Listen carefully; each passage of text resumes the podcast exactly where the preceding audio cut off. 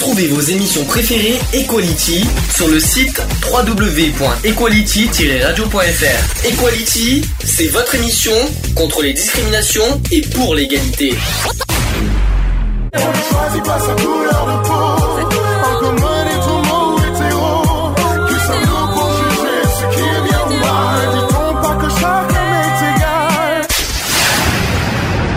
L'union fait la force.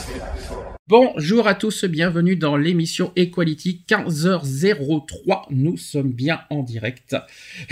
On est bien, ça commence bien, c'est bien le mal de gorge. On est bien aujourd'hui le samedi 21 octobre 2017. Bonjour à tous. Bonjour à tout le monde. Alors, là, il y a, là, il y a du monde aujourd'hui, hein, je vous dis, je vais pas vous mentir. Alors, il y a d'abord Lionel sur Skype. Bonjour à tous, bonjour Sandy, bonjour Didier, bonjour Eve, euh, bonjour aux youtubeurs, youtubeuses et aux skypeurs, skypeuses. On va y arriver. Bonjour Eve. Bonjour Eve. Bonjour, monsieur le président fondateur. Oh là là. Alors déjà, déjà, alors je pense, je pense qu'il va falloir enlever ce mot fondateur parce que déjà, on a pas mal, euh, hein, mis euh, sur, on a pas mal claqué cette semaine sur ce mot. Mais dites juste, monsieur le président. Déjà que j'ai horreur qu'on m'appelle monsieur le président aussi, ça ira plus vite. Fondateur, il va falloir qu'on explique une fois pour toutes ce mot fondateur parce que j'ai créé une l'association et en plus c'était pas Equality à l'époque que j'avais euh, que j'avais créé. Donc euh, donc euh, à l'époque c'était Gay Free que j'avais que j'avais créé. Après c'est devenu Equality en 2012 et en plus on l'a formé beau, à, à plusieurs Equality. Donc j'aime pas trop le mot fondateur. C'est vrai que je suis le créateur de l'association, mais après on a euh, ensemble fait euh, euh, ce mot, ce bah, le changement d'Equality, la modification en Equality en 2012. Voilà, je tiens à le dire parce que le mot fondateur revient beaucoup. On me l'a pas mal mis dans la tronche d'ailleurs cette semaine, hein. et je voudrais mettre les choses au clair là-dessus. Didier qui est avec nous. Bonjour euh, Lionel et bonjour à Salut. Eve. Eve, pardon, ouais, j'ai un trou de Eh, mémoire. Tu commences bien. tu commences bien. Ça c'est bien entendu, comment il s'appelle non, parce que Désolé, tu sais, non, non, non, mais euh, je peux te dire qu'on entend tout. Tu sais, tu même, même le micro, tu peux dire, tu peux tu- même chuchoter tout ce que tu veux. On entend tout. Je- je- comment il s'appelle Comment il s'appelle? Bonjour la discrétion. Tu commences bien, euh, Didier. Il y a pas de souci. Alors, c'est pas la première fois que tu es à la radio, mais c'est la première fois que tu es en tout cas sur place, parce que tu, t'étais déjà, tu l'as déjà fait sur Skype. euh, il y a, Mm. Crois que c'était l'année dernière. Ouais, Par contre, en direct euh, dans les ça, studios, c'est la première. Ouais, je tout à te- fait. Ça va T'as pas trop peur Un peu, j'ai un peu le trac. Oh, quand même. Et s'il te plaît, t'es animateur radio et tu vas me dire et tu vas me dire que t'as le track. Ben, là, c'est pas pareil. Et pourquoi? C'est pas pareil. C'est une radio quand même. Ah parce que monsieur y est. Ah parce que ça y est, il y a une caméra. Parce que mais, Ouais, je vois mais pas. ça va bien se passer. Bon quand même. Oui, y a pas de souci. T'as- le track pour la caméra. Ouais, un petit peu, mais Ah, d'être- diffusé sur YouTube. gling, gling, gling. T'inquiète pas Didier, tu passes très bien à la caméra. Merci. Bon voilà. En tout cas, bonjour à YouTube. Effectivement, bonjour aux YouTubeurs. Je fais plein de bisous parce qu'on est pas mal écoutés. J'aurais beaucoup de choses à dire dans les nouvelles de l'association à ce sujet. Quelque chose à rajouter, quelque chose? J'ai oublié de dire qu'on est dans l'émission numéro 193 déjà et que la 200e approche. déjà, déjà, c'est vers le 9 décembre la 200e. Alors là, on va être nombreux, je le sens bien. Je vais vous expliquer pourquoi. Est-ce que pour l'instant, il y a des, on va donner des nouvelles de l'assaut. Est-ce qu'il y a des gens qui, est-ce que certains d'entre vous a des nouvelles à donner? Parce que moi, j'en ai beaucoup à donner, mais est-ce que, est-ce que vous en avez à donner de votre côté? Moi, je sais que Lionel a une nouvelle à donner, ça c'est certain. Est-ce que euh, toi aussi, Didier, si, si, toi, tu as une nouvelle à me donner, ce que tu m'as dit juste avant l'émission. Et quant à toi, Eve, non, rien? Non. Très bien. On commence par Lionel, alors. Alors, pour dire que euh, le projet euh, bar associatif avance à grands pas, euh, tellement qu'il avance trop bien que bah, maintenant c'est moi qui, qui suis un peu à la ramasse. Donc des documents qui devraient arriver dans la semaine à remplir pour pouvoir bénéficier de certaines aides aussi pour la création de ce, du bar associatif. Euh, des réunions, euh, en veux-tu, en voilà, j'en ai quelques-unes euh, durant la semaine prochaine, enfin qui va arriver là, hein, donc à partir de, de lundi. Euh, donc des entretiens pour euh, visiter différents évent- éventuels susceptibles de nous intéresser. Euh, voilà, au niveau euh, légalité, ben, on est on est bon, hein, euh, donc voilà, il va falloir un peu décrire le projet. Euh, donc voilà, monsieur, monsieur le maire de la commune de, Sisteron est, est fortement partant pour ce projet-là. Euh, donc voilà, donc on a pas mal d'appui. Donc t'a répondu- c'est en cours, c'est en cours. Excuse-moi, excuse-moi de te poser cette question parce que je n'étais pas avec toi quand tu as vu euh, Monsieur Spagnou. Qu'est-ce qu'il t'a dit exactement mot pour mot Et- Il est fortement intéressé, d'accord, mais qu'est-ce qu'il t'a dit exactement? Alors, moi, j'ai j'ai- j'ai j'ai dispatché le, enfin, j'ai expliqué un peu le, le, le projet. euh, alors c'est vrai, un peu, euh, je vais pas dire tout en vrac, mais mais presque.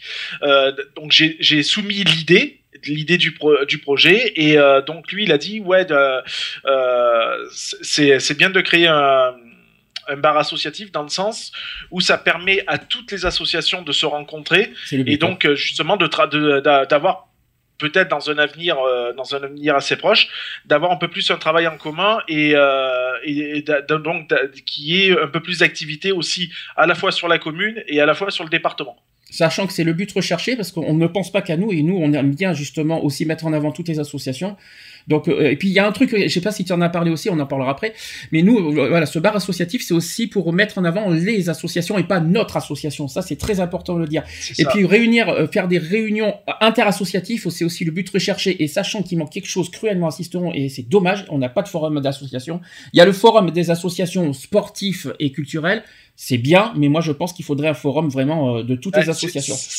C'est surtout que bon voilà quoi, Sisteron, euh, contrairement à ce qu'on pense, il n'y a pas que des associations culturelles et sportives. Mhm. Il y en a d'autres, il y en a d'autres malheureusement qui sont aussi dans l'ombre, qui ben, font leur petit travail de leur côté et bon ben le but c'est aussi De de, dépoussiérer un peu tout ça Mhm. et de, de sortir toutes ces petites associations. Enfin, il n'y a pas de petites ni de grandes associations, mais de sortir toutes ces personnes-là de l'ombre et de les, euh, ben, un peu comme nous, quoi, d'exploser en, pleine lumière et ben, de faire voir que ces associations-là existent. Donc en tout cas, c'est un lieu qu'on voudrait faire interassociatif. C'est pas pour notre association, c'est nous. Voilà. On va être le fondateur, on va être, on va être le créateur de ce, de ce lieu.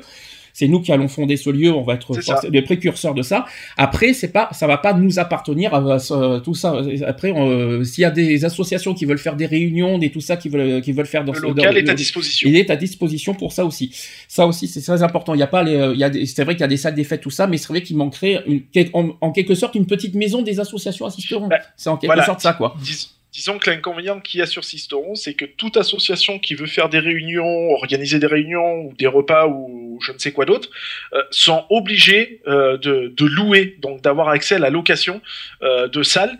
Et comme on le sait tous, hein, une location de salle, ben, selon le nombre de personnes attendues, ça peut revenir très cher.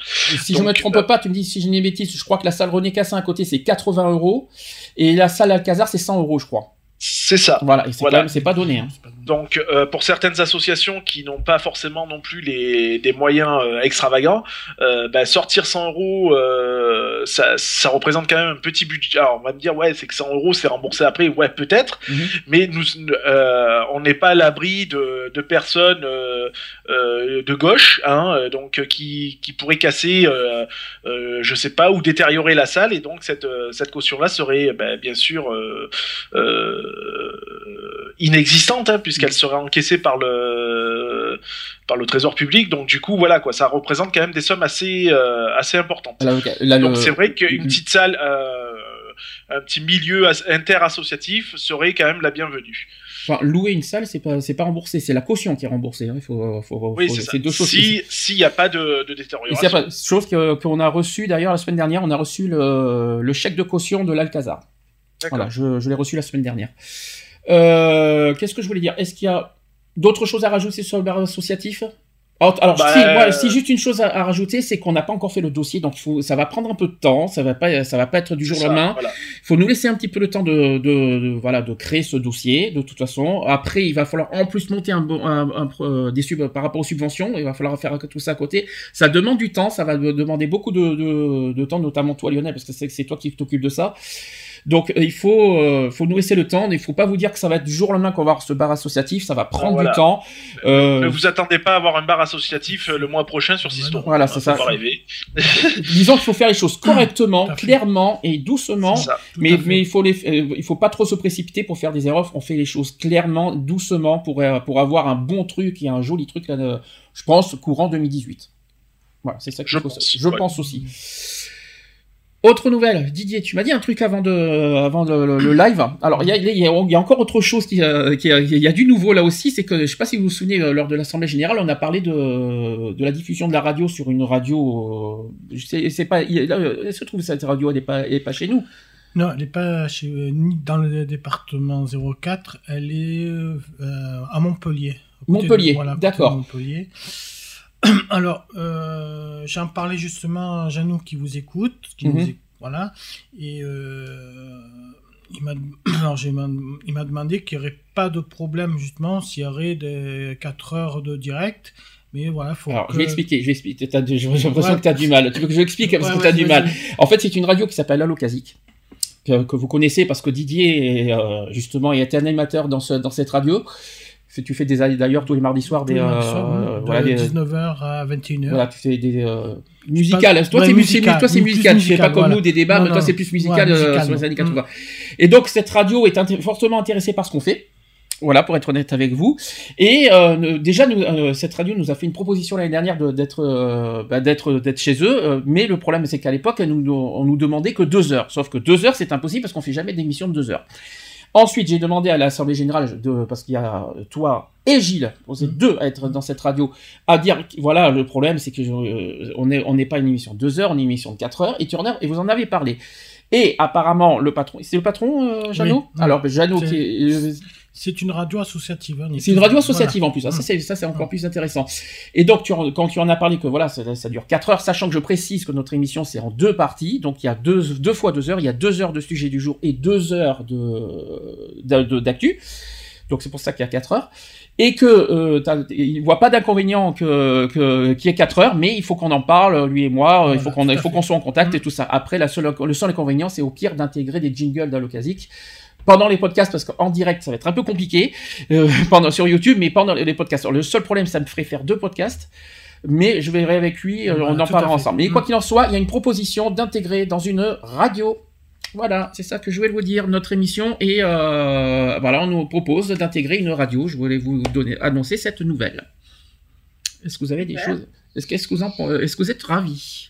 Oui. Bah oui, hein, euh, ça va rappeler des bons souvenirs. Oui? Ah, mais tu parles de BDC One. oui, Ouais, mais là, ça, BDC ouais. One, alors c'est différent parce que BDC One, on était dans leur studio, tandis qu'à l'Ocasic, c'est pas dans leur studio.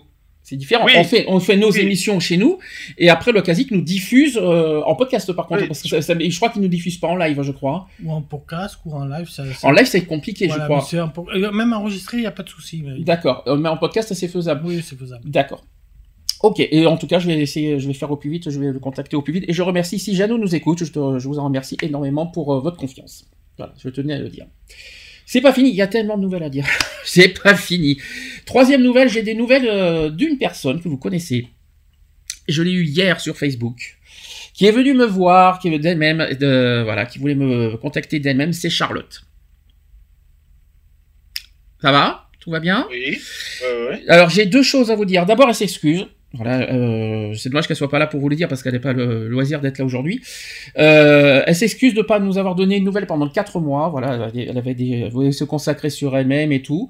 C'est elle-même qui m'a dit tout ça. C'est pas moi qui euh, qui dit. Par contre, la bonne nouvelle, c'est qu'elle va revenir à la radio. Voilà, donc elle va faire tout, elle va faire tout son possible pour revenir de, dans les prochaines semaines et elle va être là en principe aussi pour la 200e. Donc je voulais vous le dire parce qu'elle est venue vers moi hi- hier, elle était, elle se sentait gênée, elle était pas pas très en forme quand elle m'a dit ça, et euh, et elle va faire de son mieux pour revenir. Voilà, c'était la nouvelle que je voulais vous donner. Oui, quelqu'un vous, Je dis c'est très bien. voilà, je tenais, je tenais aussi à rappeler quelque chose. Eh ben, on l'attend avec impatience. Eh ben, alors je sais pas quand parce que comme je comme je lui ai dit voilà vous savez que maintenant on fait plus obligatoirement le samedi hein, le- le- les émissions. Maintenant euh, on est euh, ça peut être une fois de temps en temps ça peut être le vendredi ça peut être le jeudi. Alors le jeudi ça va être compliqué pour Eve ça c'est sûr.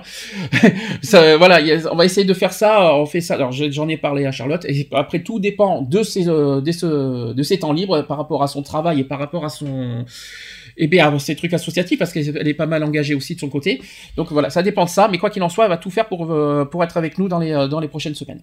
C'était aussi une chose. Quatrième chose, c'est pas fini. Hier, j'ai eu un contact, contact avec une autre personne qui nous écoute. Je sais pas s'il nous écoute en ce moment. Je lui ai fait un coucou au passage, c'est Laurent.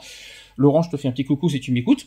Et qui nous est, qui aimerait intégrer euh, l'émission. Mais attention, il vous prévient, il, m'a prévenu hier. Attention, il serait un petit peu, comment vous dire, euh, un petit peu rebelle en fait, si vous préférez. Il sera pas méchant, il sera pas arrogant, mais il sera quel- euh, quelque part le casse-pied de service. Ça veut dire qu'il, comme je lui dis, nous on est une émission euh, sans langue de bois, on dit toujours ce qu'on pense. Donc il y a, il y a- je dis là-dessus, il n'y a pas de souci. Après, attention, pas d'insultes, pas rien. Mais il- voilà, il a tellement de, il, il a tellement de choses, euh, il y a, notamment sur le point politique. hein, apparemment, par rapport à ce qu'il m'a dit hier, il m'a posé des questions là-dessus. Il a tellement de choses à dire sur le politique, ça me rappelle quelqu'un d'autre. Euh, c'est marrant. hein. Mais, mais, mais apparemment, euh, mais apparemment, voilà, il serait le, le casse-pied, non, mais pas pour faire chier l'émission, pas pour rendre, pas pour donner une mauvaise image de l'émission, mais plus sur les sujets. Pour, il a des, des choses injustes à dire et qui, et il voudrait avoir notre permission à tous, si oui ou non vous êtes d'accord pour qu'il intègre euh, l'émission et qu'il soit un petit peu, un petit peu le Gilles Verdès de, TMP, de TPMP si vous préférez. Je, donne une image. Laurent Baffy, quoi. Un petit peu, voilà, si vous préférez, un petit peu, un petit, un, un petit sniper, si vous préférez. Est-ce que, est-ce que ça vous intéresserait d'avoir ce genre de personne dans l'émission radio? Et de toute façon, il faut, il faut de tout. Euh, enfin, moi, moi, je pars d'un principe, c'est que dans une émission radio, que ce soit euh, euh, audiovisuel, visuel, etc., il, il faut, il faut, il faut des gens, voilà, qui, ben, des sabreurs, quoi. Mhm. Euh, euh, c'est bon, euh, le, le, tout, tout le monde dit il est beau, tout le monde dit il est gentil. Non, je trouve que les gens, voilà, qui, ben, qui ont pas peur d'ouvrir leur gueule, et je parle euh, crûment, euh, ben moi je kiffe, quoi. J'adore ces gens-là parce que voilà, c'est, c'est du franc, c'est du, c'est du franc collier, et puis voilà, quoi. Et c'est ce qu'il faut, quoi.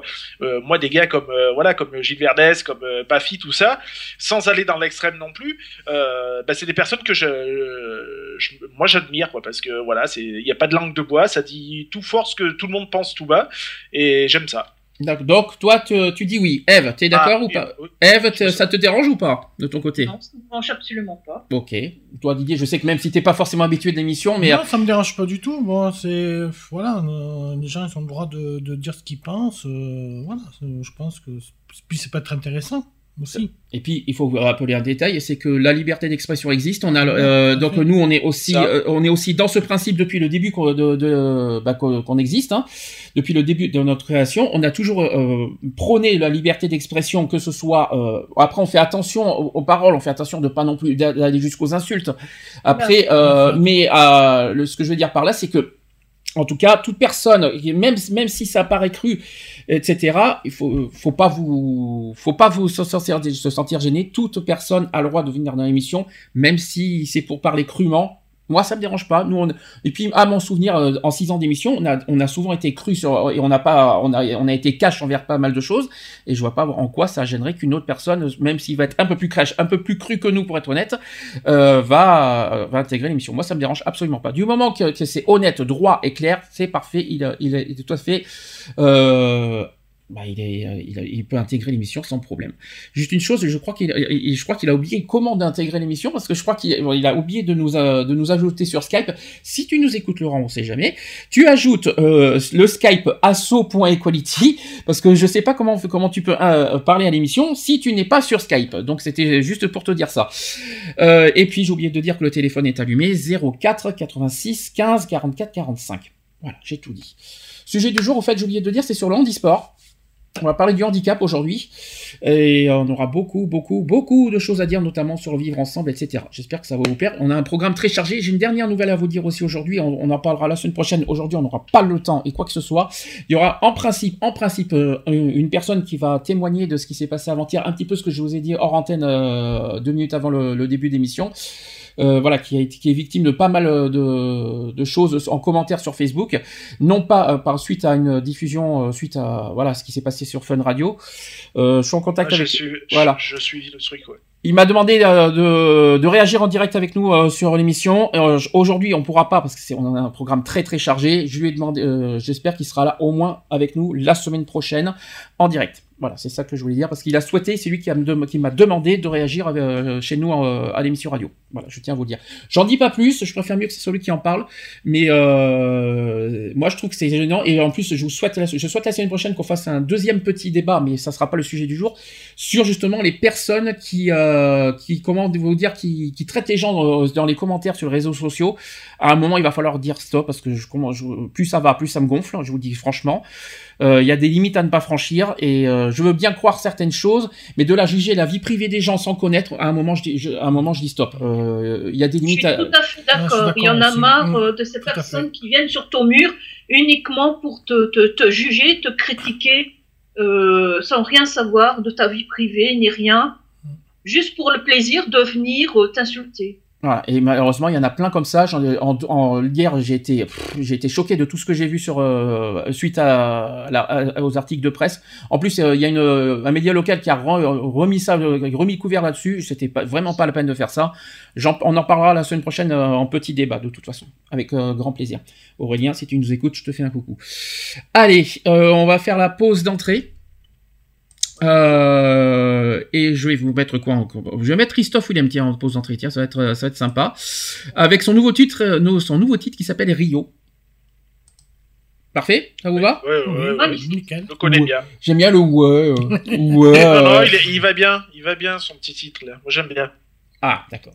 Bon, bon, ah, bon, on se dit à tout de suite. Eh, pour la suite. Pour hein. la suite. J'ai l'art de me défiler toujours à côté. Je collectionne les actes manqués. J'aurais dû oublier.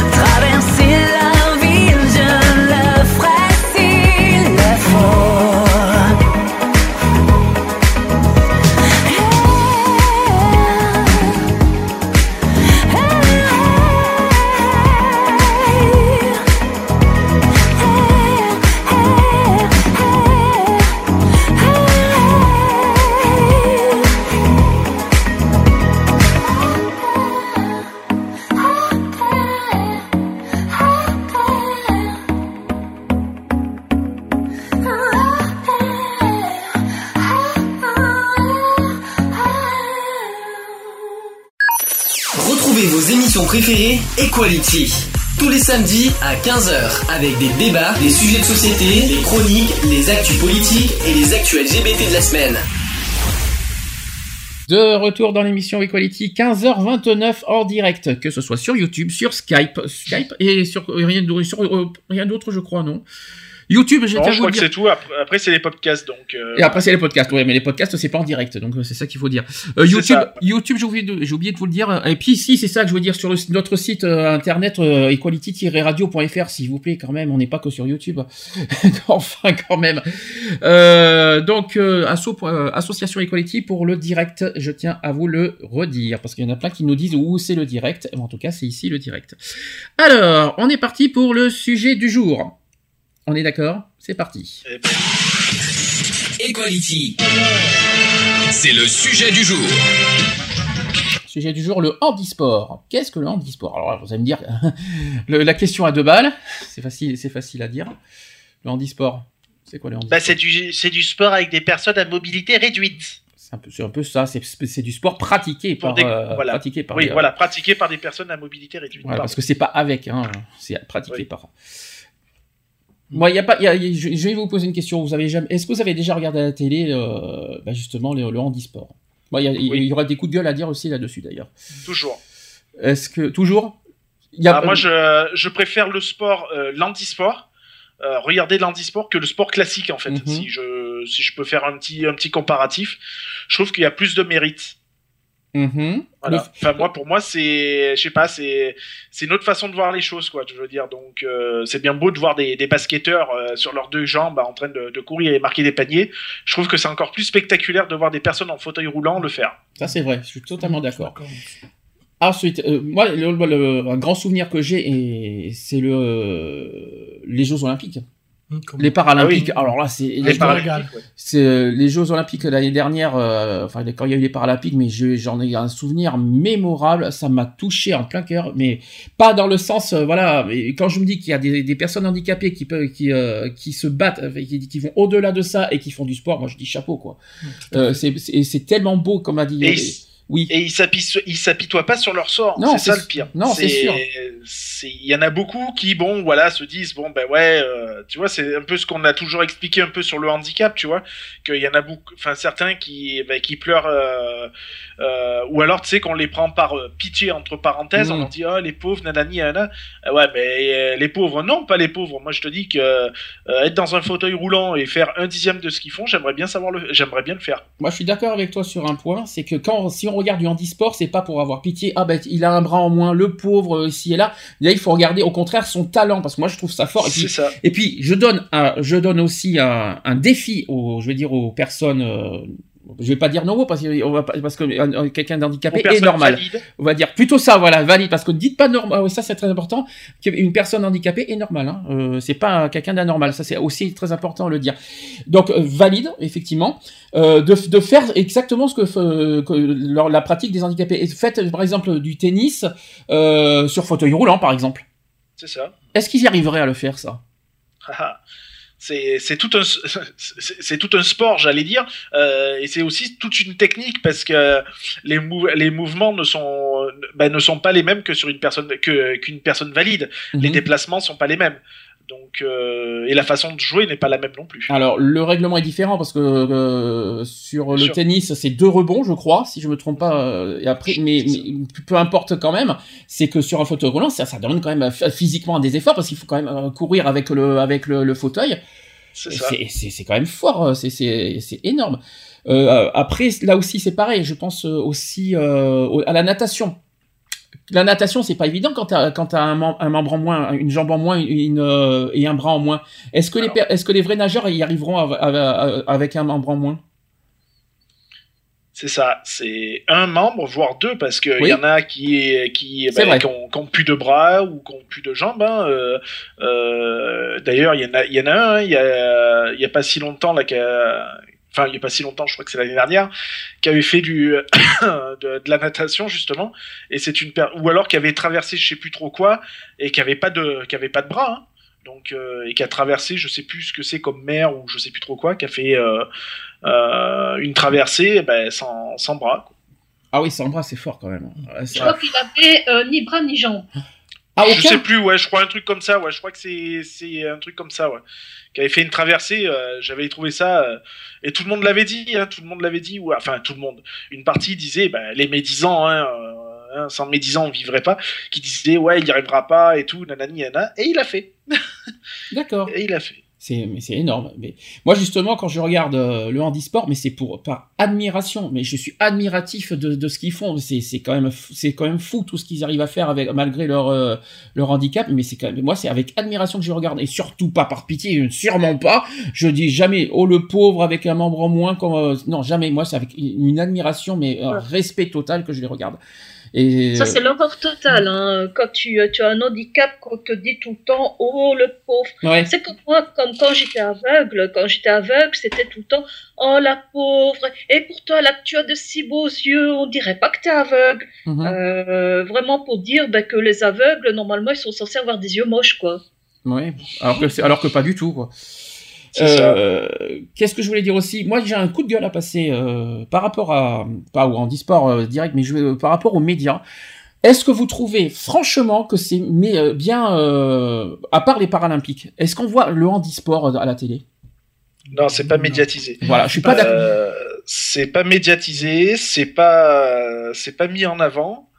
Euh, c'est un peu ce que je t'avais dit, tu sais, quand euh, justement euh, il y a deux trois jours là, quand on s'est contacté, que je t'ai dit aussi que j'avais des trucs à dire par rapport à ça parce que ça me, je, et je, trouve qu'il y, y, a trop d'injustice en fait. Mm-hmm. Moi, je trouve que c'est autant médiatisé que le sport féminin. Bah c'est pas ça, c'est qu'on a quand même une chaîne TNT qui s'appelle l'équipe 21, qui est une chaîne sportive. On a une autre chaîne très connue qui s'appelle Eurosport voilà. Oui, t'as as euh, Sport, t'as... Sport, etc. Euh, comment ça se fait qu'ils mettent pas le handisport dans leur programme? C'est ça. Mm. Moi, j'aimerais comprendre alors pourquoi. alors qu'ils pratiquent le sport, enfin, ils, oui, ils pratiquent le sport toute l'année, quoi, hein, mhm. puisqu'ils ils font pas du sport que pour euh, euh, que pour les Paralympiques ou ou, que pour euh, voilà pour un truc bien spécifique.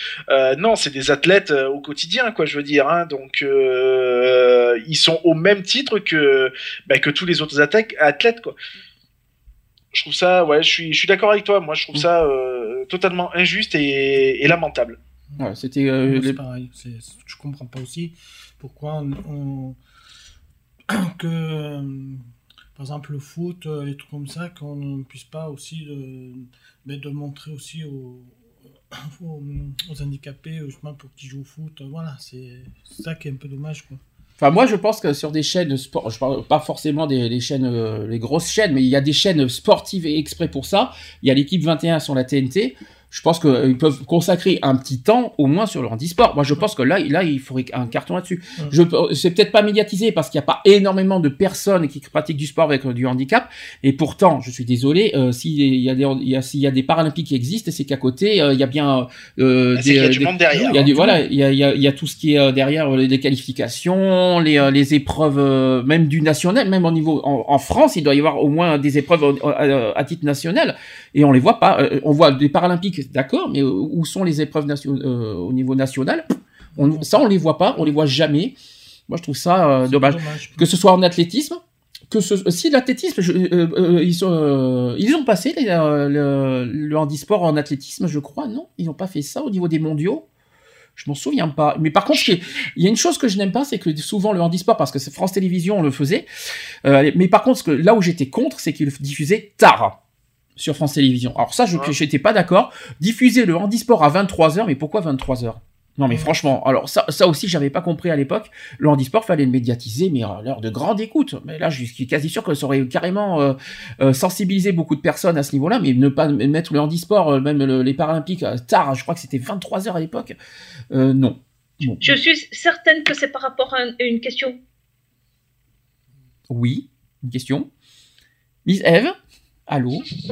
Ils se disent qu'il n'aura pas assez d'audience et que ça ne va pas le rapporter. Parce que eux, au pognon. Donc, s'il a assez d'audience, il faut avoir beaucoup. Non, mais c'est vrai. Euh, une chaîne va fonctionner qu'à l'audience. Euh, qu'est-ce que ça va lui rapporter Maintenant, il, faut savoir qu'une émission euh, sur un chihuahua va leur rapporter X millions d'euros parce qu'il y aura X millions de, euh, téléspectateurs devant leur écran. Ils vont passer le chihuahua, alors que voilà une autre émission, comme tu dis, avec les personnes qui souffrent d'un handicap, ben, si ça, ça rapporte que, je sais pas moi, allez, 60 000 euh, euh, téléspectateurs, ils vont dire, bah, on prend le chihuahua.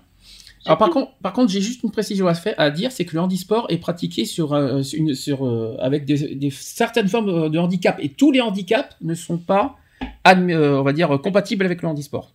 Voilà. Il y a deux handicaps, on va dire, deux formes de handicap qui sont compatibles avec le handisport. C'est les handicaps physiques ou le handicap sensoriel. Malheureusement, tout ce qui est psychique, tout ça, ou moteur, ne peuvent pas malheureusement pratiquer euh, le handisport. Non pas qu'ils ne peuvent pas, mais malheureusement, euh, il faut être... Euh, ça, vous le comprenez ça, par contre que, tous les formes de handicap ne peuvent pas, être, ne peuvent pas pratiquer le handisport? Bah, Disons que ça, serait un peu compliqué de faire un marathon, par exemple, avec des des fauteuils roulants euh, motorisés. Mhm. Euh, ou alors, faudrait faire et créer une course que de ça. Mhm. Euh, donc, malheureusement, c'est il c'est pas tout le monde qui a l'opportunité de se payer un fauteuil roulant motorisé, hein, parce que ça coûte quand même un bras. donc voilà, quoi. Je veux dire. Sinon, il faudrait faire des classifications, quoi. Je veux dire, et je pense que ça représenterait un travail monstrueux, quoi. Alors, je vais, vous donner les différences. C'est qu'un handisport est un sport dont les règles ont été aménagées euh, pour qu'il puisse être pratiqué par des personnes ayant un handicap physique ou sensoriel. Et sachez qu'on nomme sport adapté les sports pratiqués par les personnes ayant un handicap mental. Voilà, c'est pas du tout la même chose. Sport adapté, d'ailleurs, il y a des associations euh, qui existent euh, qui s'appellent justement sport adapté, justement qui pour les handicaps mentaux. Les handicapés mentaux, je vais arriver à le dire. beaucoup de ces sports sont basés sur des sports existants Toutefois, certains sports ont été créés spécifiquement pour des personnes handicapées et non pas d'équivalent en sport valide. Ça, par contre, c'est euh, intéressant. Le sport organisé pour les personnes handicapées est souvent réparti en trois grandes catégories de handicap, donc les malentendants, les déficiences physiques et les déficiences intellectuelles. Chaque groupe a sa propre histoire, ses organisations et ses compétitions et sa vision du sport.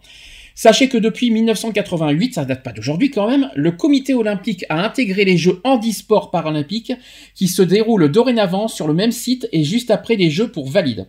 D'ailleurs, vous, vous trouvez ça normal que les paralympiques se fassent pas en même temps que les valides? Ou vous trouvez qu'il faut, il faut dissocier les deux pour vous? Moi, je pense que ce serait pour moi, ça serait bien que, que ce soit dans le même truc, quoi. À faire, ça serait bien de faire des trucs mixtes. Voilà, je dis, voilà, ce serait bien euh, que ce soit ensemble. Euh, de, pourquoi de, de faire. Euh, parce que, voilà, l'autre.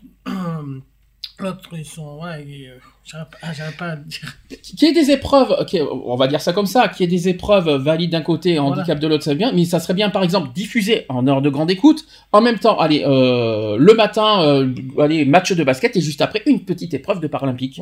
et après, juste après, hop, un autre, euh, un autre, une autre épreuve, le handball, et après, l'athlétisme, mais en e-sport. Ça serait bien de, de, faire un mélange, en quelque sorte, pas faire que valide, que valide dans la journée, et puis en e-sport à l'écart. Moi, je suis pas, c'est dommage de mettre à l'écart le handisport, ça serait bien d'intégrer, même si c'est euh, c'est différent parce que c'est ça, ça sera pas les, médailles seront pas comptabilisées avec les quoique ça serait bien de comptabiliser le, tout en même temps. Ah, ça serait pas, mal. Au niveau médailles, ça serait bien de comptabiliser les deux. Ça serait bien de, de cumuler même les deux, je dirais. Ça serait même pas mal. Est-ce que vous trouvez ça normal de dissocier euh, les, euh, les, on va dire les, Jeux Olympiques et les Paralympiques? Je trouve ça dommage. Je trouve ça dommage quand même. Bah pour moi, euh, ça reste un sport. Enfin, le sport reste le même. Euh, que tu le pratiques sur deux jambes ou sur un fauteuil roulant ou autre avec des prothèses ou sans prothèses, euh, le sport est identique. Le sport en lui-même ne bouge pas. C'est que c'est que la façon du la façon qui est fait, qui est adaptée en fonction du handicap de la personne. Donc ouais, c'est un peu débile d'avoir dissocié de, de, dissocier les deux quoi. Ouais mettre tout en même temps, peut-être pas. Euh... Après, faire des mixtes, ça serait marrant, ça serait amusant. Et puis, je, et puis, je pense que je pense qu'il y aurait un peu plus de reconnaissance au niveau des athlètes valides. Bien sûr. Parce que, enfin, moi, je sais pas. Hein, euh, euh, voilà, euh, courir auprès d'une, euh, avec une personne, avec une, avec une ou deux prothèses, tu vois, bah, c'est un peu plus de mérite. Mhm. Tu vois, même si tu te fais battre, on s'en fout, puisque après tout, t'es pas là pour la gagne, t'es là pour le plaisir du sport. Bien sûr. Enfin, le sport, pour moi, je le vois pas euh, dans le sens où il faut absolument gagner ou quoi que ce soit. Le sport, c'est censé être une marque de respect. C'est un état d'esprit. Oui, voilà. Euh, je veux dire, voilà, euh, ben voilà, t'as au moins le mérite de te dire, ben ouais, euh, voilà, j'ai couru avec telle personne qui était à mobilité réduite, voilà, ben on a passé un agréable moment et puis basta, quoi. Je veux dire, après, il a gagné, il a gagné, il a perdu, on s'en fout de ça. Le tout, c'est d'avoir partagé. C'est ça. C'est, je trouve ça vachement important, quoi. Et sortir de ce contexte compétition, euh, voilà, quoi. Faut pas oublier que le handicap fait peur aussi. Euh, moi, je me souviens euh, d'une petite vidéo qu'on avait montrée. Donc, c'était un parent avec son enfant et le parent était séparé par un paravent de son enfant et il devait regarder un, un écran. Et euh, donc, il, il visionnait euh, des personnes qui faisaient des grimaces. Et il devait refaire les grimaces que la personne faisait. Donc, euh, tu avais de tout, hein, tu avais des enfants, tu avais des, personnes, euh, je veux dire, africaines, donc de couleur, etc. Les deux faisaient. Et à un certain moment, tu vois une petite fille en fauteuil roulant. Et, et celle-ci commençait à faire des grimaces. Et la personne adulte, euh, donc le parent, euh, regardait bizarrement l'enfant en ne sachant pas quoi faire. Euh, il était un peu perdu. Vous voyez que la personne était perdue. Alors que il regardait par curiosité son enfant et son enfant, tout naturellement, faisait les grimaces de la petite fille. D'accord. Je vois pas, c'est inutile.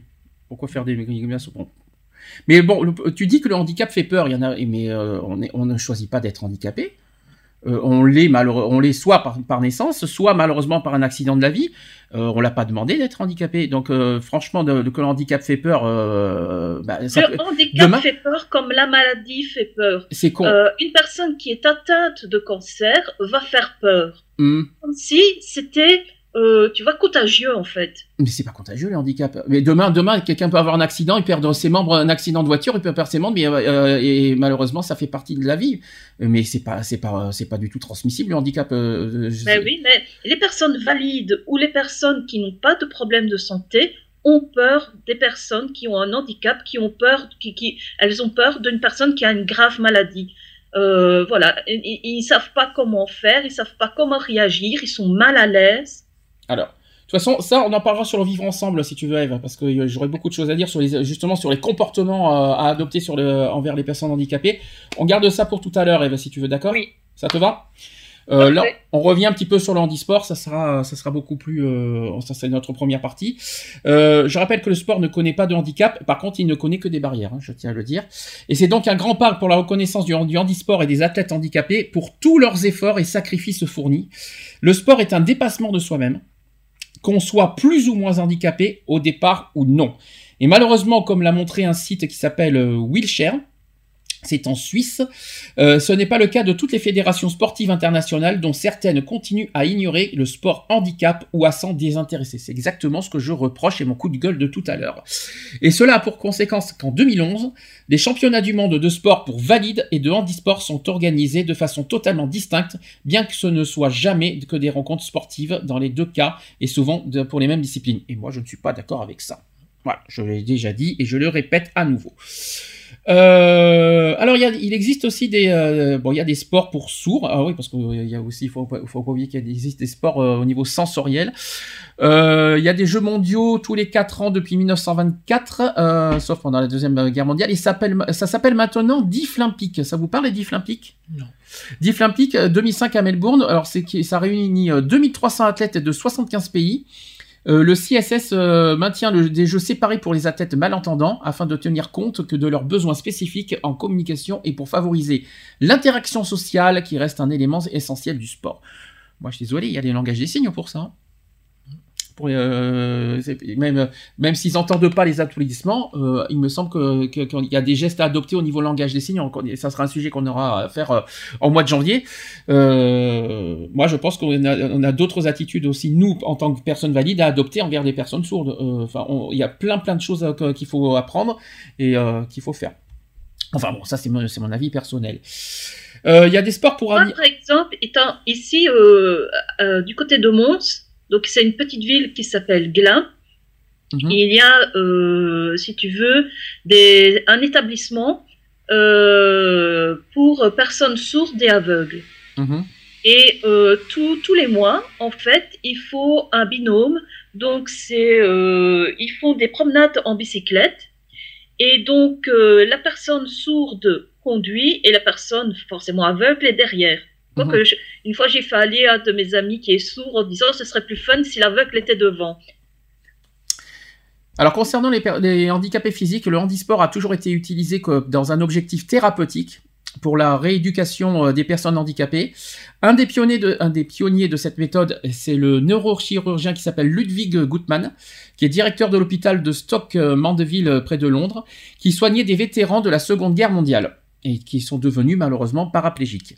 Et pour favoriser leur rééducation de, façon ludique, il y a eu des jeux sportifs qui étaient organisés à l'époque. Euh, il y a eu le netball par exemple en fauteuil, en fauteuil roulant. Peut-être que ça vous parle pas. Il y a le basketball aussi en fauteuil roulant à partir de 1955. Et il y a le tir à l'arc entre autres aussi.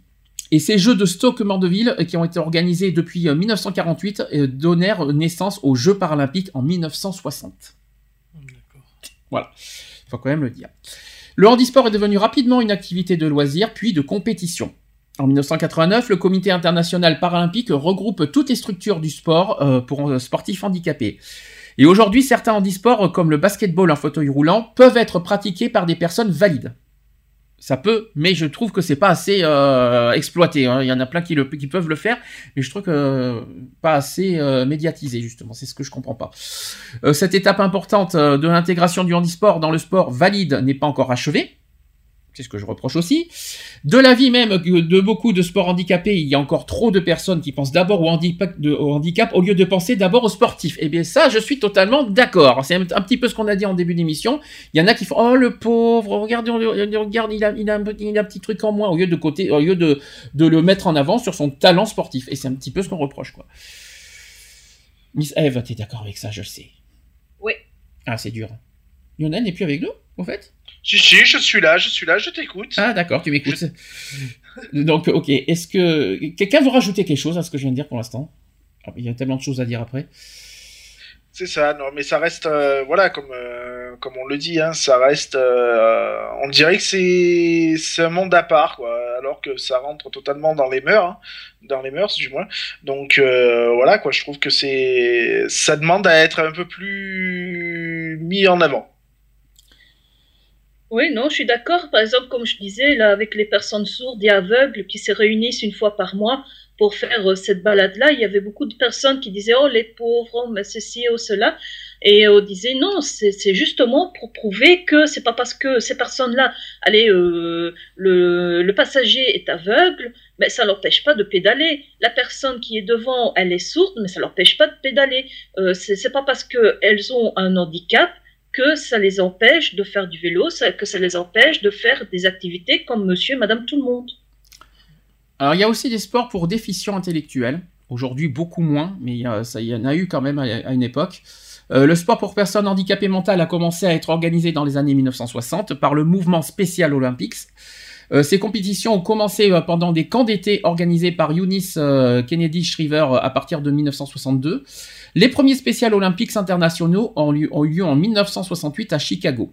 Ensuite, il y a une fédération internationale qui fut créée en 1986 pour encourager et développer les sports de haut niveau avec des athlètes ayant un handicap mental. Cette fédération a une approche moins sport pour tous que, celle prônée par les spéciales olympiques. En effet, il y a l'INAS qui est dans une réelle logique de compétition avec des critères euh, d'éligibilité euh, permettant d'attester la situation réelle de déficience intellectuelle. Et les athlètes ayant un handicap mental ont pu participer aux Jeux, paralympiques jusqu'en 2000. Alors ça, est-ce que vous trouvez ça normal aujourd'hui que les, euh, personnes ayant un handicap mental ne sont plus admis, enfin entre guillemets, aux Jeux paralympiques depuis les années 2000 est-ce que, Où est-ce qu'ils sont encore pour vous? Apte et capable de faire euh, du sport.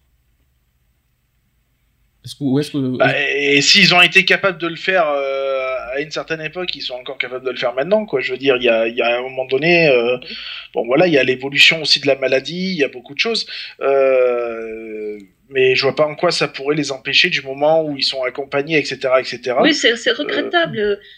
malheureusement, quand tu regardes des chats Mhm. Oui, je t'en prie, Eva.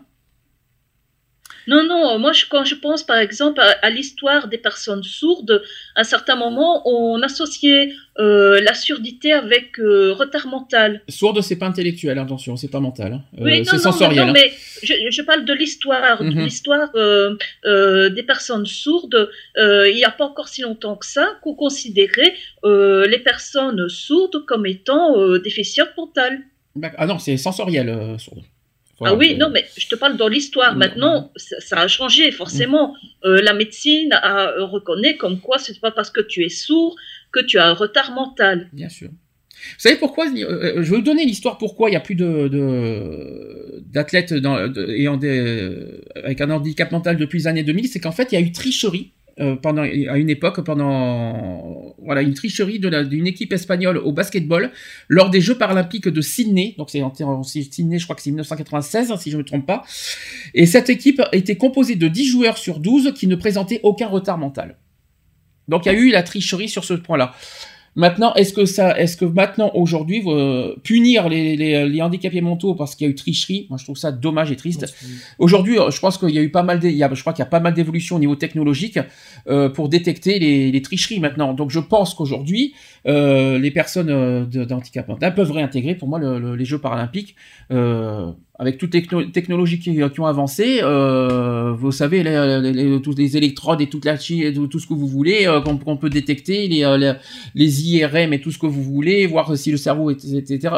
Voilà, tout, ça, on a tellement de technologies évoluées en ce moment qu'aujourd'hui on peut les on peut les détecter ces tricheries maintenant. Donc pourquoi aujourd'hui euh, à l'heure d'aujourd'hui, pour moi les handicapés mentaux doivent réintégrer les Jeux paralympiques?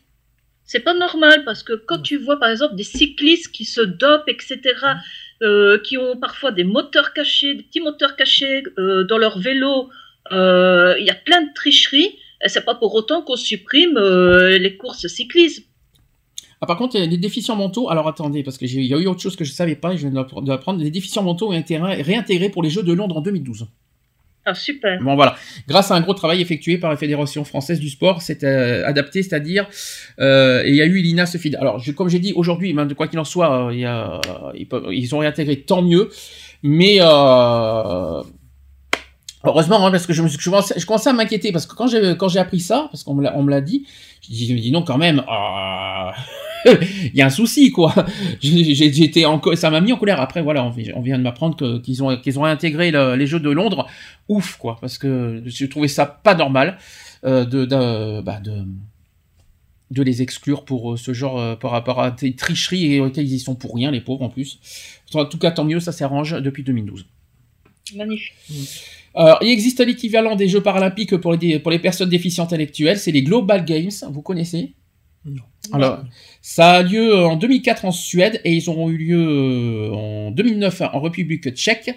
Cette manifestation en fait regroupe 2000 sportifs dans les disciplines suivantes donc l'athlétisme, natation, tennis de table, judo, basketball et football. Voilà, tout simplement.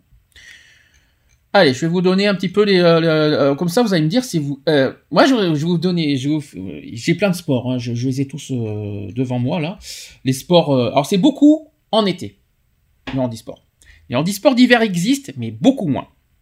je tiens, il faut quand même le, je, tenais à le dire. J'imagine mal, par exemple, euh, en handicap physique, faire du ski. Hein. Vous voyez faire du, vous voyez faire du ski? C'est impossible. Hein. Euh, moi, j'ai déjà vu des personnes euh, qui ont, qui n'ont pas l'usage de leurs jambes faire du ski. Hein. Oui, il y a le ski alpin, mais c'est pas évident.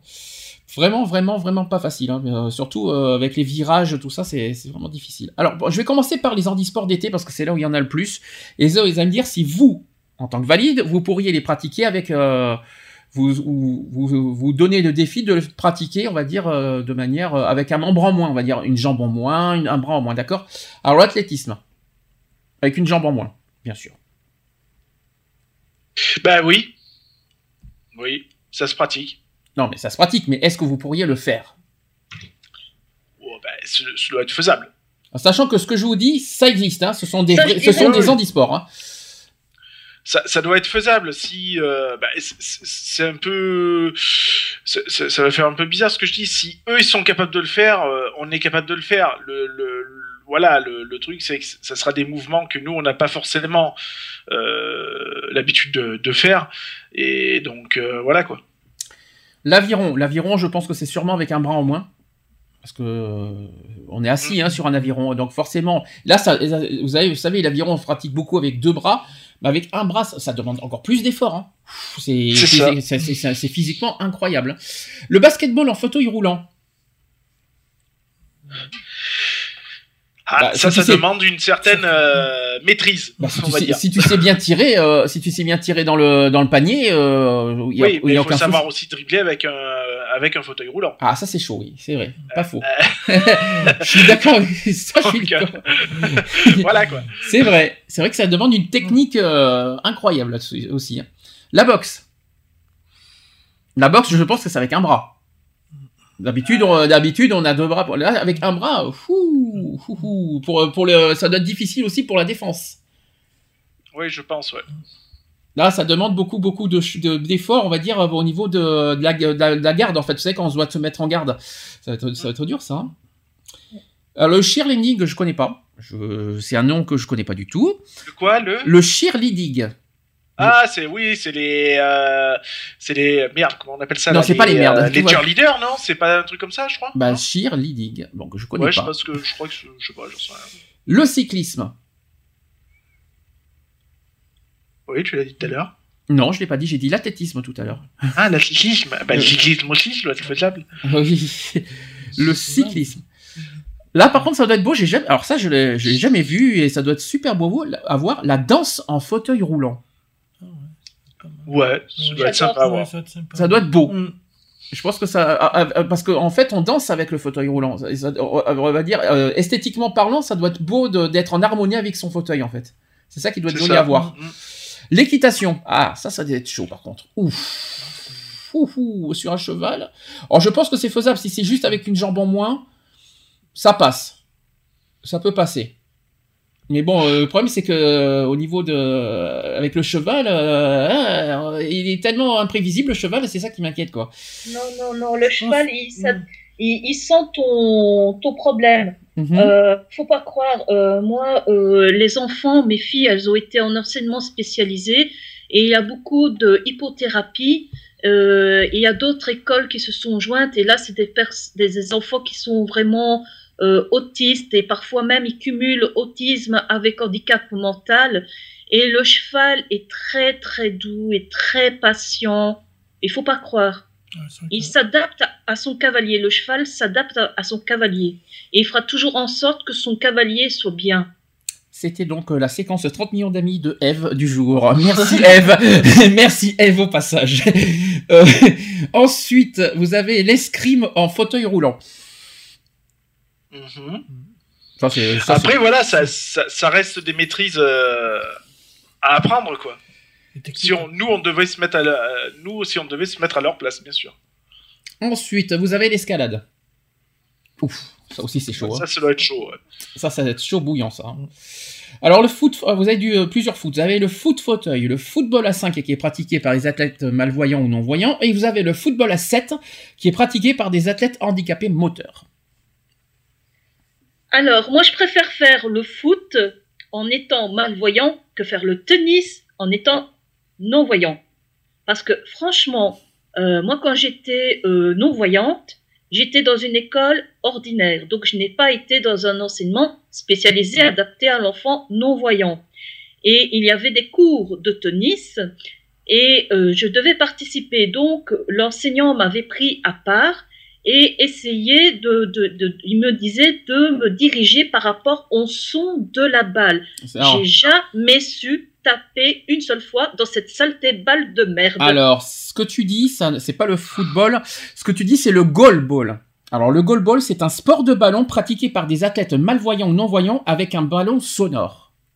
Oui. Donc, ça s'appelle le goalball. C'est pas du football. Hein. Donc, attention, c'est pas du tout la même chose. Et ça, tu n'y arriverais pas. Non, mais c'est ça. Non, je dis, je préfère faire du football qu'essayer de euh, que, de faire du tennis parce que le tennis, en étant non voyant, je peux vous assurer que c'est casse-bonbon. On ne tape jamais dans, dans, cette foutue balle de merde. D'accord. Tout euh, bah, écoute, c'est ton choix. je comprends tout à fait. Le golf. Le golf, c'est largement faisable. Hein. je pense qu'il n'y a pas de problème là-dessus. Hein. L'haltérophilie. Ouh, ouh, ouh, ouh. Alors si c'est avec un handicap physique, l'haltérophilie, euh, avec le poids, waouh, chaud bouillant là. par Mais contre, hein. en étant, euh, en ayant un, membre, un bras au moins, en étant en fauteuil roulant, Ah, je sais, non, a marqué, euh, marqué haltérophilie. différent forcément, Ah bah. puisque tu dois soulever le poids. Ah bah, déjà avec un fauteuil roulant, t'as un appui pour euh, soulever le. Donc déjà, donc, euh, ça peut paraître con, mais c'est c'est facile. Là, t'as pas les, tu te, tu soulèves pas avec les deux bras, avec les deux jambes, je veux dire. Donc l'haltérophilie, si t'as le, t'as, t'as quand même l'appui du fauteuil roulant. Mais si c'est sans fauteuil roulant, avec au niveau des appuis, ça va être chaud. Hein. Ça doit être difficile, ça être difficile à faire. Le judo et le karaté. Alors judo, c'est par les athlètes malvoyants. Et le karaté, c'est pratiqué avec euh, les personnes de handicap mental, visuel ou physique. Voilà. On appelle ça le handi-karaté ou le i-karaté, pour ceux qui ne savent pas. La natation, on en a parlé tout à l'heure. Je pense que c'est faisable. Ce qui doit être difficile, c'est si on n'a pas un bras. Avec- je pense qu'une jambe en moins, je pense que c'est faisable, mais un bras en moins, c'est plus délicat pour faire le- la, la- la nage, en fait. Vous savez, par exemple, faire la brasse, faire la brasse avec un seul bras, c'est, c'est pas, ça doit pas être facile, hein, je vous le dis clairement. Le paracanoë. Le paracanoë, donc le canoë euh, para- paralympique. Mm. Déjà vu, moi j'ai jamais vu. J'en ai, ai jamais jamais vu non plus, moi. Moi non plus. Par contre, le paratriathlon, je l'ai vu. Ça, c'est c'est beau, ça aussi, comme, euh, comme épreuve. Euh, le rafroball, je connais pas. Le rafroball. Vous avez le rugby en fauteuil roulant. Ça, ça va être chaud, ça aussi. hein. Hmm. Le rugby aussi à 13. Le, le rugby à 13, c'est le handi valide sport. Le ski nautique. Au revoir. Ça peut passer encore. Mhm. Le tennis en fauteuil roulant, on en a parlé tout à l'heure. Voilà. Donc ça, ça aussi, euh, ça par contre, t'aurais, t'aurais du mal, euh, Eve, hein, euh, de faire du tennis. En fauteuil roulant, Ouais. bah, je trouve quand même que c'est plus facile de D'accord. faire du tennis en étant non-voyant. C'est vrai. Le tennis de table en e-sport, ça passe. Je pense que c'est en fauteuil roulant aussi. Mhm. Le tir à l'arc, ça passe encore. Ouais. Le tir sportif, je connais pas. Alors vous avez le Ultimate fauteuil, je le connais pas. C'est un sport collectif se pratiquant avec un frisbee. Ça c'est tout- alors, ça c'est ça on le connaît pas. Nous, nous chez nous on le pratique pas. Mm. Mais ça serait intéressant. Mais vous voyez ces genres de sports qu'on ne connaît pas, ça serait bien en mixte justement qu'on puisse se pratiquer euh, avec les personnes handicapées. Mais bon, en tout cas, ils ont leur propre aussi euh, leur propre euh, sport que nous on n'a pas. Vous avez aussi le torball. On connaît pas, nous, chez nous. C'est un sport de ballon pratiqué par des athlètes malvoyants ou non-voyants avec un ballon sonore encore. Donc ça en fait deux. Le voile, la voile.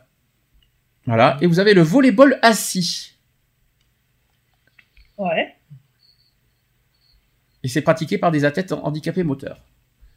Dur, dur, ça aussi. Le handicap... le- le- je pense que le volleyball assis, c'est faisable. Je pense que tout le monde peut, tout le monde peut le faire. Après, c'est juste le lancer euh, le- du ballon euh, au-dessus du filet qui que ça demande du. Des, À mon avis, le filet doit être moins haut. hein. Non, je pense aussi. Il y a des chances. Et en hiver, alors il y en a pas, il y a pas grand chose en hiver. hein. Il y a des handisports en hiver, mais beaucoup moins. Vous avez le ski alpin. On en a parlé tout à l'heure. Vous avez le ski nordique, c'est-à-dire le ski de fond et le biathlon. Vous avez le hockey sur luge. Et vous avez le curling. Est-ce que c'est le curling? C'est quoi le curling? On connaît ça. Qu'est-ce que le curling? Vous- alors, Regardez Ouais, pas. se- C'est euh, un style de. de- ah, comment expliquer ça De bowling, mais sur glace, en fait. Ah, j'aurais pas dit bowling, moi, j'aurais dit de la pétanque sur glace, moi. J'aurais dit plus de la pétanque sur glace avec des espèces de, de palets que, que tu dois mettre dans un rond et euh, le plus proche du. On va euh, aller devant. On voilà. va aller devant. et le plus proche du centre gagner point. C'est ça. Voilà. C'est ça le curling. C'est ça. Et le but, en fait, compte, le but, en fait, c'est de faire ménage. Oui, avec le balai. euh, Ah oui, avec les balais, ouais. tu dois, tu frottes, tu frottes la glace avec des balais. Ouh, pour faire, pour faire glisser les palais. Mais J'aime bien le curling, c'est ça, ça détend, j'aime bien. Moi, je sais pas pourquoi j'en parle, mais c'est pas grave.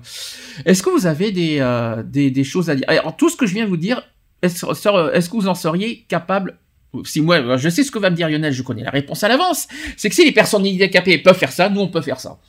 Voilà, je le sens bien. Bah, et, et, bah, pour, pour, pour, pour moi, oui, il n'y a, pas de truc. Euh, euh, voilà, je. y- y- je- je- je- moi, je, je ne peux pas, ça n'existe pas. Euh, Tu n'aimes pas le peut je ne peux pas. On peut s'en donner les moyens. On, on- on peut le faire, il suffit de s'en donner les moyens, je pense. Après, euh, voilà, il faut avoir des coachs et tout quand même, parce qu'il faut pas faire les choses n'importe comment non plus, quoi. Je pense. T'avais un mauvais son à un moment, je te cache pas. Hein. C'était bizarre ton son euh, au retour. On, dirait que t'étais parti euh, euh, au, au, fin fond spatial à un moment. Bon, c'est pas grave. On a, on a, on a, je, compris. Je, sais, je te, je te cache pas que moi aussi je vous entends des fois en mode robot, donc tout va bien. Ah d'accord, ok. Bon, le principal c'est le principal c'est qu'on comprend ce que tu dis. C'est déjà pas mal. Ensuite. Euh, euh, alors, je vais parler du handisport en France, hein, je, je, parce qu'on va pas parler euh, dans le monde, mais on va, on va quand même en parler en France. L'histoire du handisport en France commence en 1954 avec la création de l'Association des mutilés de France. Qui, les, qui connaît? Non, vous connaissez pas? Euh, J'ai déjà entendu parler. Alors, donc cette association deviendra la Fédération sportive des handicapés physiques de France. Puis en 1977, la Fédération française handisport, le FFH, et en 1983, elle est reconnue d'utilité publique. La Fédération française handisport compte plus de 35 000 pratiquants. Donc voilà, donc déjà on va pouvoir faire ce débat. On a 35 000 pratiquants en France. Pourquoi ils ne sont pas médiatisés? Hmm. Allez-y, faites-vous plaisir. Il y a ils sont pas assez nombreux, c'est tout. 35 000. Ils sont pas assez nombreux, ça va pas amener d'audience, donc ça n'intéresse personne. Les sponsors, ça va pas les intéresser parce que ça va pas leur amener de l'argent puisqu'ils sont pas médiatisés. Euh, les médias, ben, ils sont pas sponsorisés, donc ça va pas amener de l'audience, ça va intéresser que des personnes forcément handicapées. Donc euh, voilà. C'est le serpent qui se mord la queue. Le problème, c'est que c'est que le pognon, voilà, que, que voilà, ce que je comprends pas, c'est ça, c'est que le pognon en jeu. Si on parle de TF1, France 2, France 3, d'accord, pourquoi pas. Mais une petite chaîne TNT comme l'équipe, qu'est-ce que ça, mm. qu'est-ce que oh, ça, ça va pas leur coûter cher, mm. ça va leur coûter rien du tout. Euh, euh, moi, je dis ce que je pense. Eurosport encore, je comprends parce que c'est c'est une chaîne européenne, donc c'est vrai que ça leur ça demande ça leur demande des moyens, mais moi je pense à, à la chaîne L'équipe 21, c'est une petite chaîne, je vois pas en quoi ça va leur coûter mm. cher. Enfin bon, c'est mon avis personnel. Mais quand même, je tiens à vous dire, en France, 35 hein, 000 pratiquants, 700 clubs dans 45 sports. Donc cherchez l'erreur. Voilà, c'est ce que je comprends pas. Donc en France, c'est la FFSA, c'est la Fédération française du sport adapté. C'est un petit peu c'est l'association que je cherchais tout à l'heure, qui régit la pratique d'activités physiques et sportives pour les personnes ayant un handicap mental, et cela dans diverses divisions, permettant ainsi à chacun de s'exprimer selon ses capacités. Donc la France euh, et les Jeux paralympiques, donc la Fédération française handisport est, est, membre du Comité international paralympique. La France a organisé une édition des Jeux paralympiques d'hiver en 1992 à Tignes et Albertville. Oui, vous savez qu'on a eu des Jeux en France. Je, et là, j'attends au tournant les Jeux olympiques de 2024. Qu'est-ce qu'on attend? On va savoir, à savoir qu'est-ce qu'on va, comment on va organiser ça justement. J'attends en tournant ces, ces, jeux de 2024. Vous savez que c'est à Paris en, 2024 mm. maintenant. Vous attendez quoi de ces jeux d'ailleurs? La diversité. Mhm. C'est censé, et d'ailleurs c'est ce que Anne Hidalgo est censée prôner dans, sa ville à Paris. Hein. Donc euh, justement, euh, à savoir si elle va... Après, je sais pas si elle va être maire encore en 2024. Il hein, faut être honnête aussi là-dessus. On ne sait pas si elle va rester maire en 2024 à Paris, parce que vous savez que malheureusement les élections c'est en 2020. Donc on ne sait pas, on verra ça. Mais euh, on a donc on attend de la diversité. Dans quel dans, dans quel sens tu appelles diversité? Parce que c'est vague. Ben, un peu plus de voilà, un peu plus de, de présence de, de sport. Euh, euh, d'handisport, tu vois. Mhm. Euh, et puis voilà, un peu comme on a dit, quoi, avec un mélange, euh, avec un petit mélange, quoi, un petit, un petit coup de fouet, quoi, un petit coup de jeune. Ça, voilà. Donc ce qu'on, ce qu'on demande aujourd'hui, tu voudrais que ça se concrétise en à Paris? C'est ça. Donc le côté mélangé, alors quand on dit mélangé, euh, on dit pas que. Ouais. alors, quand, quand, on dit mélangé, il faut pas confondre deux choses. On va pas dire que les personnes valides vont jouer avec les les, les, les, euh, les personnes euh, euh, handicapées. C'est pas du tout ce qu'on a dit.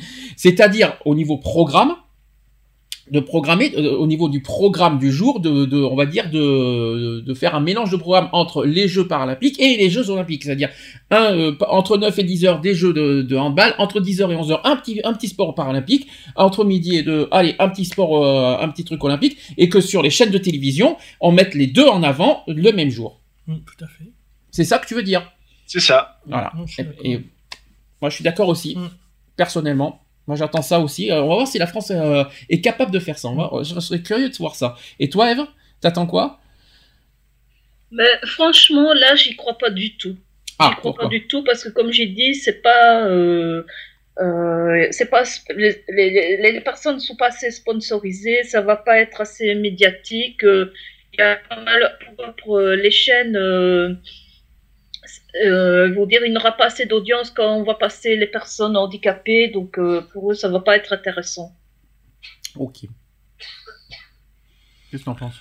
Moi, ce serait bien, moi, comme, euh, comme il disait Lionel tout à l'heure, c'est, euh, moi, je pense que ce serait super bien de faire comme ça, quoi, de, de faire les Jeux parallèles en même temps que les Jeux Olympiques, Mhm. que de, de faire comme ils font, euh, par exemple, euh, 15 jours euh, les Jeux Olympiques valides et puis les, et, et 15 jours les Jeux Olympiques parallèles.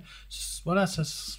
Et de et autre chose, de combiner les médailles aussi, de Voilà. combiner les médailles des deux jeux, parce que ça serait bien de Mm. pas un jeu, les Jeux Olympiques d'un côté et les Jeux Paralympiques de l'autre. Voilà. Il faut qu'on Mm. faut combiner les deux aussi au niveau des médailles, parce que je vois pas, euh, ça reste du sport. voilà. Et que ce soit pratiqué par des valides ou personnes handicapées, ça reste du sport et je vois pas en quoi, euh, en quoi il faut dissocier aussi, euh, et, il faut combiner les, euh, les- va dire les récoltes de médailles. Donc, et, et sachant que la France est très fort hein, en paralympique. Hein. Je sais pas si vous êtes au courant de- des scores en 2016. Mm. En 2016, on était très fort. Je crois qu'on n'était pas premier au. Paralympique de 2016. Je crois qu'on était je crois- soit premier, soit deuxième. Je sais qu'on on était très bien classé dans les Paralympiques. Ça, ça, je, je m'en souviens très bien même. Je dis peut-être une bêtise, je sais pas au niveau classement, mais je sais qu'on était très bien placé en tout cas. En tout cas, on a donné nos attentes. On va voir si, euh, si en, deux- en 2024, euh, Voilà. on va voir, on va voir. Et puis euh, ça dépend des organisateurs, ça dépend pas de nous. hein. Donc voilà, ça c'était sur l'handisport. Est-ce que vous avez des choses à rajouter? Après, on va parler au- sur le vivre ensemble. Est-ce que, est-ce que vous avez des choses à rajouter, des choses à, à dire, des coups de gueule encore à passer?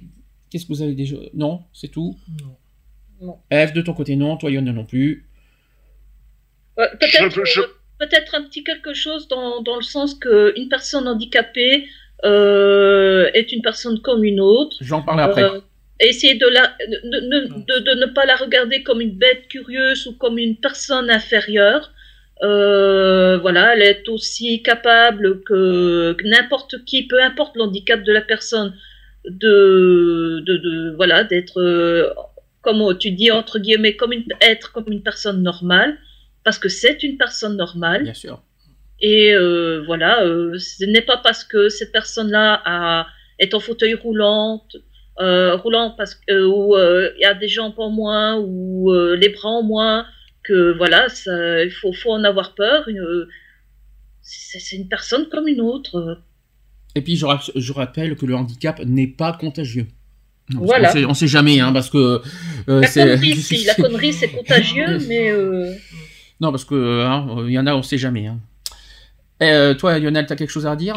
Bah, moi, je, euh, moi dans, les, coups de gueule, euh, j'aurais tendance à dire qu'il faudrait que certains euh, têtes politiques, hein, nos, chers politiques, euh, voilà, euh, pensent un petit peu aussi à eux. Euh, parce que c'est bien beau de voir euh, notre président aller sur certains matchs de foot, etc., comme les autres l'ont fait d'ailleurs. Et puis, euh, quand il y a les handisports, tout ça, ben, on voit pas forcément de tête politique. Euh, à croire que ça désintéresse tout le monde et que tout le monde s'en bat le, le steak. Euh, moi, je pense qu'il faudrait, voilà, les, le- que les, les politiques se, se bougent un peu le le cul et pour être poli et euh, je pense que euh, dans, nos départements hein, si je prends notre département actuel je pense que euh, il faudrait aussi être un peu plus les mettre un peu plus en avant. À l'heure actuelle, il y a beaucoup d'événements sportifs qui se passent dans les collèges pour différentes associations. J'ai pu constater des, élèves en fauteuil roulant, avec des prothèses, avec avec différents handicaps. Et euh, ben, ces personnes-là, euh, je, je les ai vues euh, mises à part. Ah oui, non, discriminé, tu veux dire Voilà, mis D'accord. à part, alors que ces personnes-là ont pratiqué le marathon, qu'il soit X ou Y, hein, avec, euh, avec leurs camarades et tout. Ils ont fait cette journée de cohésion euh, pour euh, une association X et Y. Et là, pour pas la citer, et ben j'ai vu cette, cette mise à l'écart et ça m'a profondément touché. Quoi. Et c'était chez nous. Et c'est dans notre département. Ah ouais, bien, bravo. Euh, bah, ça, il va falloir qu'on s'en occupe quelque part, parce que moi, je suis pas d'accord avec ça non plus. Hein. Euh, oui, là, je comprends mieux pourquoi tu avais un coup de gueule à passer maintenant. oui, parce que si c'est chez nous en plus, il y a de quoi dire. C'est voilà. Sisteron ou c'est ailleurs ah, c'est sur le département. Hein. Sur le département. Là, j'ai vu ça sur Manosque. Euh, voilà, donc c'est relatif au département. D'accord. Ah oui, là, effectivement, il y a de quoi. Donc maintenant, j'attends Sisteron avec impatience parce que je sais que dans pas longtemps, ils ont un événement sportif euh, euh, justement au, au, lycée Paul Arène. Euh, donc, j'ai hâte de voir ça. Très bien. Mais en tout cas, joli euh, coup de gueule que tu as bien fait de passer, euh, que je prends en note, moi, personnellement. Oh là Tu sais comment je suis sur ce sujet, en plus. Euh, faudra que je voie sur place, euh, d'ailleurs, ça. Faudra que tu me dises des, futurs événements que je voie moi-même sur place aussi, et que je dise aussi ce que je pense ça serait bien. Et que comme ça, je donnerai mon coup de gueule aussi sur place, ça, ça, ça sera pas mal. ils, ils, savent pas qui je suis encore. je suis capable d'aller sur place et foutre et mettre un coup de gueule, moi. Alors, euh... ben, je, te je, te donne rendez-vous le jeudi 9 euh, novembre, euh, voilà, au collège Paul Arène au stade. au stade en haut? Euh, ben, au collège. Ah oui, parce que s'il faut que j'aille en haut, ça va être un peu compliqué, mais, mais bon, je vais, voilà. je vais voir ça. Alors, on va parler maintenant sur du vivre ensemble. J'ai deux, on va faire en deux étapes. D'abord, je voudrais que je, voudrais parler du vivre ensemble dans les écoles aussi. Donc, un petit peu de sensibilisation vers les enfants. Euh, par exemple, alors je, je m'adresse aux enfants. Hein, donc autour de toi, donc autour des enfants, il y a des personnes de tout âge, de toute taille et de toute couleur. Et il faut respecter nos différences. Donc sur le sujet du handicap, dans ton école, il y a peut-être un enfant handicapé. Et s'il est en fauteuil roulant, tu vois son handicap. Mais quelquefois, le handicap ne se voit pas. Un enfant qui entend mal, qui ne voit pas bien, qui ne sait pas parler. C'est un élève comme les autres, sauf qu'il a besoin d'aide pour certaines activités. Il suffit juste de l'aider comme tu peux, et il faut jouer avec lui. Et un jour, c'est peut-être toi qui auras besoin des autres pour t'aider. Donc ça, je m'adresse aux enfants directement. Hein. Concernant la différence maintenant, dans ton école, il y a peut-être des enfants différents. Ils ont un drôle de comportement, une drôle de tête, ils sont plus, ou plus, plus grands ou plus petits, ils ne parlent pas de la même langue, ils n'ont pas de cheveux. Prends le temps de connaître leurs difficultés, leurs différences, et ils deviendront plus tard, et je l'espère, tes amis. Enfin maintenant, il y a l'intégration. Dans ton école, il y a peut-être euh, une classe, alors qu'on appelle la classe d'intégration scolaire. Est-ce qu'on sait ce que c'est Vous savez ce que c'est d'ailleurs? Aujourd'hui, on. Oui, nous... Ma fille, elle a été dans une classe euh, d'intégration, oui. puisque elle, elle, vient de l'enseignement spécialisé. Et, et donc, euh, elle était dans, euh, dans une école dite classique, dite normale, et elle avait des aides euh, des enseignants qui l'aidaient euh, avec un soutien scolaire par derrière si elle avait des difficultés par rapport à l'un à, à ou l'autre cours. Mmh. Donc je présume que tu parles de ça. Je pense que c'est ça. En fait, ça accueille, des, euh, ça accueille des enfants qui ont des difficultés à apprendre, tout simplement. Oui. Alors, ce qu'il faut retenir dans tout ça, c'est que certaines personnes ont des difficultés à se déplacer, à parler, à voir, à réfléchir. On dit qu'elles sont handicapées. Il suffit juste de les respecter, de les aider comme nous le pouvons. Et on a parfois peur, justement, comme, comme a dit Eve, on a parfois peur des personnes différentes, et pourtant, quand on les connaît, on est fier de devenir leur ami. L'intégration, c'est quand on accueille une personne différente ou handicapée dans son groupe, on l'aide pour faciliter son travail et sa vie quotidienne. Je, tiens quand même à le dire. Justement sur la vie quotidienne, précisons que pour que notre vie quotidienne soit agréable, nous avons besoin des autres. Donc on peut aider ses camarades, ses frères et sœurs, et pour différentes choses. Vous savez pourquoi? Il y a trois dans la vie quotidienne. Un pour travailler, deux pour s'habiller, et aussi trois pour marcher on peut aussi aider euh, ses camarades pour marcher, chose que les, enfants ne font pas forcément. Et c'est dommage. Pour les adultes, il y a certaines personnes qui ont plus besoin d'aide et elles peuvent avoir des difficultés à faire certaines choses et on peut les aider. Donc, qui peut aider? Donc, il y a d'abord les parents. On peut aider les parents, on peut aider la personne âgée, on peut aider sa petite sœur, on peut aider une personne en fauteuil roulant, on peut aider une personne malentendante et tout ça, et aussi une personne malvoyante, tout simplement. Et malheureusement, les enfants ne savent pas forcément tout ça. Justement, je pense que la différence fait peur, mais il suffit juste de leur interpeller et leur faire comprendre certaines choses pour qu'ils comprennent. Et après, hop, euh, l'amitié. Après, ça va tout seul. C'est juste ça aussi qu'il faut dire. Mais moi, je dirais qu'à la base, l'enfant, il n'a pas peur. C'est les parents qui leur euh, incluent cette peur. C'est eux qui, qui, leur font naître cette peur de la différence de l'autre. Parce que euh, tu vas prendre des petits, des, enfants à l'école maternelle. Euh, ils, n'auront pas peur de la différence. Par exemple, y avoir un enfant, parce que tu peux, tu peux naître sans jambes, tu peux naître sans bras. C'est pas forcément la suite d'un accident. Ça peut être de naissance. Alors les vous... enfants, euh, ça a été même, euh, j'avais même vu là-dessus euh, un reportage, des enfants donc nés avec des membres en moins, des problèmes, par exemple, qui sont nés sourds, qui sont nés aveugles, mélangés à des enfants dits normaux, les enfants n'avaient pas peur. C'était les parents qui avaient cette peur, cette crainte, et on s'est rendu compte que ce sont les parents qui, euh, mon, qui, qui, qui, qui en, entre guillemets, enseignent cette peur à leurs enfants. Alors, comment on peut aider aussi ces personnes? Donc, on peut aider en faisant les courses, on peut mettre la table et aussi on peut pousser un fauteuil roulant. On peut également aussi ramasser ou porter quelque chose et tenir la porte. Voilà, ce sont des, des, des gestes euh, bêtes mais euh, utiles, notamment pour les personnes handicapées, euh, voilà, que, les enfants n'ont pas forcément le, la facilité de faire et qui, euh, pour moi, il faut leur apprendre et leur inculquer, et notamment dans les écoles. Parce que les écoles, moi, je, on parle des parents, mais les écoles aussi ont le devoir de dire aux enfants, il faut faire au niveau du savoir-vivre et des comportements par rapport aux personnes handicapées.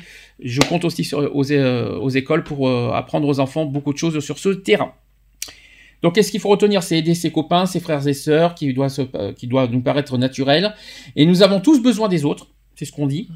C'est ce qu'on dit personnellement. euh, Joker sur ce sur cette ouais. phrase. euh, tous les jours, tu peux aider les gens qui t'entourent dans des gestes simples. Un jour, c'est peut-être toi qui auras besoin d'aide. Ah, ça c'est ce que je dis, c'est clair, c'est ce qu'on dit, c'est ce que c'est une phrase que je dis depuis pouf des années, des lustres, des lustres, des lustres et que je vais répéter encore aujourd'hui. Du jour au lendemain, tout peut basculer. Hein. Demain, on peut avoir un accident sans qu'on le sache. Hein. Demain, un accident de la route, un accident de travail, un accident, tout ça peut arriver à n'importe qui, ça. Et je souhaite à personne, bien sûr, mais n'importe qui peut, ça peut arriver. Et malheureusement, à ce moment-là, c'est là qu'on se dit, eh ben mince, maintenant aujourd'hui j'ai besoin d'aide. Mais c'est pas une fois qu'il nous arrive ça qu'il faut se dire ça, qu'il faut avoir cette conscience. C'est, euh, il faut avoir conscience. Euh, c'est dommage d'en arriver. on a peur des handicapés, mais une fois que tu l'es, ben ça y est, tu comprends les handicapés. Ça, je ne, c'est quelque chose que je ne conçois pas, pour, euh, honnêtement. C'est pas une fois que tu peux être, euh, que tu peux devenir handicapé qu'il faut avoir conscience du handicap. C'est euh, dans, dans, tous les, dans toutes les situations. Le handicap, c'est euh, euh, en regardant le handicap, tu as peut-être peur de devenir handicapé, je peux le comprendre. Mais par contre, de, de rejeter les handicapés parce que tu as peur de ça, je ne suis pas d'accord. Voilà. Ça... Moi, moi personnellement, j'ai eu ça dans la famille. Ma grand-mère, ma grand-mère à deux ans, elle a eu euh, une méningite. Mmh. Euh, et il a son côté gauche qui, qui, qui n'a pas grandi euh, de façon harmonieuse avec son côté droit. Donc elle avait, euh, elle a une jambe plus courte que l'autre. Euh, elle a eu des problèmes cardiaques parce que c'était son côté gauche qui a été touché. Et euh, quand elle était adolescente, il avait un garçon qui euh, voulait flirter avec elle. Seulement la mère du garçon ne voulait pas parce qu'elle disait ah non moi je veux pas d'une belle fille handicapée. Mmh. seulement le garçon je sais pas moi l'année suivante ou deux ans après a eu le même la même maladie que ma grand-mère et s'est retrouvé, lui, avec un côté paralysé. Et euh, donc, à ce moment-là, sa mère voulait bien que qu'il sorte avec ma grand-mère. Et ma grand-mère, elle a dit, écoute, hein, euh, c'est pas contre toi que je dis ça, hein, c'est vraiment pour euh, lui remettre euh, les choses en place. elle lui a fait, mais moi, j'ai pas besoin d'un mari handicapé. Quelle horreur. Ça, non, mais il, il, lui a dit non, mais c'est le retour de, tu vois, de, à, la, à, la, à, la bergère en disant bah, Toi, tu, tu, tu voulais pas de moi parce que moi j'étais handicapé, et subitement parce que ton fils devient handicapé, eh bien, euh, tu, tu, le trouves digne de sortir avec moi. Bah oui. Bah non. Bah, je sais pas comment, comment expliquer. Ça fait un peu sujet télétour ce qu'on est en train de dire là. Oui. Euh, bah, c'est la faute de l'enfant? Non. Mais non, c'est la faute à personne. C'est la faute à personne. C'est ça que je veux dire. Donc pourquoi rejeter euh, quelque chose euh, tu... C'est pas, c'est pas. En plus, c'est pas la faute des parents. Je sais qu'on a fait un sujet Téléthon là-dessus. C'est-à-dire que les parents se disent en tête, c'est de ma faute que que, que, que l'enfant euh, que l'enfant est handicapé, tout ça. Ils ont ils ont dit est-ce que est-ce que je dois est-ce que je dois avorter, est-ce que si est là, je me vous en souvenir, on a fait une soirée là-dessus. C'était c'était chaud hein, comme sujet mais il faut pas se reprocher ni s'en vouloir euh, bah, de bah, de bah, du de l'enfant pour que le fait que l'enfant soit handicapé mais on, est personne n'est responsable de ça c'est la nature qui est comme ça mais euh, c'est pas la faute des parents voilà, c'est la faute de la, c'est la faute de la nature. Au pire, si vous voulez, mais c'est pas la faute des parents. Et personne doit se culpabiliser euh, ni aux parents, ni les enfants, ni quoi que ce soit, ni le mari, ni à sa femme, et encore. Et puis casser un couple pour ça, c'est dommage aussi. Hein. Enfin bon, c'est dommage. On ne vous inquiétez pas, je crois que c'est un sujet qui reviendra au Téléthon en début décembre, euh, ce qu'on vient de dire. On va revenir sur le, vivre ensemble. Donc, euh, Lionel est toujours là, en fait. Oui, oui, oui, il est toujours bien, là. T'es bien silencieux, hein. Euh, ah oui, parce que moi j'écoute les différents, les, différents témoignages, ce qui se dit. J'ai pas tout le temps parlé. Ah. ah. parce que tu te dis le handicap c'est mon domaine donc c'est à moi de parler c'est ça. Donc bah, non mais après ouais, je le je le cache pas non plus et tu le tu le sais c'est mm. pas c'est pas mon cheval de de course non plus. Après voilà j'y connais pas grand chose non plus euh, voilà bon je, le peu que je sais c'est ce que je ce que, je peux voir, ce que mm. je peux, euh, je le vis, je vis pas le handicap, donc je peux pas non plus tout savoir. Là, je suis Après, voilà, c'est beaucoup plus de l'information, quoi. Là, je suis pas d'accord avec toi. C'est pas parce qu'on ne vit pas le handicap qu'il faut pas le comprendre, parce que. Non, mais euh, c'est pas une question de pas le comprendre. C'est, c'est une question que, ben, au lieu de dire n'importe quoi, je préfère écouter et ah, au lieu de dire des conneries. C'est pas une histoire de dire n'importe quoi. C'est une histoire que tu veux, voilà, tu, le sujet du handicap, c'est pas parce que tu ne le vis pas que tu, et demain tu peux l'être. Mais bien sûr, ça je sais. C'est ça que je veux te dire. Et donc il faut aussi, il faut faire un petit peu de sensibilisation là-dessus. Euh, et puis, excuse-moi, tu dis que tu, euh, que comprends pas le handicap. Et puis, je suis désolé de te le dire, tu devrais en principe le comprendre, même si tu n'es pas handicapé dans le sens propre du terme, parce que tu n'es pas, euh, tu n'es pas, on va dire, euh, reconnu handicapé. Pourtant, tu vis des choses dans ton quotidien et que tu ne peux pas faire vraiment. Donc tu ah es censé le comprendre. Donc euh, donc je suis assez c'est assez c'est assez contradictoire ce que tu me dis. Tu, tu dis que tu ne que tu ne le vis pas et pourtant si. Mais bah, je, je, le vis pas moi euh, moi en tant que enfin en tant que personne. Bon, je, je, fais des trucs ouais, physiquement tu ne, physiquement tu ne le vis pas t'es sûr? Bah physiquement euh, ça m'empêche pas de faire les choses je veux dire, euh, ça, ça m'empêche pas de les faire. Euh, jusqu'à présent, je suis pas dans un fauteuil ou, ou quoi que ce soit. Alors, alors ça c'est une erreur. Ça c'est ça c'est l'erreur à chaque fois que j'entends. Est-ce que pour vous, alors je vais le répéter à vous euh, une fois pour toutes, est-ce que pour vous être handicapé c'est uniquement être sur fauteuil roulant?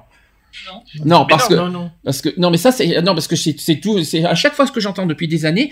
Pour quelqu'un, les les personnes handicapées, c'est uniquement il y a des gens qui sont en fauteuil roulant. Faut arrêter avec ça parce que il y en a plein qui disent ça. Hein. Donc euh, c'est pas le cas, c'est pas le cas. Non, non, non. Euh, c'est pas, c'est pas, je dis pas ça méchamment.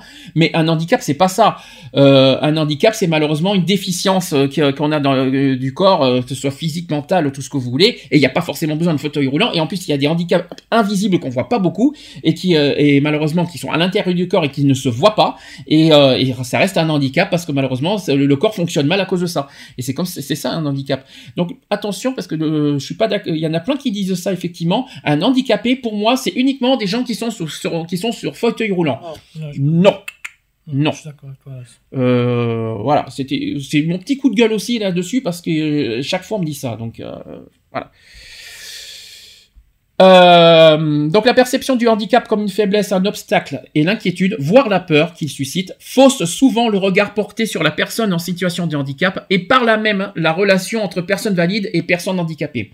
Or, il y a quand même, en France, vous savez combien il y a de personnes handicapées en France? En chiffres exacts Non. Je dirais ça doit toucher quand même le million. Ah, ah. Vas-y, continue. Qui Allez, dites, un chiffre. 2 millions. Toi, donc, euh, Eve dit 1 million. Toi, tu dis 2 millions. Lionel t'en dit 3 tant qu'on y est? Non, je pense aller à. Je pense aller 100 000 personnes. Non, il y a 5 millions d'handicapés en France. Eh ben voilà. Et d'un coup, là d'un coup, ça fait réfléchir. 5 millions de personnes handicapées vivent actuellement en France. Un citoyen sur quatre déclare souffrir d'une incapacité, d'une limitation d'activité ou d'un handicap. Donc ça, c'est euh, la déclaration au, bah, à la MDPH. Mais pourtant, il y a peut-être un million qui, qui sont déclarés à la MDPH, mais il y a quand même en France, au total, 5 millions de personnes handicapées. Et il faut pas oublier les invisibles, c'est pour ça qu'on dit ça. Voilà, c'est ce que j'allais dire, parce que par exemple, moi j'ai un handicap, mais je ne le fais pas déclarer. Voilà, je comprends. Et Yonette, même chose d'ailleurs. Donc, améliorer la qualité de vie des personnes handicapées, c'est favoriser leur autonomie et leur intégration dans la ville. Cela ne passe pas uniquement par l'accessibilité des lieux, transport, mais aussi par la construction d'une ville euh, accueillante, ouverte à tous, quelles que soient les différences et les compétences de chacun. Et c'est aussi cela, le fameux mieux vivre ensemble. Alors il y a quelques principes que je vais vous communiquer qui sont à garder en mémoire, euh, c'est-à-dire des comportements. Après on va faire par catégorie euh, de, handicap, mais là je vais faire des principes euh, au niveau général à garder en mémoire sur les comportements envers un handicap. Première chose, c'est qu'il faut proposer son aide et ne jamais l'imposer.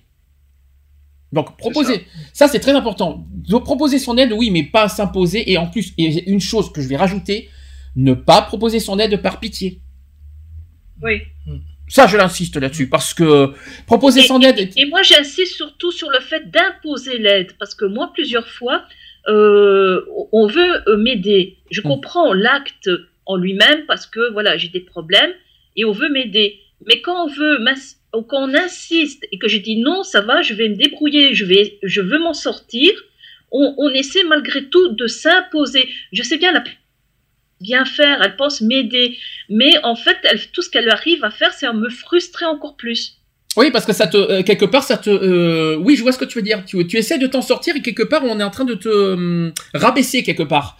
Tu te sens rabaisser le fait que tu le fait qu'on quand t'aides énormément et tu te sens pas euh, on te prend pour une incapable, tu n'y arriveras jamais, tu viens ci, tu viens là et au lieu et toi tu essayes de t'en sortir, tu essaies de, de, faire du mieux que tu peux pour bah, de t'aider toi-même et de faire les choses par toi-même, et quelque part, et t'as des gens à côté qui te rabaissent quelque part, en imposant son aide.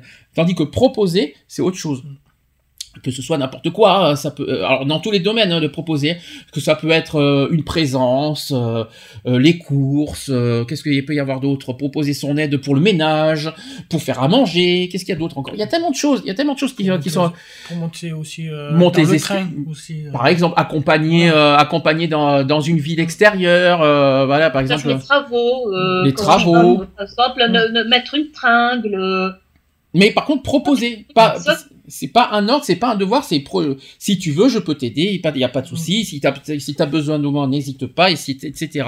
Mais en revanche, moi, il y a une chose, une, une seule condition aussi, et j'insiste lourdement là-dessus, c'est oui pour euh, proposer son aide, mais non, ne faites pas par pitié parce que ça ne rend pas service non plus à la personne handicapée. J'insiste lourdement là-dessus. Deuxième chose, il faut s'adresser directement à la personne handicapée, même si elle est accompagnée, car elle connaît mieux que quiconque ses capacités et ses limites. Mhm. Ah oui. C'est un petit peu ce que je, c'est un petit peu ce que je reproche sur Facebook. je vais vous dire ce que je pense. Au lieu de critiquer, ah bah écoute, t'es malade, t'es cité, on me connaît pas, mais au lieu de me juger, mais dis, pose-moi des questions, qu'est-ce que j'ai, qu'est-ce que j'ai, qu'est-ce que là, j'explique par exemple sur Facebook, mais euh, voilà, j'ai des médicaments, je suis, je prendre des soins ici et là. Et au lieu de dire, ah bah écoute, euh, t'es un ci, t'es un là, t'es un là, on me juge, mais au lieu de comprendre ce que j'ai, eh ben on me traite de, de bah, tout ce que vous voulez, euh, de minable et tout ça. C'était pareil pour ma famille, hein, parce que le fait que j'étais en incapacité de travailler, ah ben d'un coup, ça y est, je suis je suis un pareillage, et tout ce que Au lieu de comprendre ce que j'ai, ben posez des questions et après je vous répondrai tranquillement. Euh, moi, j'ai peut-être pas, si un handicap physique avec le dos, mais euh, euh, mais ce que je veux dire, je vis moi personnellement ce problème-là. Il faut s'adresser directement à la personne handicapée pour comprendre son handicap au lieu de juger en disant oh ben toi t'es pas handicapé, euh, t'es t'es là. Il y et surtout et je dis ça aussi surtout envers les personnes handicapées invisibles parce qu'il y en a il y a des, gens qui ont un handicap invisible qui se voient pas, qui des gens ne comprennent pas, qui forcément ils ne le voient pas, mais au lieu de juger, venez vers cette personne et posez-lui des questions. Qu'est-ce qui se passe? Au moins vous comprendrez, vous comprendrez mieux. Ça, j'insiste lourdement là-dessus aussi. Troisième principe, il, faut se tenir face à la personne, se présenter et s'identifier. Bon, pas besoin de mettre la carte d'identité, je rassure tout le monde. Pas besoin de faire de, présenter la carte d'identité, tout ça. Juste, euh, voilà, vous présenter. Euh, c'est très important. ensuite, il faut être à l'écoute, prendre son temps et savoir rassurer. Il est important de rester naturel pour essayer d'établir une relation de confiance. Ça va, jusque-là tout va bien, vous suivez. Ensuite, ça c'est très très très très très important, il faut parler lentement. Si vous parlez vite, surtout des handicaps mentaux, psychiques et, moteurs, vous allez vite, ils comprendront rien. Et aussi, aussi parler lentement, surtout aux personnes sourdes, parce que des fois ils lisent sur vos lèvres. Donc, oui, et donc... Ou, comme moi, comme moi, en fait, moi, mon syndrome m'enlève mon nuit. Donc par moment, je ne comprends pas exactement ce que la personne dit, mhm. et je complète en lisant sur les lèvres. Mhm. Donc voilà, parce qu'il y en a qui lisent sur, vos lèvres, donc c'est pour ça que parler lentement, eh ben, ils comprendront mieux parce qu'en regardant vos lèvres, et puis aussi parce qu'au niveau de le, parce que malheureusement il y a aussi des, euh, handicaps psychiques que, bah, voilà, il y a aussi le cerveau. Vous savez comment c'est les moteurs, euh, ils comprennent pas tout de suite euh, en direct tout ça. Il y en a qui comprennent en retard certaines choses, donc soyez doucement. Il ne faut pas non plus élever la voix. C'est pas la peine d'élever la voix, ça sert à rien. Et il faut répondre simplement aux questions. Voilà, je tenais à le dire aussi. Ensuite, il faut donner une information claire, précise et fiable. Il faut éviter les termes ou euh, abréviations trop spécifiques. LOL, MDR, tout ce que vous voulez, oubliez SMS, euh, tout ce que vous voulez. Soyez précis euh, dans vos phrases. Il faut rester attentif à tous les signes qui exprimeraient un accord ou une incompréhension et une crainte de ne pas réussir, une saturation devant trop d'informations. Ensuite, il faut interroger souvent la personne ou l'inciter à reformuler pour vous, pour vous assurer d'une bonne compréhension. Ensuite, il faut respecter les rythmes de compréhension de chacun, car les possibilités diffèrent selon l'origine et l'ancienneté du handicap. Ensuite, il faut respecter le rythme de déplacement de la personne si vous devez l'accompagner. Par exemple, n'allez pas faire du, du, 100 km, du 10 km heure euh, parce que vous êtes pressé, alors que voilà, la personne handicap n'a pas forcément la même, euh, ne ressent pas la même chose quoi. Euh, allez au rythme de, la personne handicapée et pas à votre rythme. Ça c'est très important aussi à dire. Il faut laisser la personne aussi décider de son itinéraire, que ce soit ascenseur, escalier fixe ou mécanique. C'est pas vous qui la dirigez, c'est elle qui vous dirige. C'est ça. En cas de renseignement écrit, privilégiez les schémas simples à l'écriture. Ah ça c'est plus compliqué parce que on va faire là là dans deux ans vous si vous devez être lisible sur l'écriture ça va être très compliqué très long ou alors faites euh, si, vous êtes euh, doué faites-le sur Word au moins c'est beaucoup plus lisible et par contre euh, avec une avec un caractère assez grand pour qu'il pour lise bien. Au pire si vous êtes doué à ça sinon si vous devez les faire par écrit avec vos, vos propres mains soyez bien précis sur les arrondissements des, euh, des, de vos écritures. Ça, c'est pas gagné. Merci les médecins d'ailleurs au passage. Euh, ensuite, en cas de réclamation, il faut écouter la personne, s'assurer d'avoir bien compris sa difficulté et formuler une réponse claire. Voilà. Afin de faciliter l'accessibilité au service, il faut vérifier que les ascenseurs soient toujours prêts à servir en cas bien sûr s'il y a des ascenseurs. Et il faut laisser toujours... Ah oui, pour les fauteuils roulants, quoi qu'il en soit, il y a des ascenseurs, ça c'est sûr. Euh, il faut laisser toujours libre les places de, stationnement réservées. Ah, alors ça, le fameux coup de gueule, on va y arriver. Laissez toujours libre les places de stationnement réservées aux personnes handicapées, même pour une, une seule petite minute. Alors, allons-y, si vous voulez... Euh, allons-y. Moi, c'est vrai que quand je vois des, gens qui se garent, qui sont même pas handicapés, tout ça, ben moi, ça me révolte, quoi. Des fois, je dis, mais quoi, vous garez là, quoi? C'est une place réservée aux handicapés. Ah ouais, mais j'en ai pour deux minutes. Ah ben non, si la personne euh, a des courses à faire, euh, comment elle fait mhm. Voilà. Je pense qu'il faut respecter quand même les emplacements des handicapés. Il y en a certains qui, euh, ben qui, qui s'en foutent. Et voilà, je, je comprends pas que ces gens-là, ben, ils pensent qu'à eux, ils pensent pas aux autres. Monsieur Lionel, même chose Parce que toi qui, toi qui conduis, tu penses à la même ah chose. Ah oui, non, c'est clair, il y a, y a, un moment donné, et d'ailleurs, c'est trop bien marqué, mm. j'adore cette petite phrase sur les petits panneaux maintenant, mm. c'est, ouais, euh, tu prends ma place, tu prends mon handicap, donc euh, je, je, trouve ça très bien formulé, et euh, ouais, voilà, il y a, y a un moment donné, faut, faut respecter aussi les, les autres, faut pour respecter les autres, faut se respecter soi-même. Euh, non, mais bon, faut, faut respecter aussi. Voilà, il y, a des, y a des consignes qui sont bien précises. C'est comme ceux qui se garent sur les emplacements de familles nombreuses et qui n'ont pas de famille, et qui n'ont pas de gamins, qui n'ont rien, quoi. Hein, je veux dire. Donc, s'il y a des emplacements, euh, c'est pas fait pour les chiens, c'est que c'est fait pour euh, pour les personnes euh, en question. Donc là, notamment pour les personnes handicapées ou à mobilité réduite. Euh, donc, bah, il faut respecter ces emplacements-là et, c'est tout, quoi. Je veux dire. Et puis si certains, ça les amuse de payer 135 euros d'amende, ben, tant mieux pour eux.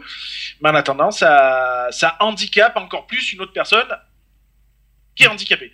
Voilà. Donc voilà, c'est faut respecter. Miss Eve, tu voulais rajouter quelque chose aussi? Mais je dirais surtout que ces personnes-là sont très profondément handicapées, surtout au niveau euh, donc euh, respect. Euh, c'est toujours, je veux me garer le plus proche possible de, de l'entrée du magasin parce que j'ai pas envie de, voilà, de me mettre à l'autre bout du, du, parking parce que ça va m'obliger à faire deux minutes à pied pour entrer. Donc la place pour la personne handicapée est juste à côté de l'entrée et, forcément, il n'y a jamais d'handicapé qui va se garer là, donc je prends la place. Hein. Ça, c'est toujours, euh, c'est toujours aussi l'argument type. Je, ah, mais de, toute façon, il n'y a jamais personne qui se gare là. Ah ben oui, parce qu'il y a, des blaireaux de, de ton genre qui prennent toujours la place. Donc forcément, c'est toujours occupé par des blaireaux de ton espèce. On a fait le tour. Euh, Moi, bon, moi, je suis pas concerné parce que je suis pas un conducteur, mais euh, je suis d'accord euh, sur un point. Alors, euh, sur les personnes, sur les- la place, euh, voilà, de de pas prendre, euh, même pour une petite minute, la place à handicapé. Il y en a plein qui le font, mais bon. Et, voilà. Donc, c'est comme ça. Moi, je suis d'accord il aussi. Faut, faut respecter. Faut respecter, comme tu dis. C'est tout, c'est tout simple, il faut respecter. C'est, il y a des lois, il y a- les lois elles sont faites pour être respectées. Euh, donc euh, voilà quoi. Il arrive à un moment donné, bah, il faut, il faut rester, euh, comment dire, à sa place. Mhm. J'aurais tendance à dire. Donc euh, voilà, et, et, reste- et, et voilà, il y a, il y a des lieux, il y a des places, il y a des réservations, il y a etc etc. Ben, on laisse quoi. C'est comme ceux qui se permettent de prendre euh, des ascenseurs euh, au lieu de pour monter, je, je dirais une connerie, hein, pour monter deux étages. Euh, en attendant, s'il y a une personne qui arrive euh, en fauteuil roulant derrière pour prendre l'ascenseur, ben, elle est bloquée, elle est obligée d'attendre. Euh, voilà, je pense qu'il faut juger un juste milieu. Si tu es apte à prendre, à monter les escaliers, tu montes les escaliers. Si tu es pas apte, c'est différent. Mais voilà, chez beaucoup de personnes, c'est c'est pas le cas. Alors, on va faire par catégorie de, handicap. Vous les connaissez, les catégories de handicap? Il y en a six en principe, si je me trompe pas. On en a pas. On en a- on en a- Euh, Handicap sensoriel, ça fait un, le moteur, ça fait deux. Vous avez moteur 2, euh, euh, physique, trois, oui, 3. Il y en a plein. hein. handicap mental, euh, Mental. Oui. ça fait quatre. ça fait quatre. Alors mental et psychique, Euh, men- mental et psychique, ouais, on devrait les pareil. mettre ensemble, hein, parce que euh, en principe on dit psychique et plus que, euh, plus que mental, c'est ça qu'il faut dire aussi. Ça fait 4. Ensuite Euh. L'invisible. Alors le handicap mais- invisible, je sais pas si on peut le mettre en, en, catégorie de, de, de handicap quand même. hein. Donc euh, oui. En principe, il y en a 6. Vous avez le moteur, ça c'est clair. Le, vous avez l'intellectuel. C'est ce qu'il faut. Ouais. Et puis le- les personnes à mobilité réduite. Faut, parce que mobilité réduite, c'est pas forcément que physique et tout ça. hein. Oui. Faut quand même les, faut pas les oublier ceux-là. Alors justement, on va parler, on va commencer par les personnes à mobilité réduite. Donc, comme euh, avec toute autre personne, l'échange repose sur le, le respect mutuel et l'égalité. Et pour cela, il convient de suivre quelques conseils de bon sens. Premièrement, alors je parle bien des personnes à mobilité réduite. hein. Premièrement, il faut surveiller son langage. Tiens donc. Tiens donc, je, je ne dirai, rien sur ce sujet. Surveiller son langage parce que personne n'est cloué dans un chariot. Tout simplement, c'est une expression qu'on dit. Ensuite, il faut proposer à la personne de s'asseoir car la station debout lui est souvent pénible. Je connais ça. je, connais ça, j'ai du mal à tenir debout en vertical. euh, voilà, moi je, ne vais pas vous mentir. Euh, par contre, notamment, alors quand je dis ça, notamment dans les transports. Dans les transports, dans les mobilités réduites, proposez votre place, notamment devant. Et en plus, les personnes devant sont censées être prioritaires aux personnes handicapées. Je tiens à vous le rappeler. Il faut ensuite euh, éviter de s'appuyer sur le fauteuil roulant. C'est une familiarité, parce que c'est une preuve de familiarité qui peut être mal perçue et dangereuse parce que le fauteuil tient le rôle des jambes de la personne handicapée. Autre chose, c'est que la personne en fauteuil roulant ou de petite taille peut éprouver un sentiment d'exclusion. Il est préférable de se placer physiquement à sa hauteur dans la mesure du possible. C'est ça. Autre chose, c'est que certaines personnes peuvent avoir une élocution ou une communication difficile du fait d'un handicap moteur cérébral ou de lésions cérébrales. Donc leur intelligence n'est pas altérée en pour autant. Donc il faut leur parler normalement et leur laisser le temps de vous répondre. Oui, ça j'avais un, voisin comme ça qui s'appelle Louis. Il était à l'armée, il a eu un AVC. Et suite à son AVC, tout son côté gauche est paralysé. Et donc, il a des gros problèmes euh, d'élocution. Et euh, il, s'est renfermé à cause de ça parce qu'il doit, il doit toujours chercher les mots et ces mots n'arrivent pas à franchir sa bouche. Et, lui et moi, on est devenus euh, amis parce que je comprenais ce qu'il voulait dire et donc je complétais ses phrases. Je lui disais ses phrases et comme il voyait que je comprenais ce qu'il disait, j'ai vu qu'il y avait une certaine euh, libération dans, dans sa façon de parler et je, voyais qu'il trouvait de plus en plus ses mots. Et autre chose, là aussi c'est une erreur que beaucoup font, il faut s'adresser à la personne directement et non à son accompagnateur. Bah, tant qu'à faire, c'est la personne qui est concernée de toute façon. Donc, euh, tu t'adresses à la personne concernée et non pas à l'autre. Donc quand je dis l'autre, euh, vous savez les si je peux me permettre quoi. que euh, quand on dit euh, l'accompagnateur, c'est souvent des auxiliaires de vie. Hein, qui a qui a des personnes handicapées, c'est à la personne handicapée qu'il faut s'adresser et non pas l'auxiliaire de vie qui connaît pas forcément non plus tout toute la vie non plus toute la personne bah, handicapée il connaît pas tout de la personne non plus, donc c'est vrai qu'il faut, faut s'adresser directement à la personne handicapée qui est plus apte à répondre sur ses, euh, bah, difficultés, etc. Tandis que l'auxiliaire de vie, c'est plus un accompagnement plus que, plus que alors qu'elle connaît, connaît pas forcément tout de, ses difficultés. Enfin, bon, c'est ma façon de voir les choses. Et ce dernier pourra vous aider à conserver aussi si votre interlocuteur s'exprime avec difficulté. Mais les dents n'est qu'un interprétant, n'est qu'un interprète, il n'est pas votre interlocuteur. Donc ça, on parle de l'accompagnateur. Une personne handicapée moteur est une personne comme une autre, qui a simplement besoin qu'on lui assure plus de facilité et de sécurité dans ses déplacements. Alors dans les situations de handicap moteur, je vais expliquer comment vous allez fonctionner. Si vous devez pousser un fauteuil, il faut 1. éviter les mouvements trop brusques. Tant qu'à faire. 2. Éviter de vous appuyer sur la toile du dossier du fauteuil. 3. Ne pas pousser le fauteuil trop vite pour anticiper et éviter les obstacles. Autre chose, il faut annoncer les manœuvres à effectuer, donc la marche arrière, la bascule sur les roues arrière. Et enfin, si vous, si vous accompagnez une personne en fauteuil roulant, il faut marcher à côté d'elle en respectant son rythme. C'est ce que je vous ai dit tout à l'heure. Et il faut s'assurer qu'elle peut accéder à votre lieu de rendez-vous, vérifier l'absence d'obstacles, le bon fonctionnement des ascenseurs et si possible, la disponibilité d'une place de stationnement à proximité. Voilà, tant qu'à faire. Il faut laisser un passage aussi et un espace suffisant à une personne en fauteuil ou de petite taille qui ne peut voir que si elle est placée devant le spectacle, l'exposition et l'allocution. Il faut également aussi informer la personne en fauteuil sur le cheminement car la maîtrise des déplacements en fauteuil suppose qu'il n'y ait pas d'obstacle. Cette information est donc capitale car elle lui permettra de juger si elle a ou elle aura besoin d'aide. Et dans tous les cas, pour une personne handicapée moteur, le fait de patienter devant un ascenseur, un guichet ou un service est souvent très pénible. Ça, je ne pouvais pas dire. Laissez-lui la priorité et le temps d'effectuer ses déplacements. Voilà, je tiens à vous le dire. Qui a déjà euh, été confronté à cette situation? Est-ce que vous avez déjà accompagné une personne euh, en, fauteuil roulant? Oui. Oui, Lionel. Ah oui, forcément, oui. Donc, euh, Comment tu t'es senti euh, à ce moment-là? Tu, bah, je, Je ne suis pas senti. Oui. Oui, tu peux répéter? Non, parce que pour moi, non, parce que je voulais dire, c'est un geste en principe citoyen de faire ça. C'est un devoir quelque part citoyen de, faire ça. C'est ça que je voulais dire. Et tu voulais dire Mais euh, moi, je me suis pas, je me suis pas senti euh, gêné ou, ou autre, quoi, je veux dire, hein. ou ou comment dire. Enfin, je sais pas je me suis pas senti différent en fait. Je veux dire, voilà, euh, pour moi, c'est ça coule de source. Je veux dire, moi, bah, tu le sais, hein, ma mère, euh, selon où on va, euh, par exemple cet été, quand on était au camping, bah, ses déplacements se faisaient en fauteuil. Oui, à la maison, elle arrive à se déplacer, elle arrive à se déplacer toute seule parce que elle a de quoi s'agripper. Il y a toujours du mobilier à droite à gauche, donc du coup, elle arrive à se tenir.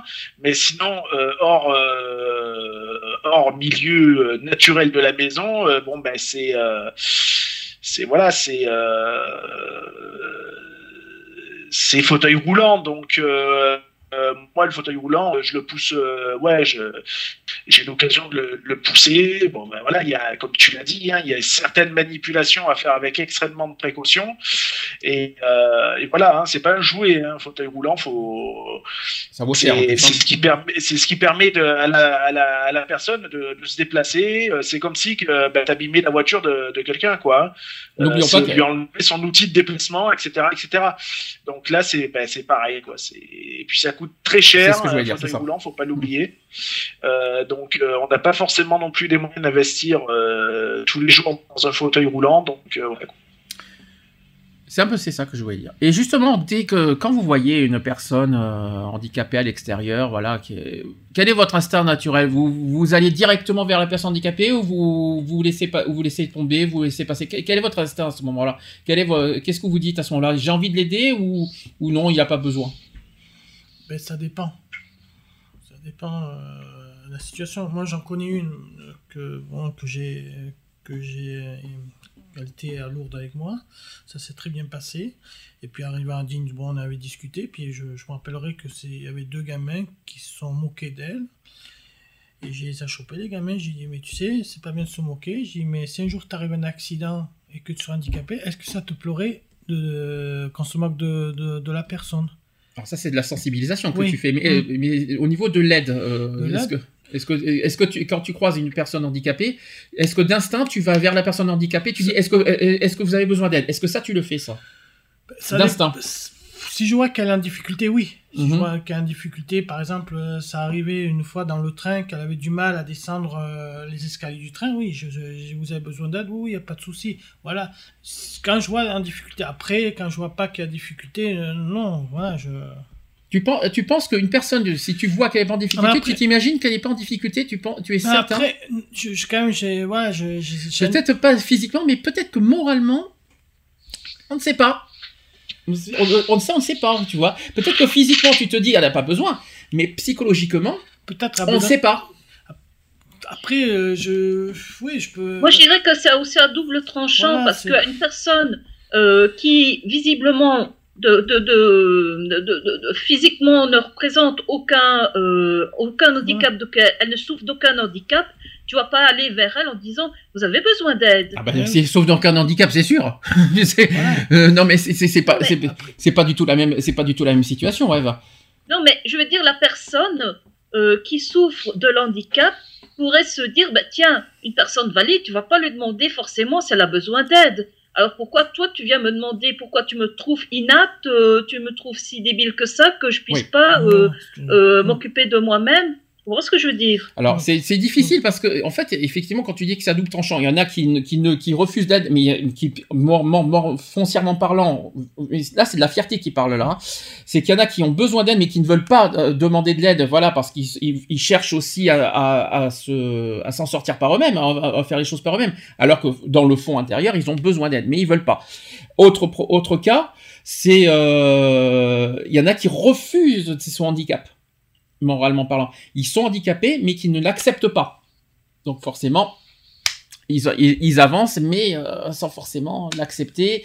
Et euh, ils refusent d'ailleurs qu'on leur, leur dise qu'ils sont handicapés. Il y en a plein qui sont comme ça.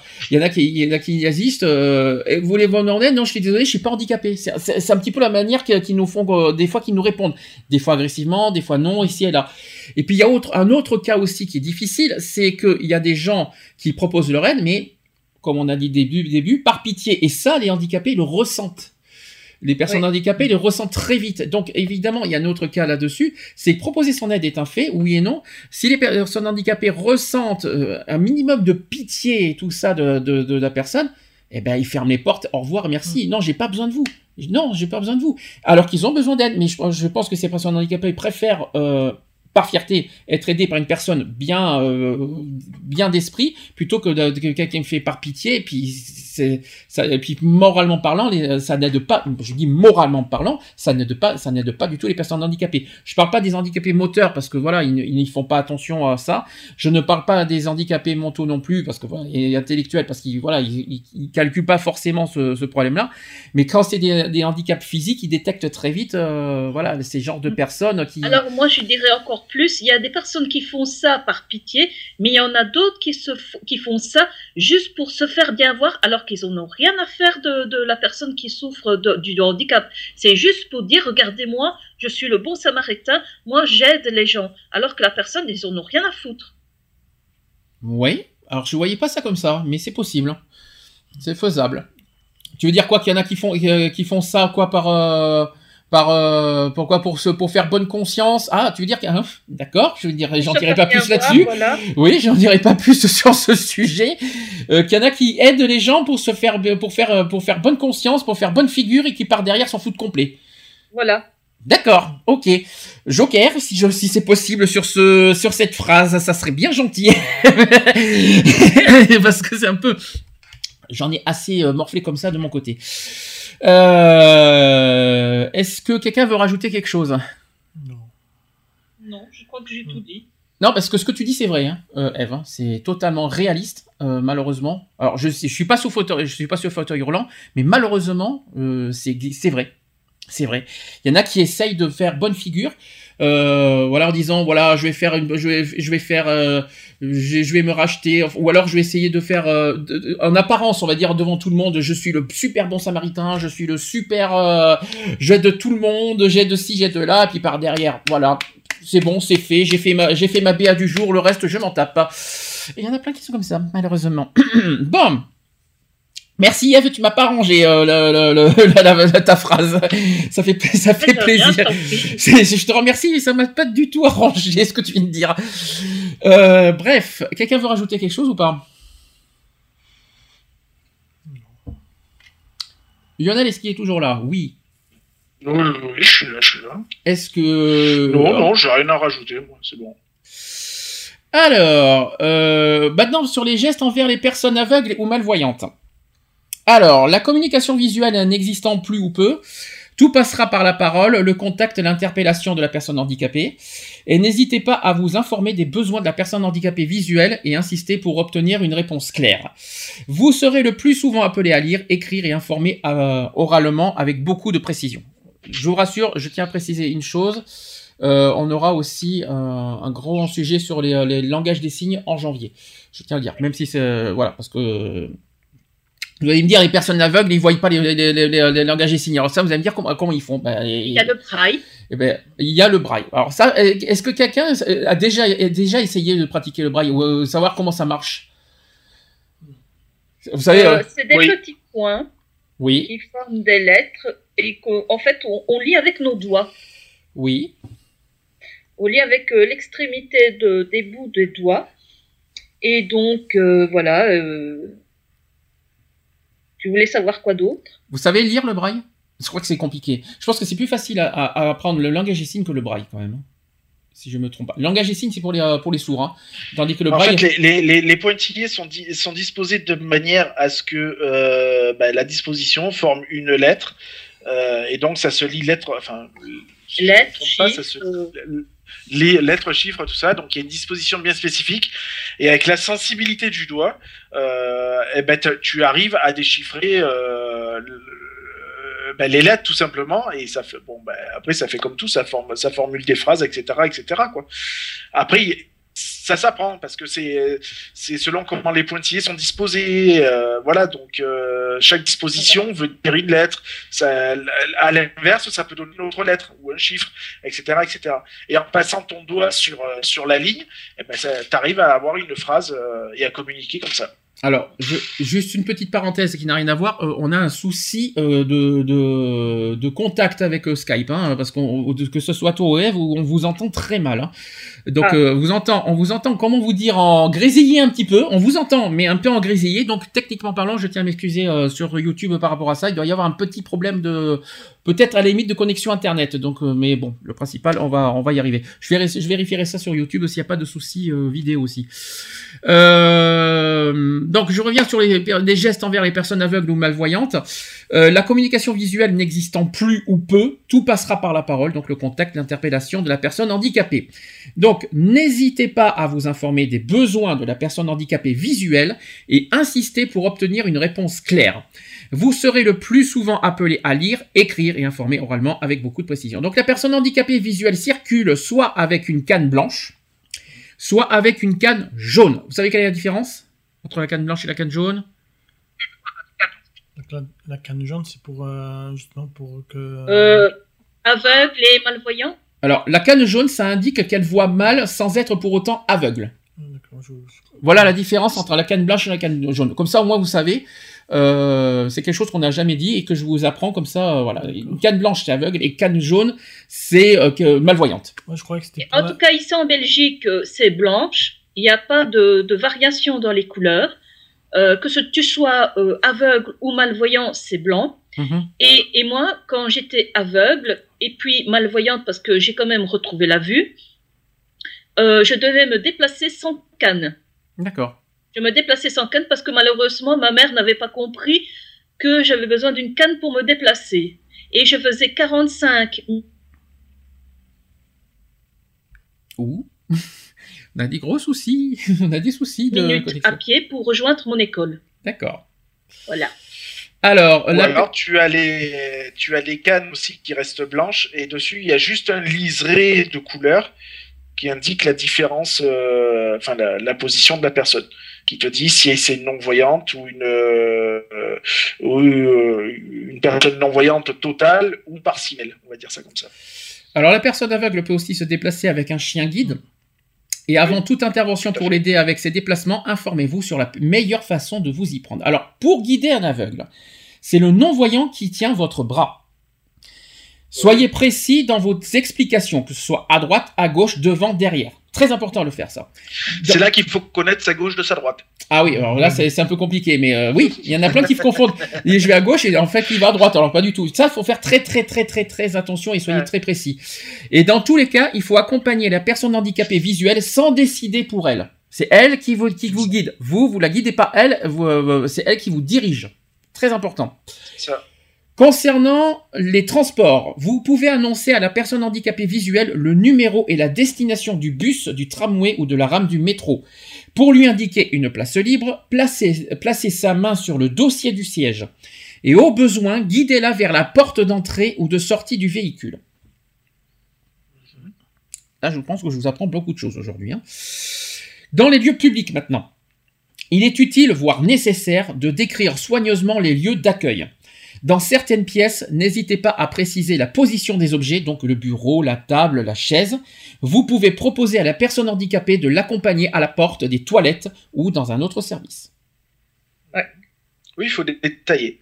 Il faut tout détailler. En tout détail. C'est ça. En cas de danger, inutile de faire de longues phrases. Le mot attention ne sert à rien. Il vaut mieux le remplacer par le mot stop. Ah oui. Ce mot magique peut sauver la vie d'un handicapé visuel. Mhm.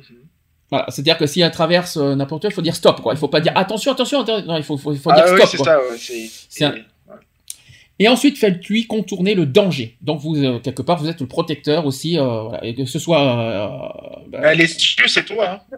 Bah, tu, quoi? Que sur, sur, un, un, non-voyant, les yeux, c'est toi. Hein. ah oui, c'est sûr. Bah c'est toi qui c'est toi c'est toi qui est le maître euh, de, des dangers aux alentours de la personne. Hein. donc euh, voilà quoi. Donc voilà, ça ce sont des. Euh, moi une fois. Oui, Eve. quand j'avais mes problèmes de, vue, que j'étais aveugle, normalement, quand tu es piéton, quand, tu es piéton, tu, as priorité. quand tu traverses, que tu es sur le passage pour piéton, tu es, tu es prioritaire. Bon, moi, ne voyant pas, euh, je n'ai pas entendu quoi que ce soit venir, donc pour moi, il n'y avait rien sur la rue. Donc, je commence à traverser. Et il y a une voiture, en fait, euh, qui tournait brusquement et, qui a failli me percuter. Je ne sais pas où est-ce qu'elle s'est arrêtée, mais elle était très proche de moi. Je la sentais très proche de moi. Et le type commence à me gueuler dessus en disant Mais t'es aveugle ou quoi? Je suis Bah oui. Voilà, ça c'est fait. Bah ouais. Des, des, ouais, ces genres de propos aussi, les gens, les gens qui ont des, de, ces comportements, des, Au, lieu de venir par la personne, vous avez des problèmes de vue, vous êtes aveugle ou quoi? Non, il y a des gens aussi qui ont des, qui font même pas attention à ce qu'ils disent aussi. C'est incroyable. Alors, maintenant les comportements envers les personnes sourdes et malentendantes. C'est pas du tout la même chose. Langage des signes. Alors évidemment, c'est quelque chose. Aïe, pauvre pancarte. C'est quelque chose qu'on n'apprend pas forcément, le langage des signes. Hein. Pourtant, j'ai, euh, voilà, je me suis procuré euh, des livres. Euh, maintenant, voilà, c'est tout con. Hein. C'est tout con hein, d'avoir d'acheter ce petit livre pour 10 euros. Euh, avec tous les, euh, toutes les définitions de, langage des signes là-dedans, franchement, euh, tout le monde peut se procurer ce, genre de livre. Hein. D'ailleurs, je le, je tiens le, voilà, je le montre à la caméra, hein, ce genre de choses. Là, de, sur un, un, livre qui vaut 10 euros, il y a 1500 signes et expressions. Tout le monde peut se le procurer ce genre et tout le monde peut l'apprendre. Je tiens à le dire.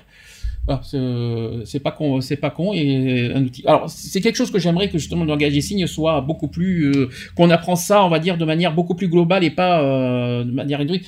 Je pense que moi, l'école, par exemple, j'ai pas appris le langage des signes. J'espère qu'aujourd'hui, ça va changer, euh, qu'on inculque un petit peu le langage des signes à l'école parce que c'est quelque chose d'essentiel. Et en plus, c'est une langue internationale, pas uniquement envers les personnes sourdes, mais aussi entre personnes étrangères. Comme ça, au moins, on peut se comprendre aussi. Euh, euh, avec les langues, on se comprend même pas forcément. Avec, avec le langage des signes, on peut se comprendre universellement. Oui, mais attention, non, non, non, non, non. Là, je suis pas d'accord. La langue des signes n'est pas internationale. Chaque pays a sa langue des signes. Ah, alors là, tu m'apprends quelque chose. Alors, je sais. D'ailleurs, je te l'ai dit tantôt. Il y a la langue des, dans mon pays, en, en, Belgique, il y a la langue des signes francophone, il y a la langue des signes néerlandophone, il y a la langue des signes anglophone, il y a la langue des signes allemande. Mhm. Donc, euh, tu imagines que bien que pour les Français, vous avez un, une langue des signes différente de la Belgique. Euh, aux États-Unis, on signe autrement? Alors, je vais te poser. On va encore signer autrement. Je peux te poser une question parce que c'est très important ce que tu me dis. Comment il fonctionne dans ce cas des étrangers, euh, on va dire sourds, s'ils doivent se rencontrer puisqu'ils ne peuvent pas parler, ils se comprennent pas? Alors, comment ils font un langage des signes maintenant pour, pour se comprendre? Disons que on va se référer à certains signes qui euh, qui correspondent plus ou moins, à, je veux dire, à notre langue des signes et on va essayer de compléter les signes qu'on n'a pas saisis. D'accord. parce que c'est pas évident ce que tu dis, parce que si on se comprend pas, parce que nous, voilà, au niveau de la langue, on essaie de faire l'anglais comme langue internationale, tandis que pour les sources, s'il y a des, s'il y a des trucs différents en langue des signes, euh, ils peuvent, ils vont pas se comprendre du tout. Et puis en plus, ce qu'il faut pas, ce qu'il ne faut pas oublier, c'est que euh, dans, dans, quand on regarde l'histoire de la langue des signes, c'est qu'à un certain moment, euh, les sourds étaient interdits de signer. Ils, ils étaient, on les forçait à parler, à lire sur les lèvres. Ils ne pouvaient pas signer. Donc, les sourds euh, se mettaient en petits groupes restreints et euh, signaient entre eux. Donc, ils inventaient, si tu veux, leur propre, leur propre langue des signes. Donc, c'est pour ça qu'à un certain moment, je veux dire, dans le pays, dans un même pays, même dans une même ville, tu pouvais avoir, tu pouvais avoir euh, dix langues des signes différentes.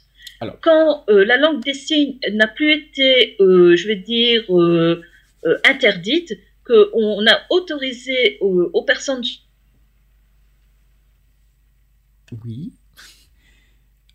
sourdes à signer, on a essayé d'essayer de, faire quelque chose quand même uniforme, de, de, voilà, de faire par pays quelque chose personne euh, euh, dans le pays pouvait comprendre. Mais seulement, ça n'a pas été fait de façon universelle. Donc, ça comportait uniquement la langue des signes du pays, mais les pays ne se sont pas euh, consultés les uns les autres pour essayer de faire quelque chose d'universel. Donc, c'est pour ça que tu peux avoir plusieurs langues des signes dans chaque pays. Eve, Eve, de toute façon, on va pas faire, un, on va pas faire un débat aujourd'hui sur le langage des signes. Tu le sais qu'on va faire un débat, un sujet du jour au mois de janvier on aura largement plus là, on aura l'occasion plus largement de, voilà de, dire ce sujet en janvier sur le langage des signes. On fera bien sûr certains gestes et on aura, tu auras l'occasion de développer ce que tu viens de dire euh, à ce moment-là, si ça te si ça te convient. Tout à fait. Voilà, parce que sinon on, va retarder. si on parle du langage des signes en débat aujourd'hui, on va on va retarder le, sujet. Alors les comportements, on va revenir sur les comportements envers les personnes sourdes et, mal, et, et malentendantes. J'avais fait dire malvoyantes, sourdes et malentendantes. Donc les personnes sourdes et malentendantes ou devenues sourdes peuvent tout faire comme les entendants, sauf une chose, une chose c'est-à-dire entendre, tout simplement. Donc elle présente une différence qui est invisible, mais qui n'entraîne aucune diminution des capacités intellectuelles. Seuls les moyens pour communiquer sont différents, donc les unes utiliseront la lecture sur les lèvres, c'est ce qu'on a dit tout à l'heure, la lecture labiale, et les autres la fameuse langue des signes française. Ou encore un codage phonétique, donc la langue française parlée complétée. Et certains auront facilement recours à l'écrit et d'autres moins. Quelques principes de base sont à respecter pour faciliter la communication. Pour s'adresser ou alerter une, une personne qui n'entend pas ou qui entend mal, il faut éviter de la surprendre en arrivant dans son dos. Bah, déjà, premièrement, hein, envers une personne sourde, éviter de venir en arrivant dans son dos, ça peut lui... Voilà, crise, euh, oui, voilà, cardiaque, bonjour. Ouais, voilà, merci, au revoir, adieu, euh, merci. Euh, et infarctus sur place, c'est sympa. la dimension visuelle, vous savez pourquoi? Parce que la dimension visuelle restera toujours très importante pour elle tout simplement. Donc pour attirer son attention, on peut 1. taper doucement sur son épaule, ensuite faire un geste avec la main, et non pas lui mettre une gifle s'il vous plaît, hein, faire un geste, une petite, une petite tapote avec la main, ou coucou, hein, et pas que comme ça. Euh, ensuite, transformer le plus possible euh, les sources sonores, donc la sonnerie du, du téléphone, du réveil, de l'alarme, de l'incendie, en autre source sensorielle, vous savez quoi? Qu'est-ce qu'il faut mettre à la place des sonorités La lumière. Oui, presque. La lumière. C'est voilà, des flashs lumineux ou des vibreurs, tout simplement. Évidemment. Pour faciliter la communication, il faut privilégier un, un environnement calme en évitant les bruits parasites, les cris et les énervements. Et les énervements. Il faut un échange en face à face pour les euh, voilà pour pour qu'ils puissent vous comprendre euh, sur les lèvres, en évitant de se mettre de profil. Voilà. Il faut ensuite une bonne lumière en évitant les contre-jours. Très important. Ensuite, le soleil en pleine tronche, c'est pas évident. Ah non, ça c'est sûr. Il faut ensuite un débit de parole un peu au ralenti pour qu'il puisse bien lire sur vos lèvres. Ensuite, il faut une bonne articulation, c'est-à-dire euh, quand vous parlez, euh, on peut parler normalement, mais avec eux, il faut parler à bien ouvrir la bouche, par exemple. Il faut parler comme ça. Ça fait bizarre, mais c'est comme ça qu'il faut parler. C'est un exemple.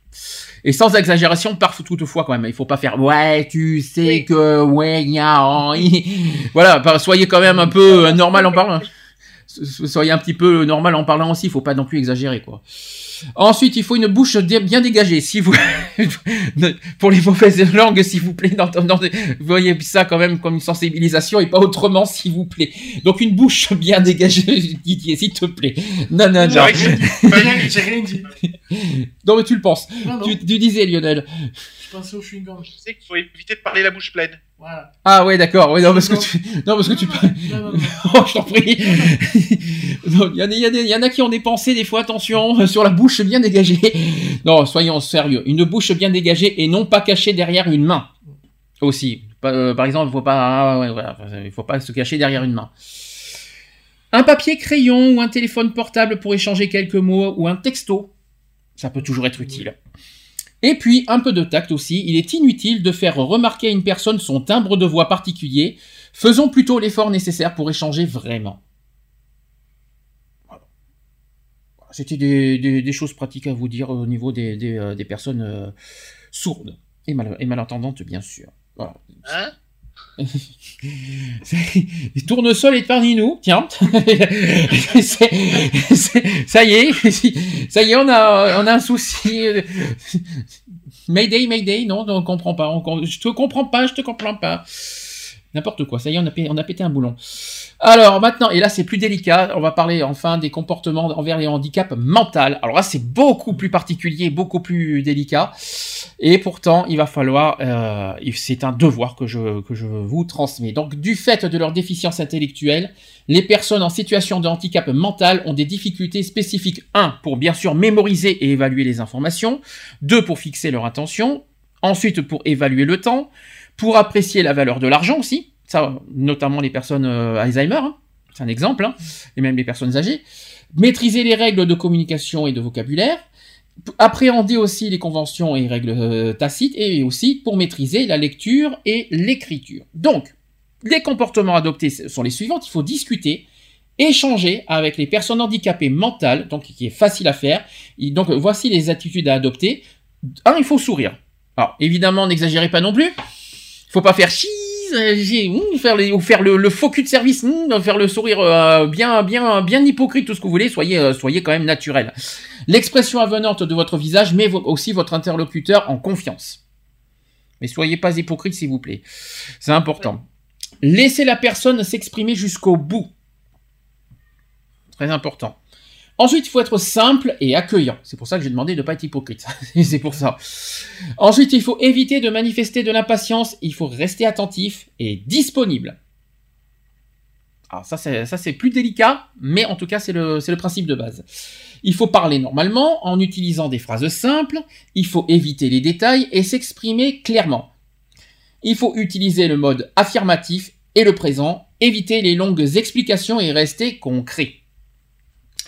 Il faut répéter les consignes ou informations plusieurs fois. Il faut laisser euh, à la personne le temps de réagir ou de s'exprimer. Et elle peut avoir une certaine lenteur de compréhension malheureusement des fois. Euh, ne pas être surpris par les manifestations de familiarité ou d'affection qu'elle peut vous témoigner, donc le tutoiement, par exemple.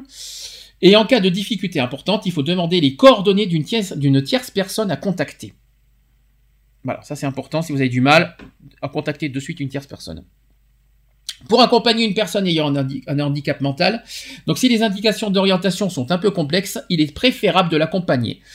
De nombreuses personnes handicapées mentales sont autonomes dans leurs déplacements, mais il suffit d'un imprévu, par exemple une grève ou un retard, pour les déstabiliser. Il est alors opportun de proposer votre aide.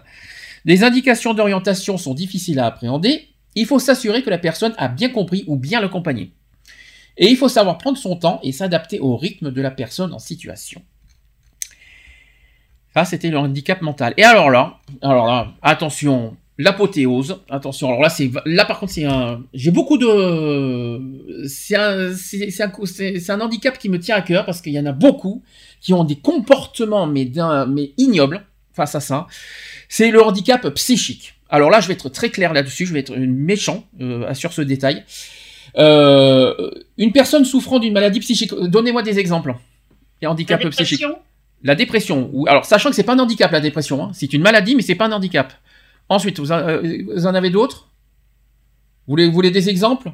La schizophrénie, par exemple? Les troubles bipolaires, c'est marqué dedans, c'est pas moi qui l'ai dit. Les troubles obsessionnels compulsifs, donc les, fameux TOC.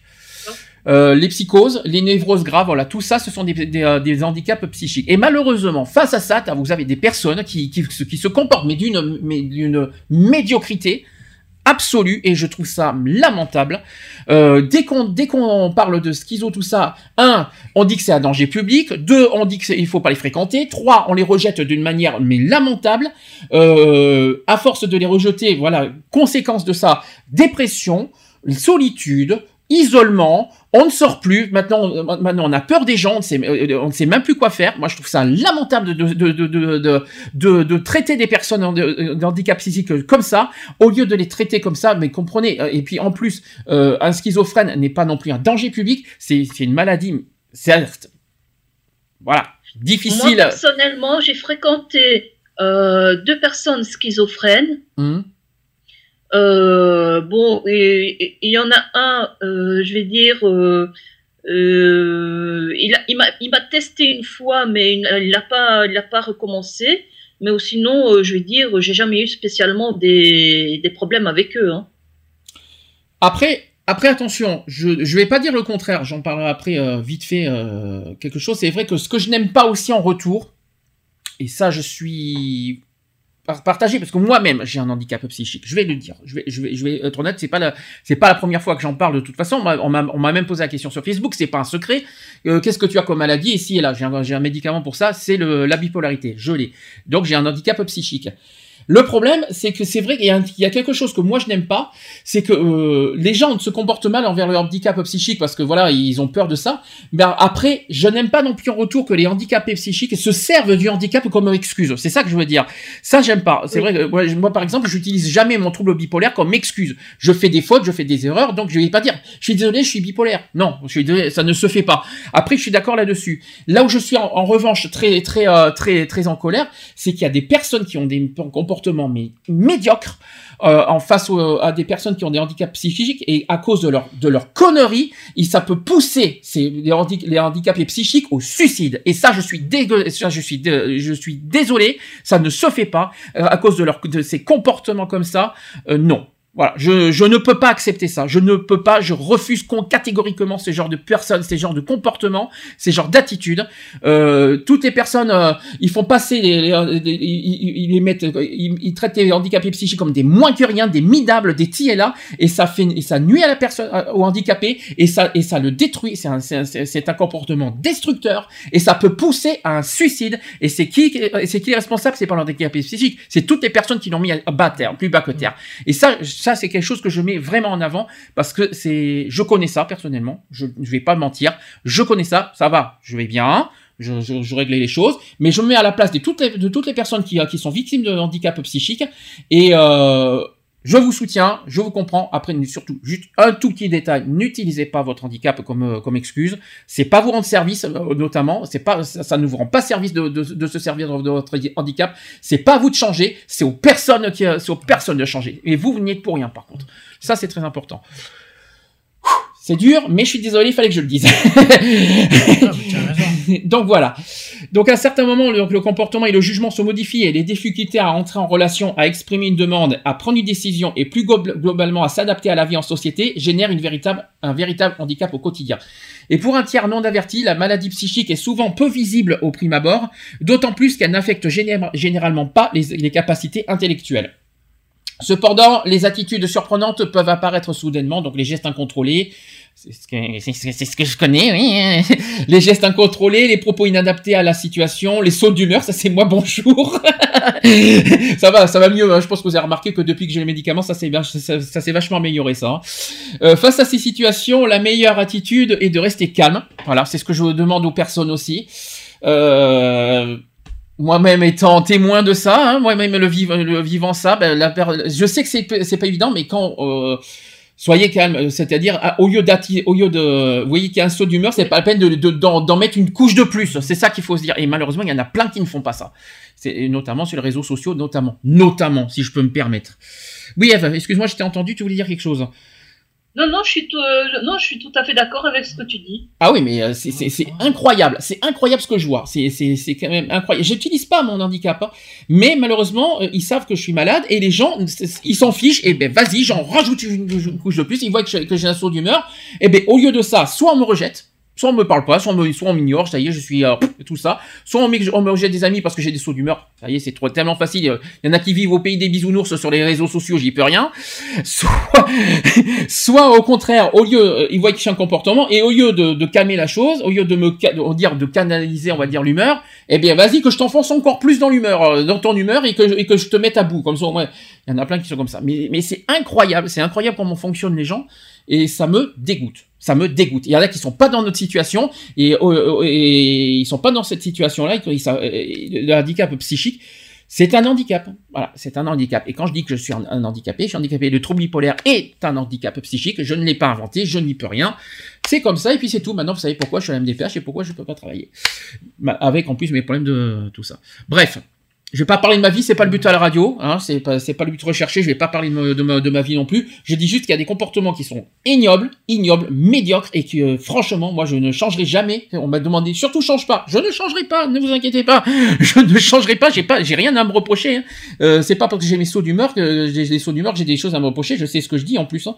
Moi j'ai rien à me reprocher. C'est plus aux gens qui détruisent, euh, qui sont destructeurs, qui, qui, qui, ont à reprocher des choses. Moi tout va bien hein, pour le meilleur des mondes. Alors, je... est-ce que quelqu'un veut rajouter des choses à ce sujet d'ailleurs sur, euh, le sujet du handicap psychique? Quelqu'un veut rajouter quelque chose ou pas? Même si je... c'est pas parce que je suis je vis ça que vous pouvez pas que vous n'avez pas votre mot à dire. Hein.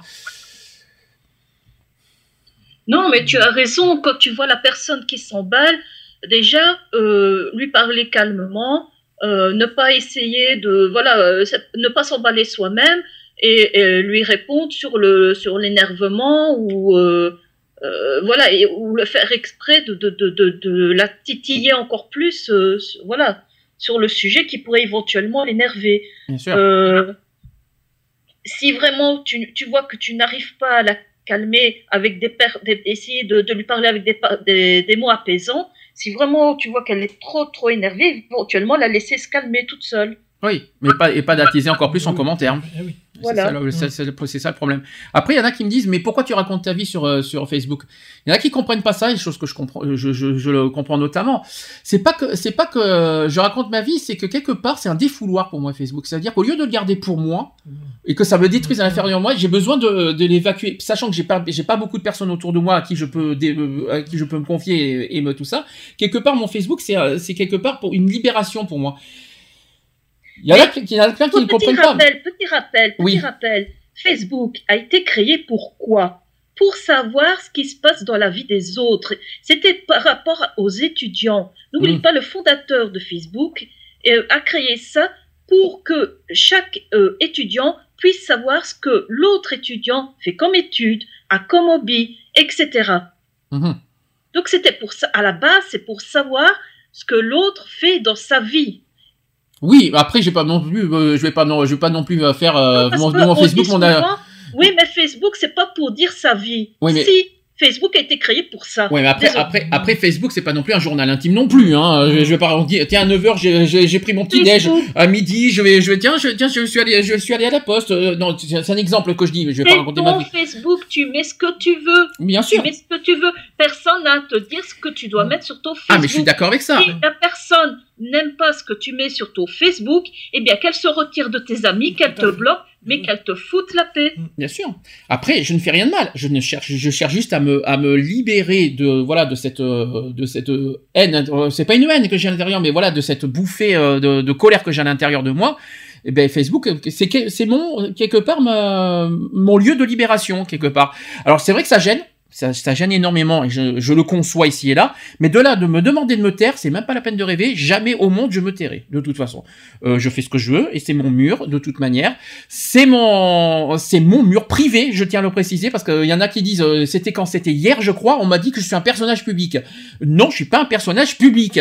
euh, je, je, sais pas pourquoi on m'a dit ça. Oui, mais t'as des, faut faire attention à ce que tu dis parce que t'es un personnage public du fait que tu as une radio et que tu et et que t'es président d'une association. Non, d'abord j'ai bien précisé que sur mon Facebook, il y a marqué profil personnel privé. Point. J'ai rien à rajouter, donc c'est tout. Euh, c'est pas parce que je, je en plus, ce que je sache, je suis pas un personnage public, je suis même pas connu du monde entier. C'est pas la peine. c'est tellement. Non, mais je, je, je, conçois certaines choses, mais mais non. Et puis je fais ce que je veux. C'est un peu, ça dérange. Je le conçois, je l'entends bien, mais de là me demander de me taire et de et de, de faire ce que, en plus de contre, que de pas faire ce que je veux sur mon propre mur Facebook, allez vous faire cuire un œuf. Ça c'est dit, ça c'est fait. et encore, je suis poli. Hein. je suis poli, je suis pas vulgaire. Ça c'est dit. Quelqu'un veut rajouter quelque chose? Parce qu'il est 17h30, on va, on va clôturer le sujet.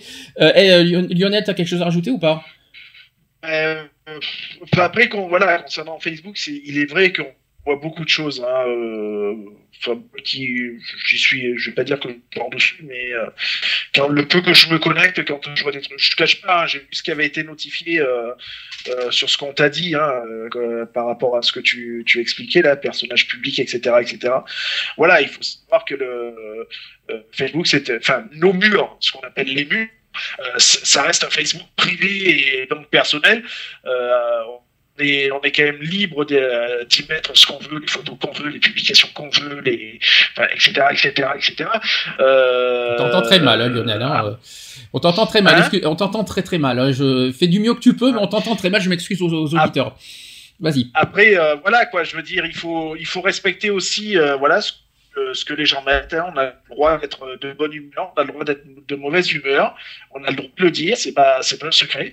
Euh, voilà. Et puis, qui, comme a dit ceux qui sont pas satisfaits, ben écoute, euh, euh, tu dégages et puis voilà, on n'en parle plus, quoi. Je veux dire, il y a, y a pas 50 solutions de toute façon, quoi. Je euh, on n'oblige pas les gens à nous suivre, à nous, à nous liker, etc., etc. Quoi. Donc euh, ouais, voilà, moi si j'ai envie de marquer sur mon Facebook que euh, tout le monde aille se faire en papaouté pour rester poli, mmh. ben, je le marquerai, quoi. Et puis libre. Ouais. Le prendront et voilà quoi. Je veux dire, mais ça, ça, reste mes pensées, ça reste mon droit, comme comme comme toi, hein, tu l'as dit hein, de toute façon. Donc voilà, si j'ai envie de marquer, bah tiens, voilà, euh, hier soir, j'étais pris d'une grosse gastro et j'ai repeint les murs de mon chiotte. Bon là, quand même pas, euh, quand même. oh ben là, quand même pas, faut pas abuser. ça n'intéresse personne, ça quand même. Faut pas abuser, mais c'est vrai que bon, euh, je vais pas non plus mentir.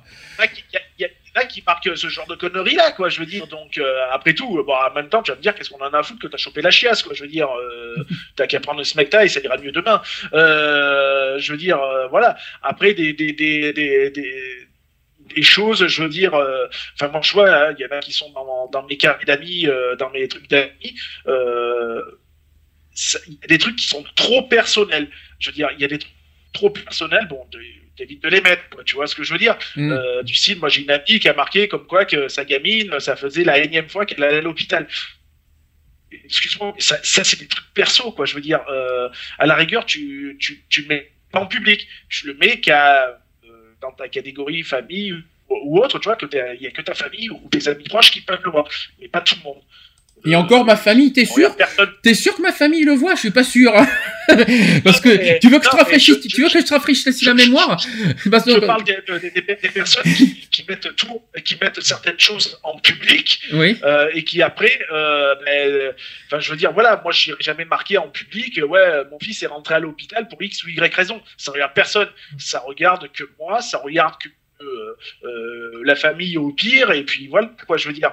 Euh, et puis c'est pire que ça. La possibilité, on a la possibilité de gérer les, les publications, les mettre soit en public, soit, soit que, que, les amis les voient ou autre.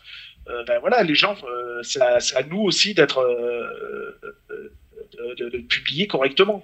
C'est comme par exemple, c'était quand? C'était jeudi, je crois. Je vais pas me tromper. On m'a, critiqué parce que je pointais du doigt ma mère. Si elle m'écoute, tant pis, tant pis, euh, tant pis, euh, tant pis, c'est pas grave, j'ai rien à cacher de toute façon. Quand je pointais du, du doigt ma mère, c'est très simple. Je ne parle pas de tout ce qu'elle nous a fait subir à l'association. Vous, vous savez, vous, vous savez tout ce qui s'est passé.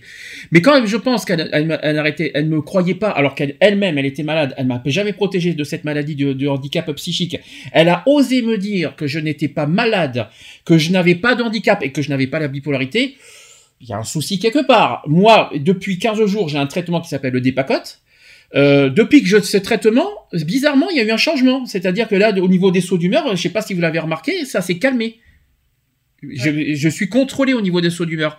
Donc de la dire que j'étais pas handicapé et tout ça, euh, c'est c'est ça que je veux dire au niveau, euh, c'est ça que je voulais pointer du doigt. Ma mère m'a pas protégé de ça, m'a pas, m'a pas sensibilisé. Euh, non, t'es pas malade, t'es pas si t'es pas là. Je dis ce que je veux. Ma mère, je lui en veux pour ça, et je lui en voudrais à vie, parce que pendant des années j'ai souffert de ça, ça m'a coûté très cher au niveau, au niveau social.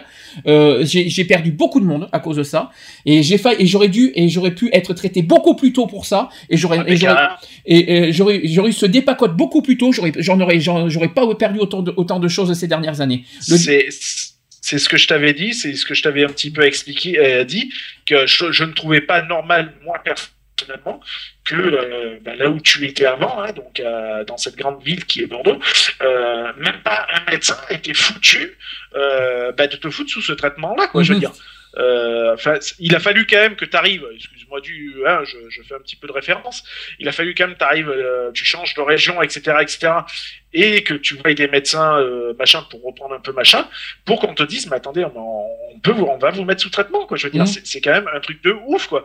Je veux dire, en combien d'années à Bordeaux 15 ans à Bordeaux, mais le, la bipolarité a été déclarée chez moi en 2010. Et on m'a pas mis sous des pacotes pour autant. Hein.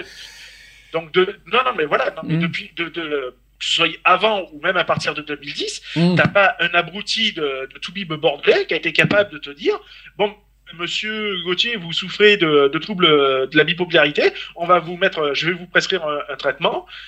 Non, ben, je trouve ça euh, inadmissible. Et même, je suis désolé de te, le dire, hein, euh, tu sais très bien que je connais ta mère en plus, euh, même au niveau de ta mère, quoi, je trouve ça complètement inadmissible et, euh, et, irresponsable. Mm. J'irais même jusqu'à dire irresponsable euh, parce que euh, son enfant, qu'il soit une mineure, qu'il soit une majeure, ça reste son enfant et bah, ton gamin, il y a quelque chose qui va pas, bah, tu te bats pour lui, quoi. Je veux mm. dire. Voilà, c'est ça que j'en veux. Je vois ça comme ça. Je, je en veux, non, l'histoire d'association, hein, ça c'est à part, je, je mets à part. Moi, je parlais de ma maladie parce qu'on me posait des questions sur ma maladie. C'est de ça que je lui en veux parce que moi, personnellement, j'aurais été traité beaucoup plus tôt de ça j'aurais pas perdu autant de choses, de choses notamment à Bordeaux. Hein. À Bordeaux, j'ai j'ai perdu. C'est surtout en sachant que, en, sachant qu'elle-même elle l'est mm. euh, et en sachant euh, que c'est euh, euh, bah, que ça peut être héréditaire, mm. euh, chose qui est le cas puisque tu l'as chopé. Mm. Eh ben, prends les devants, quoi. Je veux dire, moi, je suis assujetti à, à l'eczéma. Sandy, c'est un enfant Pardon? C'est un enfant sur quatre qui est susceptible d'être euh, atteint de, de, de, ton syndrome. Bah, je pense, bah, je, je, bah, écoute, je sais qu'on euh, sur, on est cinq. Je sais que sur les cinq, on est quand même euh, beaucoup les garçons touchés. Hein, donc, je pense pas que mes que mes frères sont bipolaires, mais en tout cas, ils sont bien touchés aussi. Hein, mais eux, ils sont pas traités pour ça. Tandis que moi, je l'ai heureusement que je l'ai détecté, que ma mère n'y croyait pas du tout d'ailleurs. Dit non, toi, t'es pas malade. Rappelez-vous tout, tout, ce qu'elle nous disait sur le chat à l'époque. Bah oui. moi, j'ai morflé là-dessus pendant des années. Il a fallu que moi, bah, j'ai persisté et signé et j'ai fait moi-même les, euh, choses pour, pour, pour me faire traiter là-dessus et regarder aujourd'hui où j'en suis. Depuis 15 jours, est-ce que que j'ai des sauts d'humeur? Au contraire, je me canalise. J'étais tout seul à mon anniversaire avant-hier. Je sais pas pour autant que ça y est, j'ai fait mes sauts d'humeur. J'étais en dépression. J'étais, euh, alors que j'aurais, j'aurais pas eu ce traitement-là ça aurait été catastrophique. J'aurais pas, je me serais laissé abattre, etc. Comme Lionel me connaissait à l'époque, c'est-à-dire complètement effondré, tout ce que vous voulez, quoi. Et au contraire, ce médicament a réussi à me, à me contrôler. Tant mieux, et je suis content, et c'est pas grâce à ma mère, c'est grâce à moi. C'est ça que je vous dis, que j'ai dit sur Facebook. Et on me dit, oui, c'est méchant pour ta mère. Bah oui, c'est méchant pour ma mère, mais c'est réaliste. C'est méchant, mais c'est méchant, mais c'est la vérité, quoi. c'est le. Voilà, c'est comme ça. Voilà, on fait le. Est-ce que vous avez quelque chose pour finir? Parce que là, on a un petit peu fait un extra qui n'était pas du tout prévu au programme. on a un petit peu même dépassé le, au niveau timing. Est-ce que vous avez quelque chose pour finir, Didier? Non. Non. Eve? Eve a disparu de la nature. Eve nous a quittés. Eve nous, Eve nous, nous aime plus. Bon, Eve n'est plus là. Euh, Lionel. Bah, euh, moi, j'aurais tendance à dire voilà qu'il faut euh, il faut un peu plus soutenir. Euh, donc, je vais revenir un peu sur le handisport, euh, un peu un petit peu soutenir toutes ces personnes là qui se qui sont déjà dans le malheur par rapport à leur maladie ou parce qu'ils ont eu un accident, donc ils, ils sont diminués puisqu'il faut quand même le dire. ils sont ils sont diminués et c'est pas évident pour eux. Donc, ça ne sert à rien de continuer à les bah, à les les enfoncer. je j'aurais à dire. Et euh, ben, à soutenir quoi je veux dire. Et et comme on l'a on l'a on l'a dit tout à l'heure euh, chose que je n'aime pas du tout aussi euh, c'est ce c'est ce côté de voilà de, de pitcher mhm. moi j'aurais tendance à dire qu'il n'y a pas de pitcher pour les croissants. Mais voilà traitons les, les personnes à mobilité réduite comme n'importe quel autre être humain je veux dire hein, mhm. quel que soit le handicap qu'il soit physique, autre. Euh, je veux dire, euh, on est tous à la même enseigne, hein, on est tous des êtres humains. Euh, un jour, un jour, bah, ces gens-là, bah, ils, ont peut-être marché sur leurs deux jambes, hein, et D'autres non, malheureusement, puisqu'ils sont nés euh, euh, comme ça, mais euh, ou non voyants ou autres. Et bon, ben voilà quoi, je veux dire, hein, ça, comme tu l'as dit aussi, ça peut arriver à n'importe qui, à n'importe quel moment. On n'est pas à l'abri, et je pense qu'il faut avoir un peu plus de, de respect. un peu plus de compréhension et envers toutes ces toutes ces personnes quoi. Parfait. Bon, bah, sur l'handisport, on a dit de toute façon ce qu'on attendait. Hein. C'est vrai, un peu plus de, de, voilà, plus de visibilité sur le handisport parce que je trouve que c'est pas assez visible, euh, notamment dans les médias. Et euh, je parle pas des presses, je parle notamment des télévisions. Pas assez de visibilité sur le handisport que j'aimerais. Euh, voilà, voir au moins sur la TNT, euh, pas forcément sur la France 2, France 3, mais il y a, l'équipe 21, il y a des chaînes sport qui existent pour ça. Ça, c'est le premier point. Euh, le vivre ensemble sur handicap, vous savez tout ce que je, tout ce que je pense, hein, vous savez tout ce que j'espère. Le handicap n'est pas une... Euh, bah, c'est pas une tare. C'est ça c'est pas contagieux, donc c'est pas donc n'ayez pas peur du handicap. Le handicap, c'est d'accord, il y a une différence parce qu'on manque soit parce qu'il manque une jambe, soit tout ça, parce que peut-être euh, le, cerveau ne fonctionne pas de la même manière, mais ça reste un être humain. Il, est, il est composé de la même euh, de, de, de, on va dire euh, même peau, même on a les mêmes os, on a on est constitué de la même façon, le même sang, de tout ce que vous voulez, le, un cœur, tout ce que vous voulez. Donc on est pareil, on est semblable. C'est pas parce qu'il y a des, des trucs des des petites choses, je dirais, des, des mini petites choses différentes qu'il faut les traiter vraiment différemment et puis les exclure, les rejeter, tout ce que vous voulez. Non, la différence gêne peut-être, mais on est constitué de la même façon, je tiens à vous le dire. Allez, on va faire la pause intermédiaire. Je vais mettre K-Black avec Rattraper le temps, tiens, histoire de dire, c'est vrai qu'on est un peu en retard. Et euh, je vais mettre Alma avec Chasing Eyes. On se dit à tout de suite. Pour la suite. Pour la suite.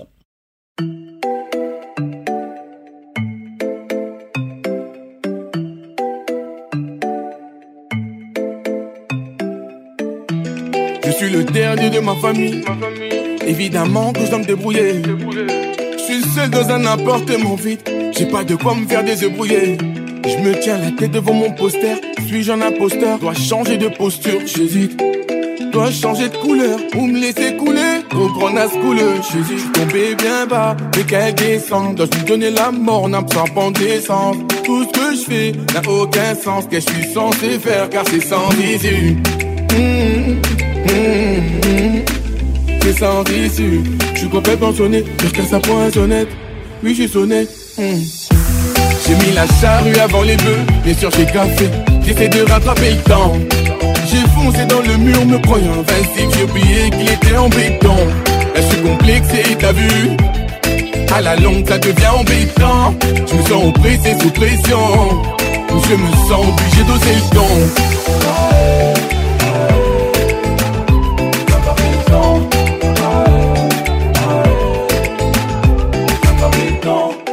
À mettre dans la cocotte minute Car je dépense tout dans le loto. Je me ronge les ongles à chaque minute. J'ai pas quoi faire à réseau Oui c'est vrai. Suis seul dans ma course Le temps passe me boost Oui c'est vrai. Suis seul dans ma course Je l'avoue. Je suis tombé bien bas Et qu'elle descend Dois-je me donner la mort en absorbant d'essence Tout ce que je fais n'a aucun sens. Qu'est-ce que je suis censé faire? Car c'est sans issue Mmh. C'est sans issue. Je suis complètement sonné, je casse à poinçonnette. Oui, je suis sonné. J'ai mis la charrue avant les bœufs, bien sûr j'ai gaffé. J'essaie de rattraper le temps. J'ai foncé dans le mur, me croyant invincible. J'ai oublié qu'il était en béton. Là, je suis complexé, t'as vu? À la longue, ça devient embêtant. Je me sens oppressé sous pression. Je me sens obligé d'oser le ton.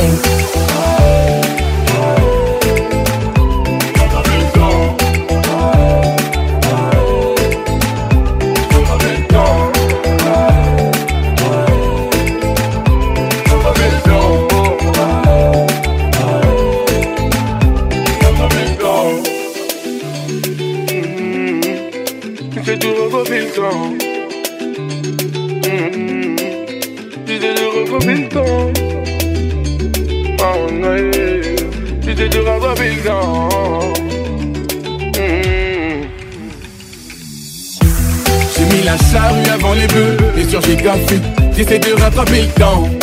J'ai foncé dans le mur, me croyant invincible. J'ai oublié qu'il était en béton. Je suis complexé, t'as vu? À la longue, ça devient embêtant. Je me sens oppressé sous pression. Je me sens obligé d'oser le ton.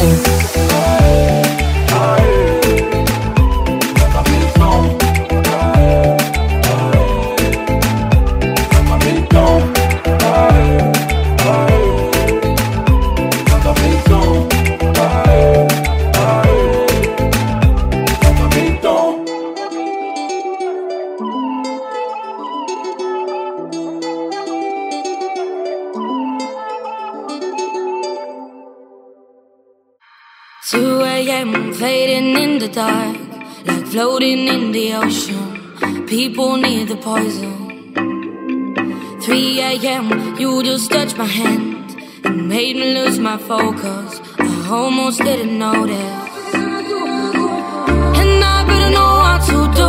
Who's gonna be the first one to move? I wanna get closer to you. And I better know what to do. Who's gonna be the first one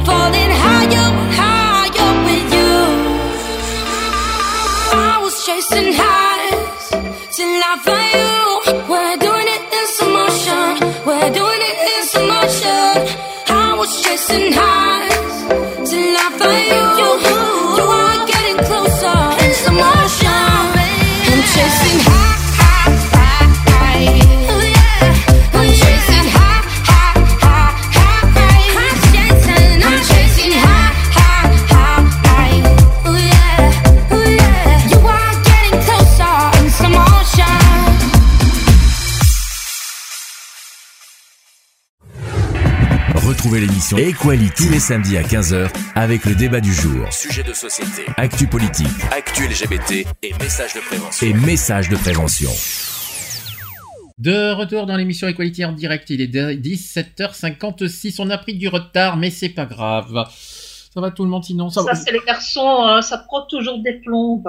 Non mais on a pris du retard, on, avait, on a pas mal papoté, etc. Et on- non, voilà. C'est c'est pas grave, ça fait, euh, ça fait toujours plaisir. Didier, ça va, tu tiens? Ouais, ça va. Avec ses, avec ses, ses, ses oreilles, ses oreilles roses. ça va, t'entends bien fort et clair? Ça va. Tu ne t'ennuies pas? Non, non. Tu n'es pas trop fatigué non plus? Non, non, non, ça va. bon, c'est parfait. Allez, c'est parti pour les actus politiques. Politique. Politique. Politique. Politique. Je crois que j'ai, je crois que j'ai perdu. C'est pas parti, hein. Equality. Les actus. Politique. Politique. Politique. Allez, les actus politiques. Il s'en est passé, dis donc, c'est des choses cette semaine. Sur entre euh, deux scandales cette semaine. Je sais pas si vous êtes au courant de ce qui s'est passé. Enfin, Non. cette semaine. D'abord, euh, l'affaire Weinstein. Ça vous dit quelque Ah, chose? Qu'est-ce que c'est que la- le- qu'est-ce que c'est que l'affaire Weinstein? Ça vous dit rien? C'est pas du Non. harcèlement. Si. C'est sur le harcèlement, exactement. Donc, euh, depuis l'article dénonciateur euh, du New York Times le 5 octobre dernier, de nombreux témoignages d'actrices s'accumulent et accréditent les accusations qui pèsent sur le producteur américain. Décryptage, je, vais vous décrypter étape par étape tout ça. Donc, tout a commencé le jeudi 5 octobre par un article du New York Times. Et dans cette enquête, deux actrices qui s'appelaient Ashley Judd et Rose McGowan. Vous savez qui c'est Rose McGowan Peut-être, y a peut-être des fans parmi nous. Qui est Rose McGowan Une des sœurs. Aliwell. Halliwell, gagné. C'est euh, la fameuse remplaçante de, de Proof. La quatrième sœur, si vous préférez. Donc, il raconte euh, avoir été victime d'agression ou de harcèlement sexuel de la part de Harvey Weinstein. Donc, celui sur- que l'on surnomme le Nabab de Hollywood a rapidement présenté ses excuses, puis essayé de se justifier en déclarant un peu, euh, un peu convaincant. Il a dit J'ai grandi dans les années 60 et 70 quand toutes les règles sur le comportement et les lieux de travail étaient différents. C'était la culture et l'époque. Et très vite déstabilisé, il a décidé de mettre en congé de la Weinstein Company, l'entreprise qu'il a fondée avec son frère afin, qu'il- euh, a fermé de maîtriser démons. Et soucieux de ne pas cautionner ses actes, le conseil d'administration de sa maison de production a très vite licencié le producteur. Alors, euh, j'en ai un, euh, je vais, je vais pas faire euh, tout le débat, mais j'en ai euh, si vous voulez. hein. Il y a, hum, hum, hum, hum, hum. est-ce que vous, vous avez vu les accusations ou pas vous les, vous les connaissez Non. voilà, il y a plusieurs femmes. Aujourd'hui, je crois qu'il y a une dizaine de femmes aujourd'hui maintenant qui ont porté plainte contre cet acteur. Euh, Il y en a plein. hein. Euh, il y a l'affaire qui prend de l'envergure. Il y a des actrices de premier plan. Il y a euh, Gwyneth euh, Paltrow. Il y a Angelina Marion Jolie. Cotillard. Angelina Jolie. Ce Oui. n'est pas rien. Rosanna Arquette. Asia Argento. Emma Decaune. Lucy euh, ouais. euh, Judith Godrèche. Léa Seydoux. Cara euh, Devlin. Il y a aussi Eva Green qui est, euh, par le biais de sa mère Marlène Jobert, ont révélé au monde entier l'inadmissible comportement d'Harvey Weinstein. T'as dit qui aussi, Lionel? Marion Cotillard. C'est sûr, c'est... donc ça doit être tout récent ça alors, ça doit être tout frais Ouais, ça. Ils en ont, ils en ont parlé euh, aux infos. D'accord. Alors, je n'ai pas les, euh, trucs exacts sur moi. Y a eu des, je vais vous dire ce qu'il y a eu. Il y a eu des attouchements répétés. Il y a eu des agressions sexuelles et même de viols. Il y a des accusations qui sont très graves parce que l'actrice italienne Asia Argento, qui est euh, la fille du réalisateur Dario Argento, affirme avoir eu une relation sexuelle orale non consentie avec lui. Une accusation similaire qui est proférée par l'actrice Lucia Evans. Cinq femmes pour le moment ont déclaré avoir été violées pour, euh, par le mogul du cinéma mondial. Et de terribles témoignages de célébrités et d'anonymes se succèdent depuis maintenant une semaine. Ouais. Si vous avez des choses à dire, c'est le moment, sachant qu'après il y a une deuxième affaire à communiquer. Est-ce que c'est quand même grave, hein euh, Non? Il y a eu encore quelque chose de. Oui, vas-y Lionel, on commence. Moi, ce que je, je- enfin, voilà, ça, ça reste tragique, hein, c'est malheureux, euh, je- j'entends, j'entends totalement. Mais pourquoi aussi tard? Oui, c'est la question que je me pose.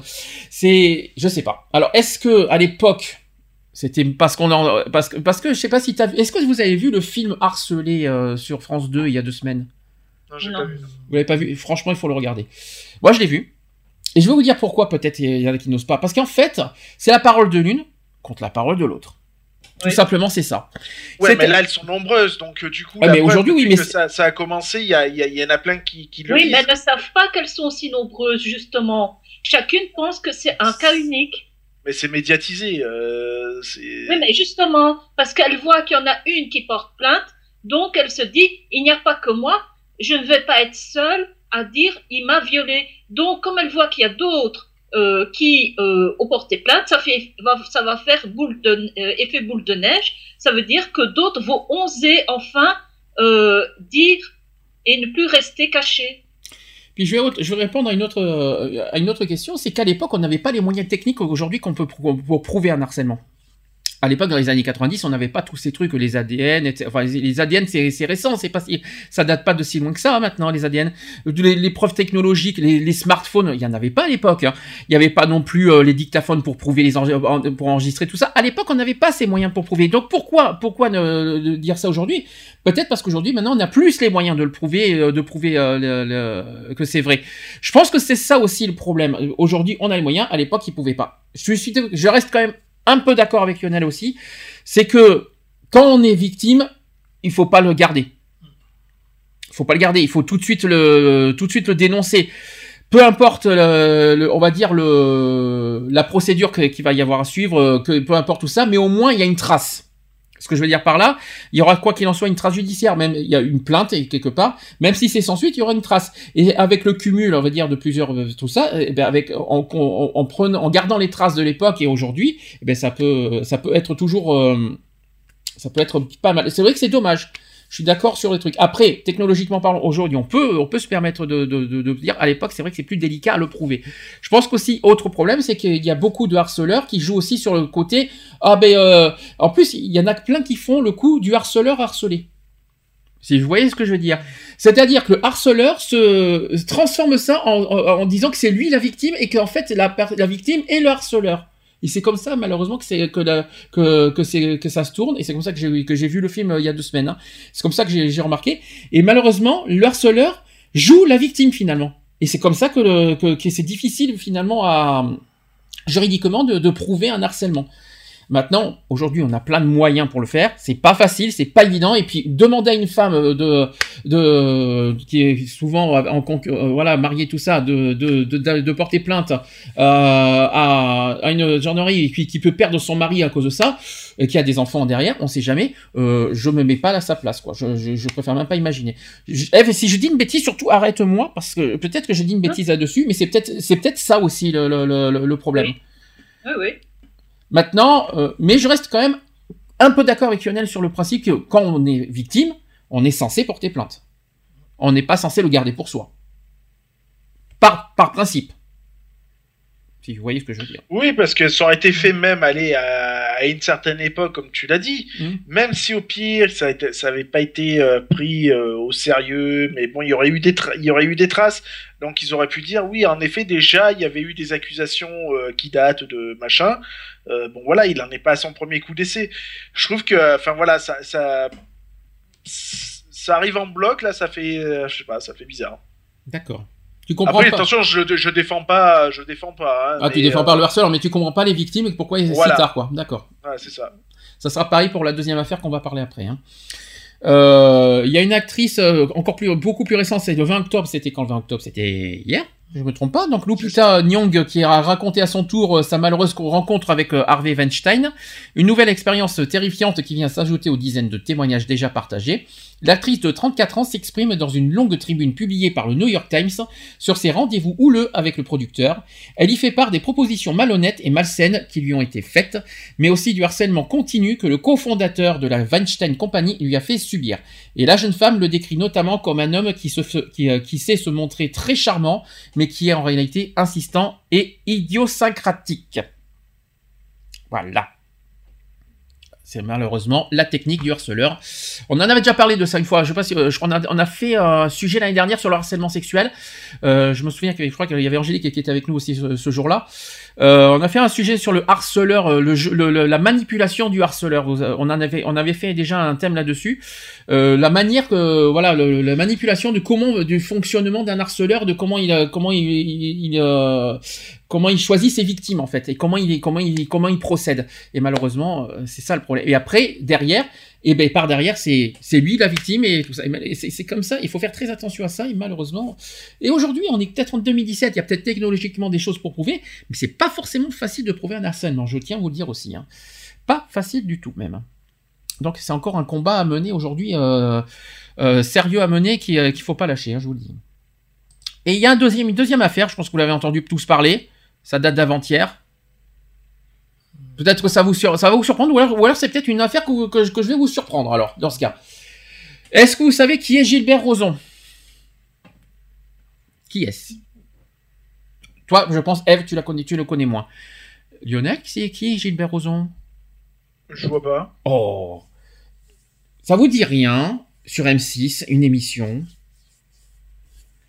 qui devait revenir, Ah, mais qui... La France a un incroyable talent. Ah oui, oui, le, oui, d'accord. je- Ça y est, je vois, je vois le visage. Oui. Voilà. Eh ben, il s'est passé quelque chose de très grave. Il y a eu euh, le, la chaîne canadienne qui, alors je me rappelle plus comment ça s'appelle.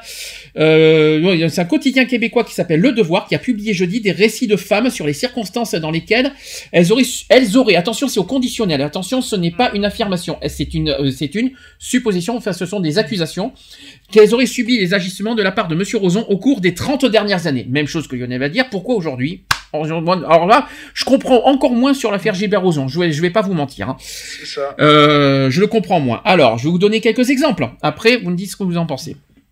Alors, il y a par exemple une une personne qui s'appelle Sophie Moreau, qui est la fille de l'humoriste Jean-Guy Moreau. Elle a dit ceci. Il m'a demandé d'aller, d'aller backstage avec lui. La jeune femme, alors âgée de 15 ans à l'époque, a accepté de suivre Roson malgré le fait qu'elle savait qu'il ne se rendait pas au bon, endroit, puisqu'elle lui faisait confiance. Elle occupait un poste de réceptionniste au festival Juste pour rire. Nous avons descendu un escalier métallique, il faisait noir, on ne voyait rien. Il m'a pressé contre lui et il m'a demandé de l'embrasser et j'ai dit non. Ensuite, elle raconte que Roson s'est mis à rire. L'été suivant, le harcèlement s'est poursuivi avec des demandes d'insistance et des gestes déplacés comme la prendre par les hanches. Voilà, ça c'est un exemple. Je peux vous donner un deuxième exemple, j'en ai, j'en ai, j'en ai plusieurs des exemples. En 1998, il y a Salomé Corbeau qui est comédienne qui a dit ceci J'allais, j'avais accès à de gros parties euh, de fin de festival. Lors d'un de ces gros parties, Gilbert, qui était très intoxiqué, m'a agrippé et a passé sa main près de mes culottes et a réussi à mettre un doigt dans mon vagin. Je lui disais, j'ai 14 ans, j'ai 14 ans, je suis une, une jeune- une jeune fille. Je parlais fort et j'espérais que les témoins autour réagissent. Mais personne n'a réagi. Gilbert m'a lâché et je suis parti. Il y a des témoins, donc cherchez l'erreur. Donc là, il y avait témoins, donc elle pouvait porter plainte. Oui. Bien sûr. Donc là, j'ai pas compris. Hein. Voilà, là, je, je vais pas vous mentir. euh, S'il y a témoin, pourquoi ne pas avoir porté plainte à l'époque? Bon, ça, ce n'est que mon avis. En 90, Bé- Pénélope McQuaid, animatrice. Donc cette journée-là, j'étais avec ma fréquentation de l'époque. On était au musée Juste pour rire, qui était le QG du festival. Je n'avais pas bu parce que je travaillais à 4 heures. Je suis allé à la salle de bain. C'était une toilette privée. Tout de suite, après moi, je sens quelqu'un quelqu'un qui rentre. Je vois la lumière se fermer et la porte se barrer. Est-ce que quelqu'un et ce quelqu'un que j'ai aperçu, c'était Gilbert Rozon. Il s'est jeté sur moi. J'ai complètement figé et lui aussi d'ailleurs. Après, hein, vous avez, vous faites votre propre opinion. Hein. Je, vous donne quelques petits exemples. Après, c'est à vous de, de- de décider qu'est-ce que vous en pensez. Ensuite, en 98, moi, ce qui me perturbe, c'est que ça, tout date des années 90. Il hein. Euh, y a rien qui date des années 2000. Hein. Moi, c'est ce qui me perturbe un peu dans tout ça. Toutes les, euh, tout date des années 90, hein, ce que je suis en train de vous dire. Euh, alors que elle et Rosan étaient, sous- euh, étaient en route pour aller au bar, en chemin, il m'a dit qu'il n'habitait pas loin, qu'il voulait aller changer sa chemise, car il l'avait portée toute la journée. Je n'ai aucune crainte, je suis rentré chez, lui, il a fumé un joint. Je pense que j'ai pris une pouffe, une puffe, je pense. Euh, non, j'en ai pris une puffe, ou une, bouffée peut-être, vous voulez dire. Euh, il devait être comme euh, 19h30, on n'avait pas bu de vin, on n'était pas du tout intoxiqué et écoutez, la première chose que j'ai su, c'est qu'on était dans sa chambre, il était sur moi et j'ai fait la planche. Dans ma tête, le gars que je venais de rencontrer était en train de me pénétrer, il avait rencontré mon chum. Alors moi, moi, il y a deux choses qui me perturbent, euh, juste une chose qui moi me perturbe, c'est que tous les témoignages datent des années 90. Si c'est vrai, c'était vraiment, euh, vraiment un harceleur, où sont, où sont les témoignages des années 2000 dans ce cas? Eh oui. Pourquoi il n'y a que des années 90 Et C'est une communauté contre lui ou c'est... euh, Attendre 2020.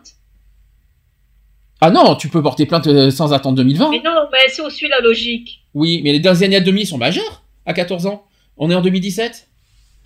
Il y a déjà 17 ans de plus. Donc déjà, euh, rien que ça, euh, si on calcule, si on, si on on calcule qu'ils s'en prend à des mineurs de 14 ans, tu calcules déjà 10, minimum 10 ans plus, elles ont au moins 24. Ah, Sachant que tu peux porter plainte euh, à, partir de l'âge de 18 ans. Déjà, tu peux porter plainte en 4 ans, déjà. Euh, après quat- 14 ans, à 18 ans, donc en 4 ans d'intervention, y est, euh, moi, moi, il y a quelque chose qui me choque, c'est où sont les affaires des, s'il y en avait, s'il était vraiment un harceleur, comment ça se fait qu'il n'y a aucun témoignage qui date des années 2000? Voilà, ça, c'est la première chose qui me perturbe. La deuxième chose, c'est que moi, il y a- moi, il y en a un qui m'a choqué, c'est le coup qu'il y a des témoins. Alors là, alors ça, ça, alors ça, ça m'a, ça, ça m'a perturbé. Euh, Il y a des témoins et pourquoi en parler aujourd'hui? On est, je crois que c'est une, affaire qui date de 20 ans. Bah oui, il y a des témoins. Euh, bah super. Bah oui, je, je me suis fait violer, j'ai des témoins et j'en parle 20 ans après. Ah non, mais il y a un problème là. Euh, j'ai- alors, je, ça ne veut pas dire que c'est faux. Je, je- ce ne sont que des suppositions, mais ça me perturbe quand même. Ça me paraît un peu gros quand même comme histoire. Maintenant, toi, Eve, toi qui es une femme, je voudrais savoir quelle est ton opinion là-dessus. Je voudrais, c'est- quand même gros hein, comme, accusation, mais qu'est-ce que tu en penses, toi? Tu trouves ça crédible ou justifié, ou est-ce que, est-ce que tu, est-ce que tu seras à leur place, tu aurais, tu aurais été pareil, tu aurais fait pareil Qu'est-ce que tu en penses? Je crois que Eve a disparu. Miss Eve, Miss Eve a disparu. Ah ben, euh, Franchement, j'en sais rien, mais euh, c'est vrai que ça fait un peu long. Ça fait un peu long, surtout, on se demande qu'est-ce que font les parents dans ce... oui, Je suis là, tu m'entends? D'accord. Ah. Il y a un décalage en Euh, plus. Moi, je me demande surtout, euh, qu'est-ce que les parents font là-dedans?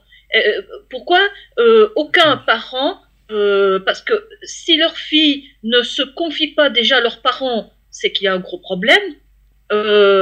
Et si elles se sont confiées à leurs parents, pourquoi eux, ils n'ont pas, n'ont réagi alors que leur gamine avait 14-15 ans?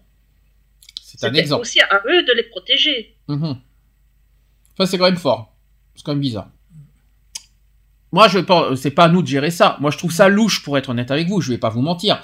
Je trouve ça louche. Maintenant, ça ne veut pas dire que tant que si c'est prouvé, pourquoi pas. Mais là, ce ne sont que des phrases en plus. Ce ne sont que des mots.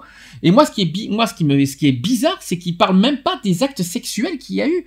Ce, il y a eu, euh, et ça a été jusqu'où euh, Enfin, il a fumé un joint. Je pense qu'il a pris une pouffe. Enfin, je, en plus, je pense. Hein.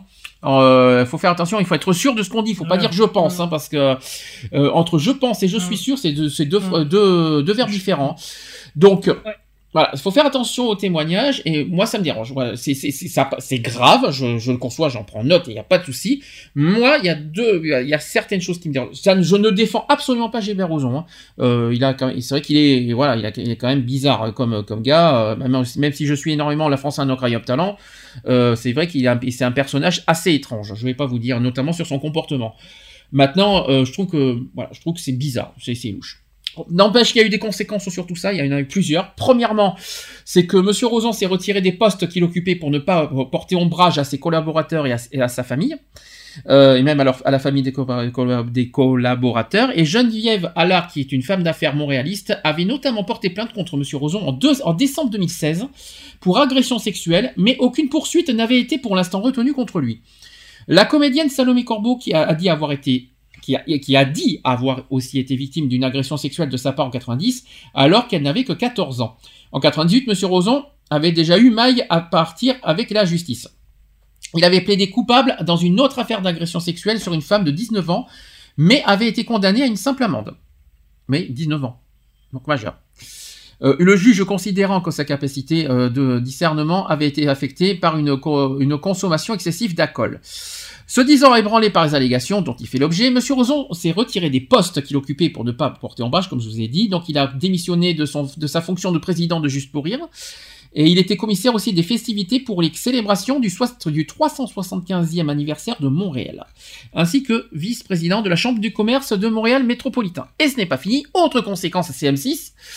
Euh, vous savez que la semaine prochaine, il devait y avoir euh, la France a un incroyable talent Ouais. Eh bien, c'est annulé. Voilà, ils ont annulé. C'est annulé. Alors, quand je dis annulé, ils ont pour l'instant suspendu. Hein. C'est c'est pas définitif pour l'instant. C'est selon comment ça va se passer. Alors, il y a plusieurs solutions face à ça.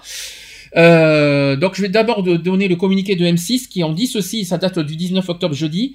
Ils ont dit ceci M6. À la suite des informations concernant Gilbert Rozon et sans préjuger de la véracité de, celle- celle-ci, M6, attentive au respect des valeurs fondamentales dans ses programmes, a décidé en concertation avec la production Fremantle Media France de suspendre la diffusion de La France un incroyable talent, prévu initialement le jeudi 26 octobre prochain. Donc c'est ce qu'a informé la chaîne et l'émission sera remplacée par Recherche appartement ou maison le jeudi 26 octobre ainsi que Cauchemar en cuisine les jeudis 2 et 9 novembre. Euh, pour l'instant, c'est suspendu. Ça ne veut pour... Alors, il y a, plusieurs solutions qu'M6 a évoquées. C'est que soit, euh, soit l'émission euh, va revenir plus tard, selon où va où- comment va se poursuivre le- le- la justice. Car il y, a, aussi une autre chose, parce qu'il y a deux émissions en direct qui étaient prévues. Ils ont prévu, au pire, de remplacer Gilbert Rozon pendant les, directs. C'est ce qui est aussi euh, évoqué. Et, il y a et le problème, c'est au niveau des, enregistrements. Il y a des enregistrements qui ont été faits en juillet. Et le problème, c'est qu'ils savent pas comment euh, mettre en avant les enregistrements euh, de, ça sans mettre Gilbert Rozon. Parce que pour, pour couper Gilbert Rozon au montage, ça va être un peu compliqué pendant les prestations. Le problème, il est là, en fait. C'est ce que M6 euh, essaie de comprendre. Vous êtes d'accord que M6 annule le... le- Est-ce que vous êtes d'accord, d'abord, premièrement, que M6 euh, suspend cette émission, l'émission? Parce que quelque part, tout le monde est, pu- tout le monde est puni à cause de Gilbert Rozon. Euh, Moi, je pense qu'il aurait simplement, euh, voilà, euh, changé le chroniqueur et puis voilà, c'est c'est tout, ça s'est arrêté là, quoi. Alors, pour les directs, mais le problème, c'est que c'est déjà enregistré. Il y a eu, il y a eu plusieurs enregistrements de... Ouais, euh, bon, en ben, ils mettent pas les enregistrements, ils vont passer que les directs et puis c'est tout. Ah, tu ne peux pas. Ah, c'est pas con ce que tu dis. Ah, c'est pas bête ce que tu dis. Alors le problème, c'est que t'as-dire qu'au lieu de, au lieu de, de passer les, on va dire les qualifications, que dire que ceux qui sont finalistes passent en direct, mais sans Gilbert Rozon, ça c'est pas bête par contre. hein. Euh, Euh, comme ça, au moins, on gagne du temps et de l'argent. alors en fait, on- euh, oui, on gagne. du- C'est vrai qu'on gagne du temps. Alors, on gagne du temps, ouais. c'est- Mais c'est pas con ce que tu dis parce que quelque part, ce qui est con, c'est qu'on fait, on fait punir les candidats. Euh, alors qu'ils voilà, ils attendent euh, justement les demi-finales et la finale. Euh, il doit y avoir forcément 40 ou 50 euh, candidats par qu'on connaît pas, on sait pas qui c'est, on ne connaîtra pas leur prestation, mais ça sera la surprise quelque part en direct. Et c'est pas bête ce que tu dis. Au lieu de suspendre ça, euh, de de mettre en avant quelque part les directs sans Gilbert Rozon, mais on- sans connaître les quali- qualifications. Ça c'est C'est une autre c'est une autre manière de faire. C'est pas c'est pas con ça aussi. Euh, mais ce qui moi me dérange, c'est que ça fait punir la production, les candidats, la, produ- euh, la production, la chaîne bien sûr, et que ça fait punir aussi les autres jurés. Et Voilà. puis les Et téléspectateurs. les téléspectateurs, ça fait punir plein plein de monde pour une euh, voilà pour à cause d'une personne. Euh, Donc est-ce que pour vous vous êtes d'accord sur la suspension du programme ou préférez-vous, même si vous êtes au courant de ça, est-ce que ça vous dérange que qu'on voit Gilbert Rozon, euh, on va dire on va dire de manière déontologique, est-ce que vous- est-ce que ça vous dérange quelque part euh, en vous disant ouais c'est des enregistrements qui datent d'avant donc il faut pas en prendre compte, qu'est-ce qu'il faut faire? Vous pour vous qu'est-ce qu'il faudrait faire à ce Bah, moment-là? le, le- le truc qui est, c'est qu'on n'a pas tous la même façon de penser. Donc, euh, même si nous, on dit, bon, allez, au pire, c'est bon, c'est des enregistrements, comme tu l'as dit, ça s'est passé avant et tout. Enfin, ça, les- il, il est accusé, ça s'est passé après et tout. Donc, nanani, nanana. Mais, euh, enfin, tu, tu- tu restes à, à l'image de, des actualités euh, actuelles. Mhm. Donc, euh, du coup, euh, ça fait bizarre, quoi. Enfin, moi, ça me fait, ça me ferait bizarre de, de voir l'émission en voyant sa tronche et en sachant de quoi il est accusé, quoi. Mhm. Donc même si tu sais que les enregistrements sont sont antérieurs, mais euh, enfin voilà quoi, c'est euh, ça fait bizarre quoi. Je préférerais autant savoir, bah écoute, ouais, de voir l'émission et d'avoir un communiqué de la chaîne en disant bon ben voilà, euh, on diffuse l'émission, mais qu'au niveau de la finale, donc c'est-à-dire que voilà, on passe, on oublie le- ce qui s'est passé avant et on diffuse que les machins et on change le chroniqueur que de, de passer l'émission entière en voyant cette tête de, de Spoons et en sachant ce qu'il a fait quoi. Il y a une autre. Ou supposé faire. Il y a une autre euh, possibilité que M6 a envisagée, c'est de casser, de briser définitivement la douzième saison, c'est-à-dire de mettre à la poubelle carrément la saison et d'en refaire une autre avec un autre juré. Oui, ou au pire, voilà. euh, de- Mais de- ils font Mais ça. le problème qu'il y a, c'est que tous les mecs euh, ben, qui ont participé à la, à la 12e saison, euh, ben, putain, fait yep, quoi, parce qu'il va falloir qu'ils recommencent, quoi. C'est ça. Mais le problème, c'est que ça coûte 2 millions et demi à M6 à cette connerie. ils perdent 2 Non, millions. mais ils, ils- il a qu'à ta- ils ont, ils ont qu'à le taxer lui à ce moment-là. Ah oui. Tu récupères ton pognon et puis c'est tout. 2 millions et demi de... S'ils mettent vraiment euh, définitivement à la poubelle euh, la, cette, la saison, ils ont, ils- M6 perd 2 millions et demi d'euros. Et ben, M6 fait un procès à, à Schmoldu. Ah, ils peuvent pas, ça, c'est pas- Et ça- Schmoldu, il paye et puis c'est tout, ça s'arrête là. Alors un procès, non, parce que c'est une décision d'M6, et c'est pas Gilbert Rozon qui a demandé ça. Donc M6 doit prendre la responsabilité aussi de suspendre l'émission. Ça, c'est la responsabilité d'M6. Ça, faut faire attention.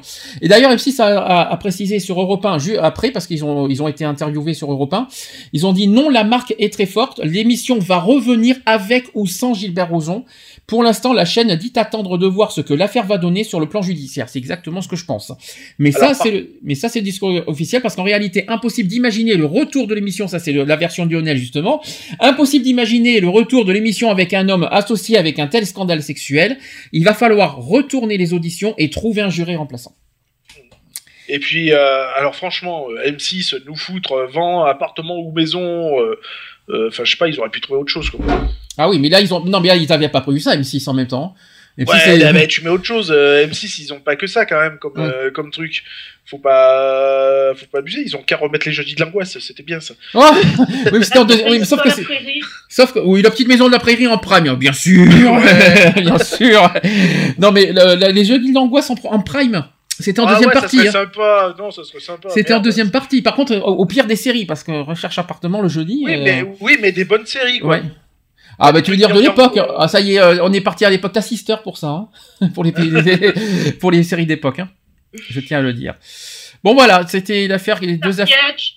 Pardon? Oui, bien sûr, bien bien sûr, bien sûr, j'y avais pensé. Ouh là là, et c'est grave aujourd'hui. Hein. Allez, on continue. Ah, tu veux pas que tu veux pas que non plus qu'on te mette M6 érotique, non? En prime? Ah, pour Eve, je pense qu'elle dirait pas non, hein, mais bon, j'ai- Ouais, bah, interdit au moins de, de 25 ans. alors. Ben voyons. Allez, on passe au suivant. Bon, on- affaire à suivre de toute façon sur l'affaire Euroson. Je pense qu'on va, en- on va en savoir beaucoup, très vite sur euh, si M6 va. euh, qu'est-ce que va- qu'est-ce qu'ils vont faire de cette émission Parce que je l'attendais très vite. J'attendais que ça, que ça revienne cette émission et boum, ping, voilà. Une semaine avant, il fallait que ça nous, il fallait que ça tombe. Ça, Euh, on pas Ils font chier tous ces obsédés. Ah, je vous jure, j'attendais parce que c'est une émission, c'est une de mes émissions préférées. préférées. D'ailleurs, voilà, une petite parenthèse. Vous savez qu'il y a une émission sur M6 qui revient, qui va faire son grand retour. C'est quoi Alors, déjà, il y a Nouvelle Star qui va revenir le 1er novembre sur M6. Ça, je tiens à vous le dire, on s'en fout, mais c'est Pékin Express. Ah, Ah, j'aime bien. émission. Express revient euh, l'année prochaine. Ah, j'aime bien. Voilà, ça, c'est- j'adore Mmh, cette émission. mmh, Ça revient, c'est officiel. hein. Je, vous le dis franchement, c'est en tournage. hein. Enfin, c'est en Ah. cours, de, c'est en cours de production. L'année prochaine, euh, Pékin Express. C'est une petite parenthèse. Oui, tu disais quoi, Lionel? Oui, je sais, c'est pas ton style. Il aime pas Colanta, il aime pas tout ce qui est jeu d'aventure, Monsieur Lionel. Je Non, sais. c'est c'est pas que j'aime pas. C'est le contexte que j'aime pas parce que c'est c'est pas. Voir euh, aller dans sur chez des gens, mettre en avant Non, justement des pays pauvres et tout ça. Express, j'ai rien contre Pékin Ah. Express, attention, hein, euh, ça m'est arrivé de regarder. Mais et toutes ces émissions de Colanta, tout ça, Hmm. ça ça fait pas naturel en fait. Parce que tu sais comment ça se passe. Hmm. Donc, euh, pour moi, si- c'est- pas vivre une aventure. Ah, parce que si tu me dis que les habitants du pays sont pas naturels, je m'inquiète un peu quand même. euh. C'est Hollywood qui tourne en studio, vas-y. non, parce que dans Pékin Express, tu rencontres forcément le soir les habitants de, de- de- des pays et on peut pas dire que, que c'est qu'ils sont pas naturels, c'est impossible. Non, C'est sûr. Mais quand tu prends les émissions comme Colanta, euh, excuse-moi, tu sais que les mecs ils sont déboîtés sur une île. Euh, t'as une troisième île où t'as tous les médecins, t'as tout le bordel. De temps en temps, ils envoient une caisse de nourriture et tout, histoire de dire. Euh, Enfin voilà, c'est. Enfin pour moi, c'est pas. Enfin voilà, ça devrait même pas exister une émission pareille. Mais bon, ce n'est que mon avis et c'est pas le sujet. Oui, non, c'est, heureusement que j'ai dit, c'est une parenthèse. Heureusement que je vais préciser. Alors, on passe au sujet suivant sur l'ISF. Qu'est-ce que l'ISF L'impôt sur la fortune. Alors, il s'est passé beaucoup de choses cette semaine. D'abord, il y a Bruno Le Maire qui a annoncé des chiffres. Donc, rappelons que Bruno Le Maire, c'est le ministre de l'économie, qui veut supprimer l'ISF pour que, cet argent soit investi dans l'économie productive. Et on parle d'un nouveau monde fiscal. Donc, on lui demande des chiffres et Bruno Le Maire en a donné. Le ministre de l'économie chiffre l'impôt sur le, euh, voilà, sur l'ISF. Les 100 premiers contributeurs payent actuellement 126 millions d'euros. C'est ce qu'il a affirmé hier, hein, euh, le ministre des Finances Bruno Le Maire, à l'Assemblée nationale, alors que la gauche réclame l'impact chiffré de la réforme voulue par l'exécutif. Le ministre qui avait déjà indiqué pour, euh, pour les 1000 premiers contributeurs qui payent 400 millions d'euros d'ISF et a déclaré que les 100 premiers contributeurs à l'ISF payent 126 millions d'euros. C'est compliqué. Hein. Je suis désolé, euh, je suis désolé, mais euh, dans deux ans, je crois que les oreilles, euh, euh, c'est un peu compliqué de parler de chiffres comme ça. Les chiffres tombent au compte-gouttes. Les 100 plus gros contribuables de l'ISF vont économiser 1,260 millions par an. Soit 6,3 millions sur le quinquennat. Vous y croyez ou pas? 6,3 millions d'économies pendant le quinquennat. Macron, bien sûr. Oui. Forcément. ah, je sais pas, faut voir. Non, je pense pas. Alors, ensuite, par ailleurs, les 100 premiers patrimoines payent 73 millions d'euros d'ISF, c'est ce qu'a ajouté Bruno Le Maire, y voyant la preuve que l'ISF est non seulement inefficace, et, mais injuste parce que les plus gros patrimoines ne payent pas l'ISF et arrivent par l'optimisation fiscale à y échapper. Voilà. Vous savez comment euh, ça va se transformer l'ISF plus tard? Le 1er janvier 2018 d'ailleurs? Vous savez que ça va, ça va changer? Là, il y a une réforme qui va, qui va, qui va venir là, qui va arriver. Donc, euh, ils vont supprimer l'ISF pour libérer plus de 3 milliards d'euros qui, euh, qui vont, il- il- c'est ce qu'ils pensent, hein, pour y, euh, aller vers l'économie productive. C'est ce qu'a poursuivi euh, le, le ministre. Donc, la réforme prévoit de transformer l'ISF en Oh, quand même Et vous regardez pas les infos cette semaine ou quoi? Donc, J'ai pas la télé déjà. ah oui, c'est vrai. Alors, Eve n'est pas télé. Et Lionel, si tu me dis que tu regardes pas les infos, il y a un problème. Euh, j'a- J'avoue que dernièrement, non, j'ai pas trop suivi. Non, non plus. euh, Alors. sur l'IS sur l'ISF surtout. Alors, la réforme prévoit de transformer l'ISF en IFI. À tes souhaits. De façon, ah, je- j'en arrive après, de façon à exempter des, des- des taxes les valeurs immo- immobilières et les placements, c'est-à-dire les actions et les assurances vie. Et s'il a promis de faire la transparence sur l'impact de la mesure de manière responsable en regardant ce qui est légal ou pas, au regard du, euh, du secret fiscal, Bruno Le Maire a jugé n'avoir aucune leçon à recevoir d'héritier d'une majorité qui oblige l'État à rembourser 10 milliards. Là, c'est une attaque entre la République en marche et les socialistes, si vous préférez. Bon, ça, c'est pas notre problème. Alors, je vais rappeler cette réforme parce que on me pose la question qu'est-ce que c'est que cette réforme? Merci les, les mots tout, merci, c'est très gentil de votre part. Voilà, c'est tout, c'est bon, merci. Donc, l'impôt de solidarité sur la fortune va devenir IFI, impôt sur la fortune immobilière. D'accord.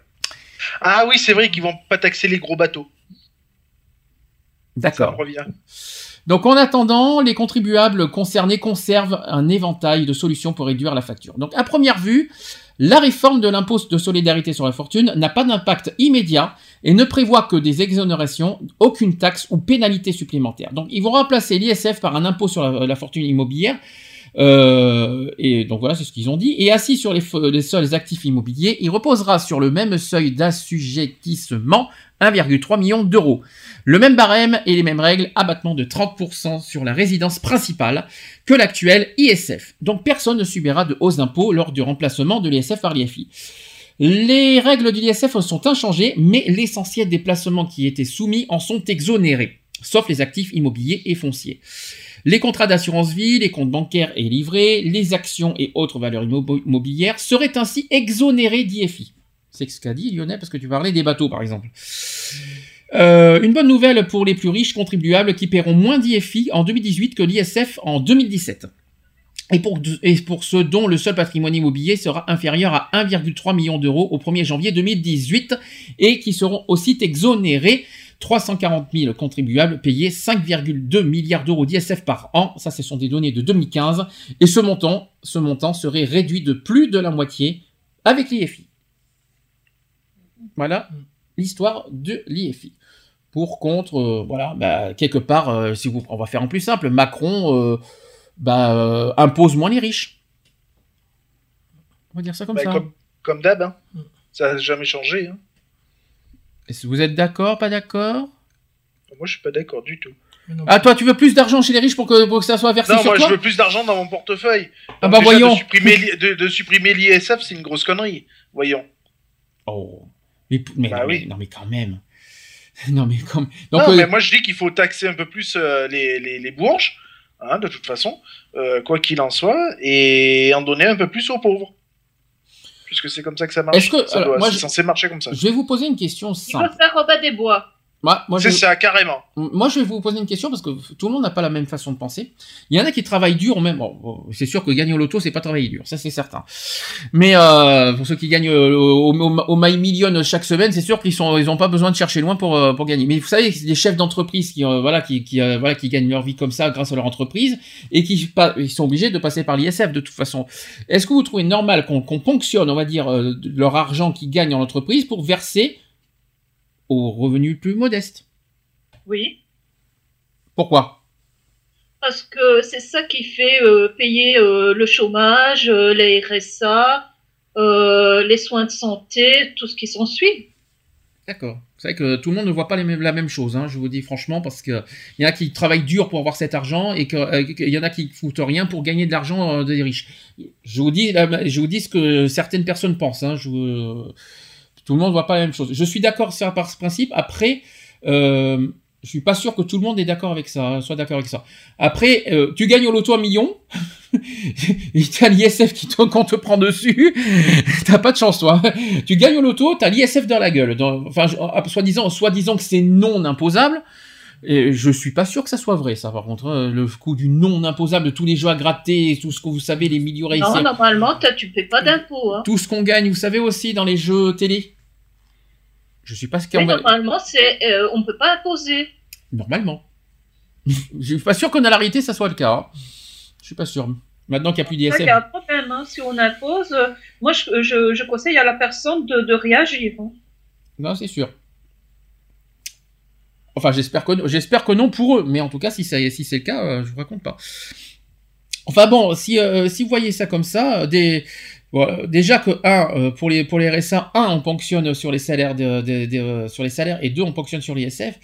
Ça fait peut-être beaucoup. Et puis après, c'est normal. Après, vous, c'est il faut pas s'étonner qu'en retour, vous avez plein de personnes qui qui rejettent et qui qui qui euh, quoi dire qui qui ont du dégoût envers ceux qui ont le RSA. C'est pas c'est pas que c'est ça n'a rien à voir. euh, le RSA était un revenu comme un autre, mais après, il faut pas s'étonner pourquoi euh, le fait qu'on ponctionne leur argent à eux pour, que- pour que ça soit versé à d'autres personnes euh, qui ne- qui n'ont pas fait grand chose de leur vie. Voilà. Faut, faut pas oublier aussi que c'est en fonction de ce que tu touches les impôts. Hein. Oui. C'est Alors, pas par contre, par contre, je vais pas vous mentir, hein, euh, ponctionner, euh, lié- euh, ponctionner de l'argent aux footballeurs, je vais pas dire non. hein. Parce que franchement, un million d'euros pour euh, pour euh, taper du euh, pour taper sur un ballon, euh, voilà. Eux, par contre, je, je vais pas je vais pas leur pointer du doigt. Euh, moi, j'ai plus voilà, j'ai plus euh, j'ai plus d'amertume et plus de un petit peu de rancœur vers le, envers les, les chefs d'entreprise. Voilà, ça, ça me dérange. C'est plus gênant de ponctionner de l'argent aux chefs d'entreprise et même des salariés plutôt que des footballeurs qui gagnent un million d'euros. Je vous le dis. Hein, euh, ça, par contre. c'est pas moi qui vais pleurer sur leur Ah non, ça c'est certain. Je, je, vais, je vais pas vous mentir là-dessus. Hein. euh, je- ça c'est clair, net et précis. Mais vous avez aucun aucun scrupule de que, que, que de l'argent que vous gagnez soit de l'argent des riches. Vous avez aucun scrupule là-dessus. Dans un sens. Pas, pas du tout. Soyez honnête. Bah, c'est dans l'ordre des choses. Hein. Ouais. Moi, je... euh, ouais. Aucun. Re- Vous ne savez. Oui. puisque l'impôt est fait en fonction de tes revenus. Oui. On peut pas te t'apposer, je sais pas moi, euh, allez, j'invente 20 000, euh, 20 000 euros euh, comme ça, quoi. C'est vraiment fait par palier. Mhm. Touche de tel, de tel montant à tel montant, ça va être autant. Si tu commences à passer au-dessus, ça va être un autre montant. Donc, c'est jamais non plus mis, fait pour que les, les personnes aient le couteau sur la gorge. hein. S'ils ont mis ce montant-là, c'est parce que la personne sait le payer. Parce que ses revenus font qu'il sait payer autant d'impôts. Je comprends. En parlant d'impôts, vous savez qu'il y, a une- euh, y a une taxe qui va disparaître? Vous savez laquelle? Euh. C'est la taxe d'habitation qui va disparaître, exactement. Je, je le confirme. Dans trois ans, la taxe d'habitation va disparaître. Euh, ça va se faire, ça va se dérouler en trois étapes. Donc, euh, en 2018, euh, euh, ça- on va payer un tiers de, de la taxe d'habitation. Euh, un tiers, donc ça va, ça va baisser de un tiers en 2018, puis de nouveau un tiers en 2019, avant la suppression totale de- en 2020. Voilà. Donc baisse d'un tiers, encore une baisse d'un tiers et en suppression en 2020 il n'y a pas que des mauvaises nouvelles. Voilà, vous voyez, il y, a- aussi des choses à côté qu'il faut quand même prendre en compte. Euh, la politique de Macron au niveau économique, euh, en général, vous êtes, vous êtes satisfait ou pas? Est-ce que vous êtes euh, satisfait euh, pour l'instant au niveau économique envers Macron? Parce que tout à l'heure, on va en parler au niveau euh, de la PMA. Il y en a certains qui sont mécontents par contre. Mais est-ce que au niveau économique, sur le plan économique, est-ce que vous êtes satisfait ou pas pour l'instant de ce qu'il propose pour le budget 2018 Moi, je sais pas, c'est. euh, je sais pas. Pour l'instant, je sais pas. Je... Tant qu'on n'y est pas, tant qu'on n'y est pas, on peut pas en ju- on peut pas en juger. C'est ça que ça veut dire. Tant qu'on n'y est ça, pas encore. voilà, ouais, je pense. Donc il faut être en 2018 pour euh, pour euh, pour comprendre euh, ce qui est le changement quoi. C'est ça pour le pour le ressentir. Oui, voilà. Trop tôt pour le voir. Ouais. Ok, très bien. Et ben on en débattra l'année prochaine. Voilà, ça sera parfait. Voilà, t'as déjà le sujet pour l'année prochaine. Ouais, mais ça sera pas un sujet du jour quand même. Ça sera un sujet, euh, un- une actu, ça sera pas un sujet du jour.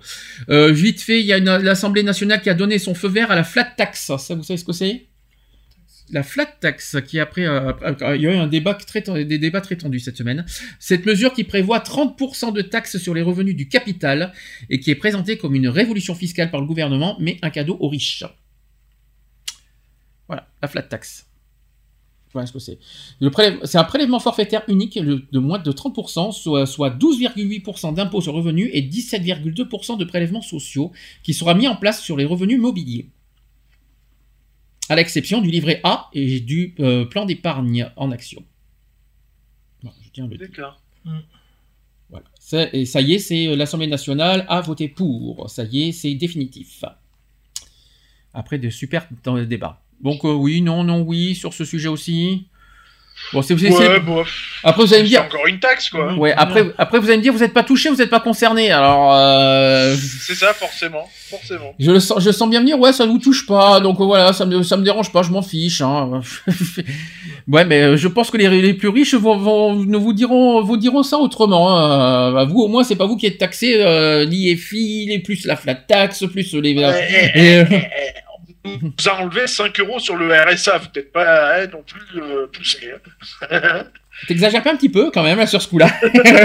et d'abord, et d'abord, alors sur le RSA, t'es pas plus, c'est pas plutôt sur le l'allocation logement Pourquoi t'as dit le Euh, RSA sur les APL, pardon. Ah oui, parce que Donc, j'entends le RSA, donc. euh, Non, c'est sur, le, Mm. sur les allocations Ouais. logement. C'est pas Mm. encore fait, hein, je crois. hein, donc, euh, on va voir. Et encore, je crois que c'est pas, je crois que tout le monde n'est pas concerné encore euh, pour ça. Et enfin, dernière actu, si je ne me trompe pas, c'est sur les mineurs étrangers. Je pense que vous avez entendu vous avez Mm, parler de cette mm. actu. Il y a l'État qui va, qui assumera l'évaluation de leur âge et de l'hébergement d'urgence. Et sachant que dans notre département 04, on est très concerné sur ce sujet. Euh, L'État assu- assumera donc euh, l'évaluation de l'âge et l'hébergement d'urgence des jeunes étrangers sans famille arrivant en France, et ce jusqu'à ce que leur minorité soit confirmée. C'est ce qu'a affirmé euh, Édouard Philippe, alors que les départements se disent débordés par cette prise en charge dont le coût explose. Chez nous, c'est le cas. hein. Euh, cet accueil d'urgence euh, et cette capacité à dire si, oui ou non, nous sommes en face de mineurs ou de majeurs doit relever de la responsabilité de l'État. Euh, c'est ce qui a devant des présidents des départements réunis au congrès de Marseille. Ensuite, il faudra pour cela mettre en place des dispositifs d'accueil et un processus de prise en charge spécifique adapté euh, des dispositions législatives. Voilà. Pour l'instant, qu'est-ce que euh, vous avez euh, Des choses à dire là-dessus? Ouais, donc il va falloir encore créer des structures, etc., etc. Quoi. Donc euh, on va encore, enfin, je suis désolé de ça, mais on va encore bouger du pognon, quoi. Ouais. Ça va encore demander des moyens considérables pour, euh, ben, je suis désolé, mais pour faire le tri, quoi. C'est, ça va être chiant, quoi. Alors, les jeunes, on, appelle, on les appelle les mineurs non accompagnés ou des mineurs isolés étrangers, qui relèvent de l'aide sociale à l'enfance et donc des départements. Le financement et de leur accueil figuraient en tête des priorités des départements qui attendaient une réponse très claire du Premier ministre lors du Congrès. Et le Premier ministre a promis d'engager une mission d'expertise composée de représentants des corps euh, d'inspection de l'État et des conseils départementaux, ce qui pourrait rendre ses conclusions d'ici à la fin de l'année pour prendre les décisions qui s'imposent en la matière en termes de finances et d'organisation. Et il a souligné que le projet de loi de finances pour 2018 prévoyait 132 millions d'euros de crédits supplémentaires pour accompagner la hausse du nombre de mineurs concernés et prendre en charge à titre exceptionnel une partie des surcoûts de l'aide sociale à l'enfance liés à la hausse du nombre de mineurs non accompagnés accueillis dans les départements cette année. Voilà, j'ai quand même des chiffres. Hein. Selon un j'ai un rapport à, quand même à vous communiquer, vous allez me dire ce que vous en pensez. Selon un rapport d'information au Sénat datant de juin dernier, le nombre de ces mineurs venus essentiellement d'Afrique et en majorité âgés de 15 à 18 ans a explosé ces dernières années. Euh, on est passé de 4000 en 2010, on est passé à 13 000 en 2016. Et sachez que cette année, on pourrait dépasser les 25 000. Voilà. Je tenais à vous donner certains chiffres. Est-ce que vous avez des choses à rajouter sur ce sujet? Ben, moi, ça m'étonne pas qu'il y ait de plus en plus de, mineurs, parce que avec euh, les nombreuses euh, guerres qu'il y a, la famine, le changement climatique, euh, etc., les parents, ils envoient euh, leurs enfants euh, dans des endroits où ils savent qu'ils vont avoir à manger, qu'ils vont être protégés, qu'ils n'auront pas à craindre de leur vie, ni à se demander qu'est-ce qu'ils vont manger, comment, voilà. Quelque chose à rajouter? D'un côté, d'un côté, je les comprends aussi. Quelque chose à rajouter sinon? Non. Moi non. vous savez que les actus politiques, je vous connais. Les actus politiques, c'est pas forcément votre fort, mais vous savez qu'on vit de politique, on mange politique, on dort politique et on, et on, on mourra politique. je tiens à vous le dire. C'est pour ça qu'on est obligé d'en parler. Allez, on va faire une dernière pause. La pause avec. Alors là, après, on va passer aux actus LGBT. Ah, t'attendais que ça, les actus LGBT. Là, je pense que je pense que ça y est, tout le monde va être là.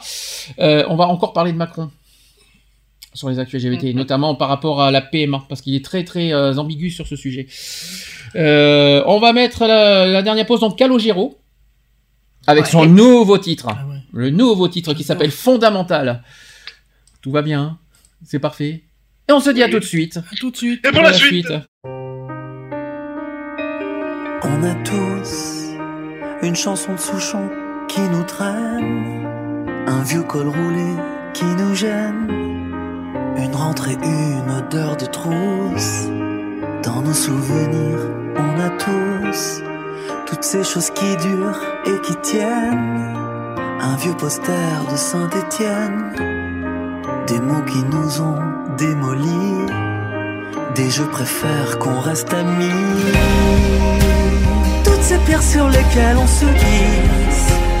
Et qui font de nous un édifice on a tous au fond du mental.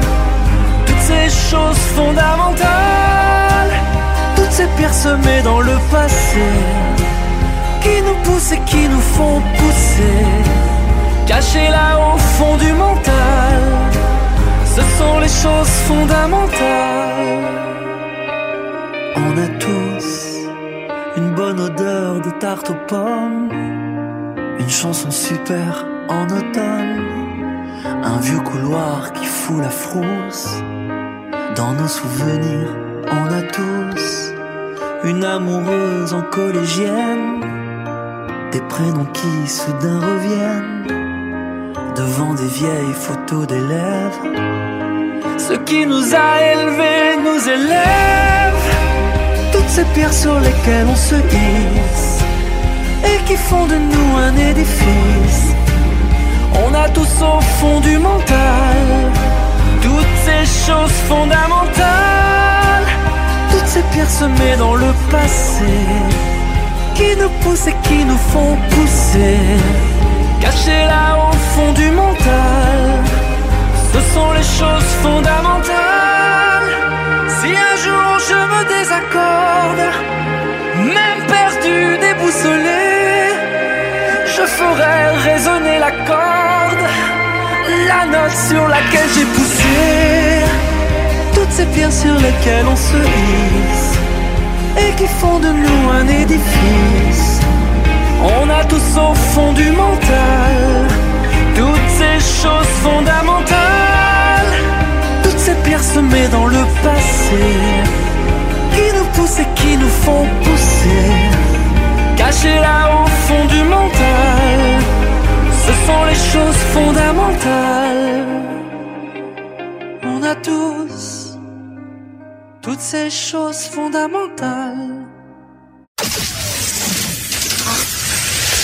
Equality, une émission basée sur l'engagement et la solidarité. De retour dans l'émission Equality en direct, 18h47. Toujours sur YouTube, Association Equality, toujours sur Skype, asso.equality, et toujours aussi par téléphone, 04 86 15 44 45. C'est parti. Étape suivante. On va, je- si j'arrive à allumer les actus LGBT, c'est parti. Equality, les actus LGBT.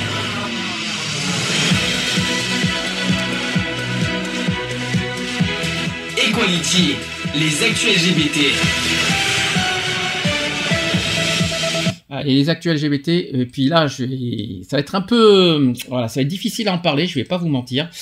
On va revenir un petit peu en Tchétchénie, tout simplement parce que le cauchemar tchétchène continue euh, euh, actuellement. Il y a un récent rapport euh, qui décortique avec précision le crime contre l'humanité qui se poursuit en Tchétchénie. En quatre mois, je parle bien d'aujourd'hui, en quatre mois, plus de 130 personnes ont crié à l'aide sur cette boîte mail.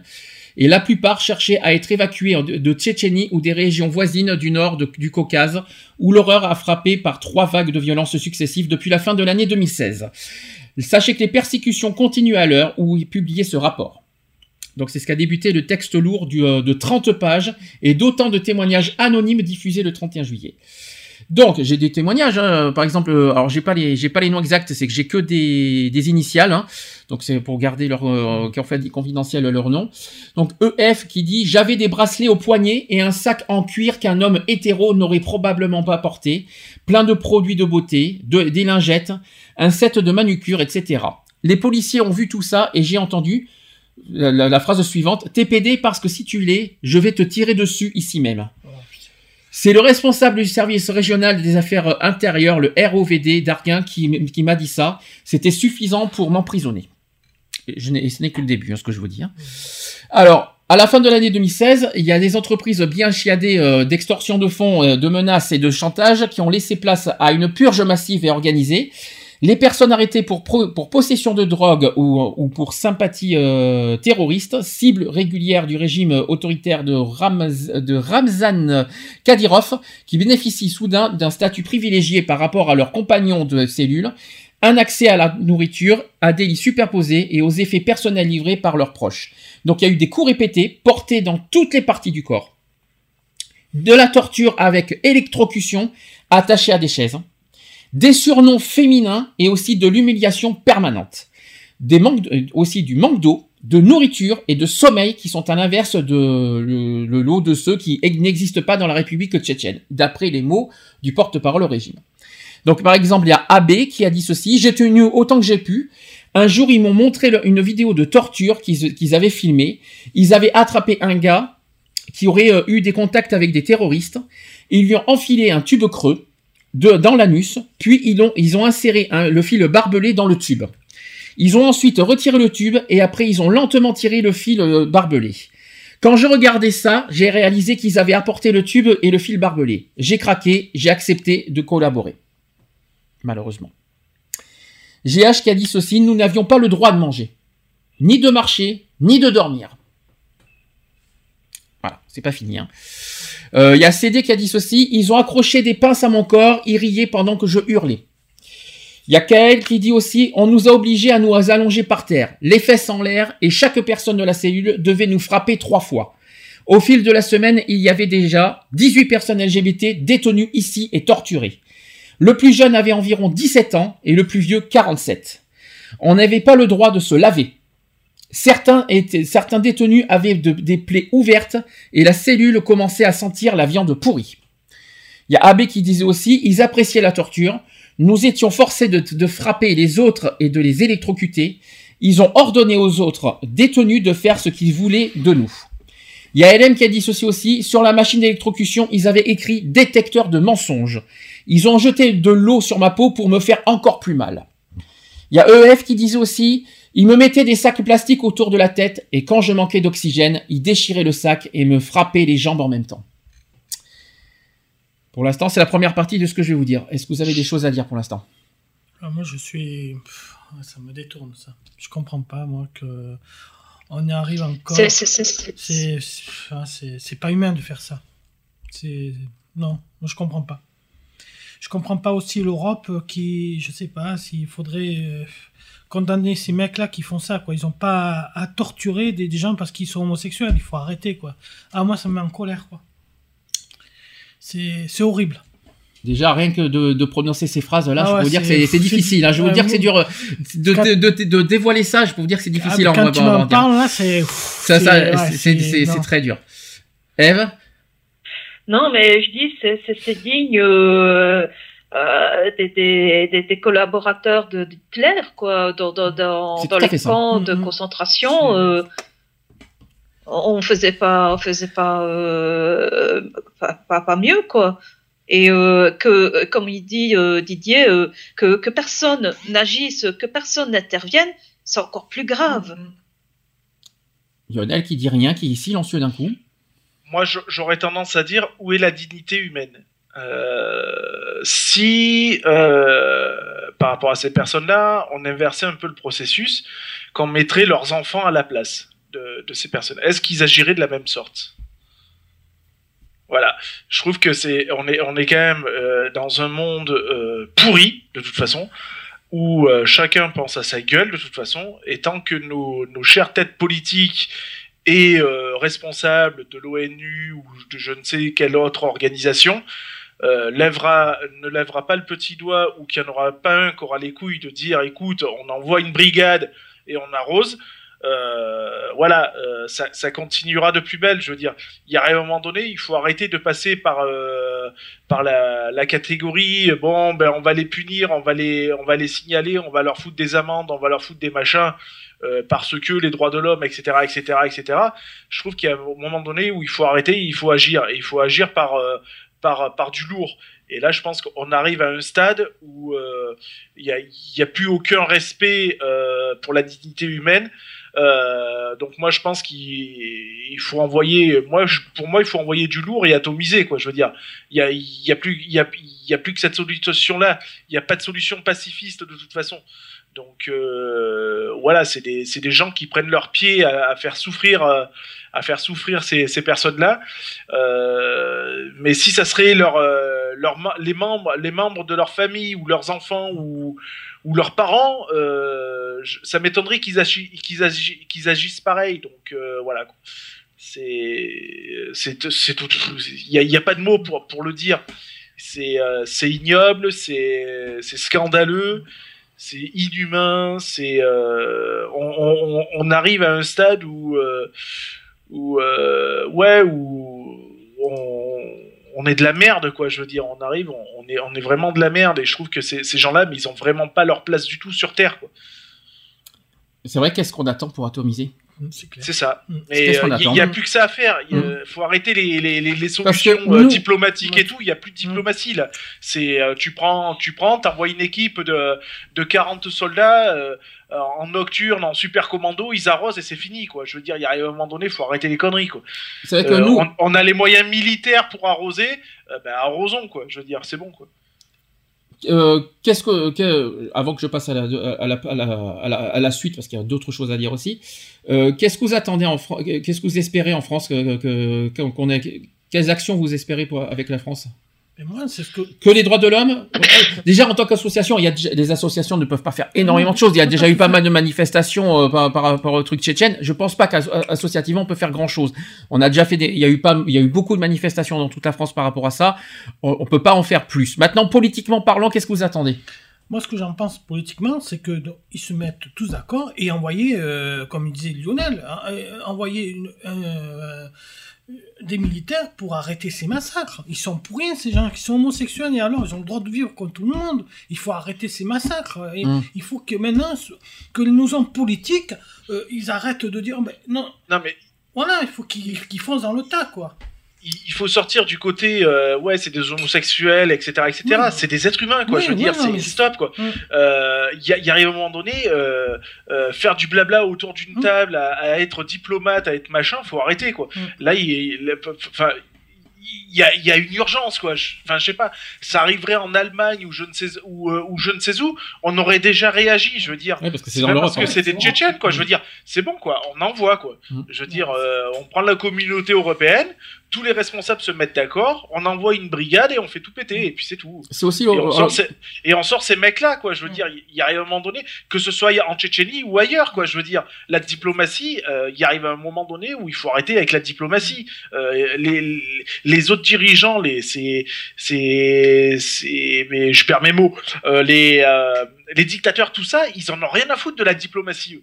Euh, ben voilà, ben arrêtons la diplomatie et envoyons les bombes, quoi. Je veux dire, faisons pleurer les bombes, quoi. C'est malheureux à dire, mais c'est comme ça que ça marche. En tout cas, l'ONU, c'est quand ils veulent euh, pour réagir aussi. Alors, je parle de l'ONU, c'est ça, parce- mais je, je parle de l'ONU. hein. à quoi ils Mm. servent, quoi. Donc, euh, voilà. Parce que nous, en France, la France a déjà condamné euh, le- le- le- les Tchétchènes. On a déjà fait. Il y a même la Cour européenne des droits de l'homme hein, qui a réagi. Mais euh, on va dire techniquement parlant, parce que eux ils s'en foutent. Ils se disent, eux, on est juste condamné par des amendes. Ça va pas, ça va pas nous empêcher à continuer à, à torturer les homosexuels. ça, Donc le problème, c'est carrément ça. va pas leur empêcher quoi que ce soit. C'est pas parce qu'ils ont condamné par les droits de l'homme et si et là que ça va leur empêcher euh, de, de continuer. Moi, je pense qu'il faut une attaque vraiment plus sévère, euh, plus technique et plus grave. On va dire, euh, je vais pas dire une guerre parce que euh, je pense pas. Je pense, je pense qu'il y a plus grave euh, en guerre à, à s'occuper, c'est les terroristes plus bas. Euh, mais euh, au niveau des- de la Tchétchénie, euh, faire euh, effectivement une action concrète, claire, nette et précise, euh, voilà, de punir, mais pour royal, royalissime. Euh, Voilà, ok, c'est c'est malheureux parce que voilà, ça vise la communauté LGBT, mais il faut voir au-delà, quoi. Je veux dire, c'est ce que c'est ce que j'ai dit, quoi. Euh, c'est des êtres humains, stop, quoi. Je veux dire, il y a un moment donné, il faut arrêter le massacre, quoi. Euh, Enfin voilà, quoi. Il y a, il- je- il y a pas 50 solutions, hein, de toute façon. Alors, il y a une autre question qui a, été, posée, c'est quel avenir en dehors des prisons? Alors, sachant que je tiens à préciser, alors je crois que c'est dans 15 jours, euh, on aura un sujet très spécial, ça sera l'homosexualité dans la prison. hein. Donc, euh, dans 15 jours, soyez là, parce que ça va être très, très coriace comme sujet. Euh, donc, ces détentions illégales durent quelques semaines, un mois dans les pires situations. Une fois sorti de ces enfers, le LGBT Russian Network déplore l'état critique et mental des survivants. Au moins trois d'entre eux ont tenté de se suicider. Ça, c'est ce qu'a mentionné Céline. Et certains, dont le nombre est incertain, ont succombé aux actes de torture. Les victimes qui ont survécu sont relâchées à l'issue d'une sombre cérémonie de présence de leurs proches, en présence de leurs proches. Si c'est pas mignon, il manquait plus que ça. Alors, OP qui disait, si tu es important, tu es libéré pour plus de 3000 roubles. Si tu n'es rien, tu peux t'en tirer pour 300. Mais si tu es important et que tu peux apporter la honte sur les autorités ou l'administration, tu ne seras pas libéré, tu seras tué. Tes proches ne pourront pas acheter ta libération. Il y a une autre mesure qui conditionne aussi la sortie de prison, c'est laver l'honneur par le sang. Certaines familles se livrent au crime d'honneur euh, en assassinant leurs proches. Alors, pas qui plus que ça. Euh, D'autres le prétendent, allant même jusqu'à organiser de, fausses funérailles pour cacher aux autorités le départ de leurs parents, au risque de devenir eux-mêmes la cible de ces, de ces exactions. Donc par, une, par cette sévère exécution, la famille démontre qu'elle renonce seulement à son parent en vertu de la tradition tchétchène, mais aussi qu'elle valorise ces traditions davantage que ses liens de parenté. C'est ce qu'a analysé le rapport, qui ne fait pas non plus de doute sur l'application des autorités tchétchènes.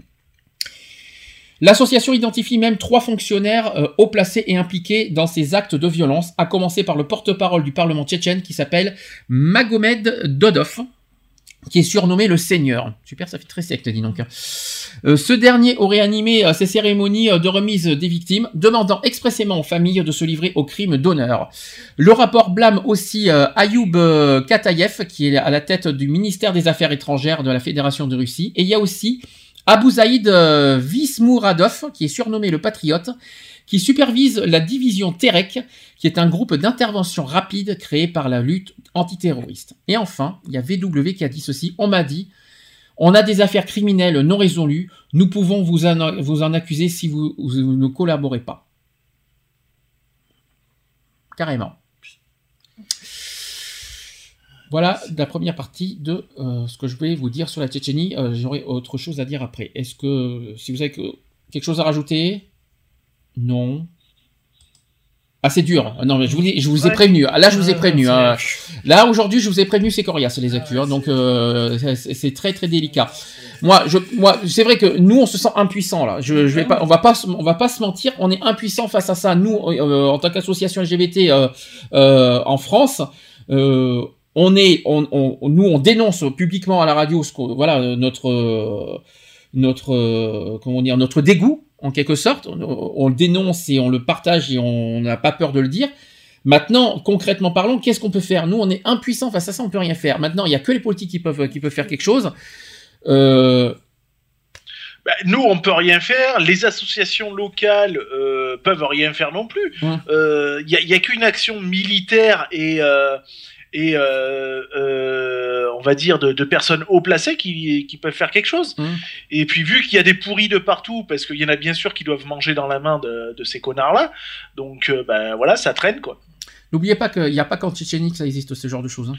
Mais c'est ça, ça existe. Mmh. Il y en a de partout. Donc mmh. euh, voilà, c'est pour ça. Il y a, y, a, enfin, y, a, y a tellement à faire que voilà.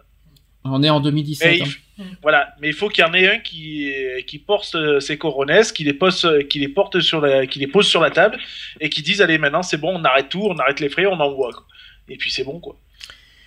En tout cas, hein, euh, on est encore en 2017 et voilà ce qu'on est encore aujourd'hui. C'est ça. Bonjour, la, bonjour le progrès et bonjour, on va dire, la, on va dire, on va dire le mieux vivre ensemble. Oui, je crois qu'on a encore du travail, hein, c'est pas gagné. Mais en tout cas, euh, moi, j'ai une énorme pensée pour euh, bah, pour les euh, pour les voilà pour nos amis tchétchènes. Je pense je pense à eux tout le temps. C'est pour ça que j'en parle aujourd'hui. Et quand, quand j'ai vu ça, ça m'a voilà, été choqué comme pas permis et j'arrivais. Je me suis demandé si j'allais y arriver à en parler aujourd'hui. Voilà, c'est pas évident. là, voilà, maintenant tout le monde est au courant. Je, je, je l'ai. voilà, le but, c'est nous, on va on va faire notre mieux pour pour nous battre euh, pour un pour dénoncer, deux pour euh, bah, pour condamner euh, ce qu'il faut, même si c'est pas quoi qu'il en soit, on condamne les actes en Tchétchénie, hein, quoi qu'il en soit. Maintenant, il faudrait peut-être à la limite qu'on soit beaucoup plus. Et moi, c'est là que c'est là qu'il faut lancer un appel quelque part au niveau des associations. C'est là qu'il faut se réunir. C'est à ce moment-là qu'il faut se réunir. C'est à ce moment-là qu'il faut qu'il faut s'unir justement. Ce que je disais au début, c'est mhm. que quand, quand j'ai interviewé toute l'association, c'est de, se mettre tous ensemble. Mhm. C'est pas de, tirer les couvertures de soi-même, mais c'est tous mhm. ensemble qu'il faudrait se réunir, de dire voilà et de, défendre nos idées et, d'aller voir les hommes politiques, dire voilà il y a ça et ça ce qui se passe dans le monde et voilà de, les mettre à fait complet sur la table. Enfin c'est là que c'est là qu'on, c'est dans ces moments-là qu'il faut s'unir. Oui peu importe nos différents, nos, euh, nos, problèmes, et c'est là, c'est, pensons, mmh. mettons nos différents de côté et mmh. unissons-nous euh, pour, pour condamner euh, ce qui se passe en Tchétchénie. Tous les, que... tous les associations, que ce soit international, voilà, de se mettre tous ensemble. Bien sûr. et, de, et de, de, travailler ensemble, et de mmh. monter des projets, et de et montrer aux hommes politiques, voilà ce qui se passe, quoi. Enfin, moi, j'espère ça. Alors, à la limite, nous, on n'est qu'une petite association. Je sais même pas si nous, on pourrait lancer un, truc comme ça.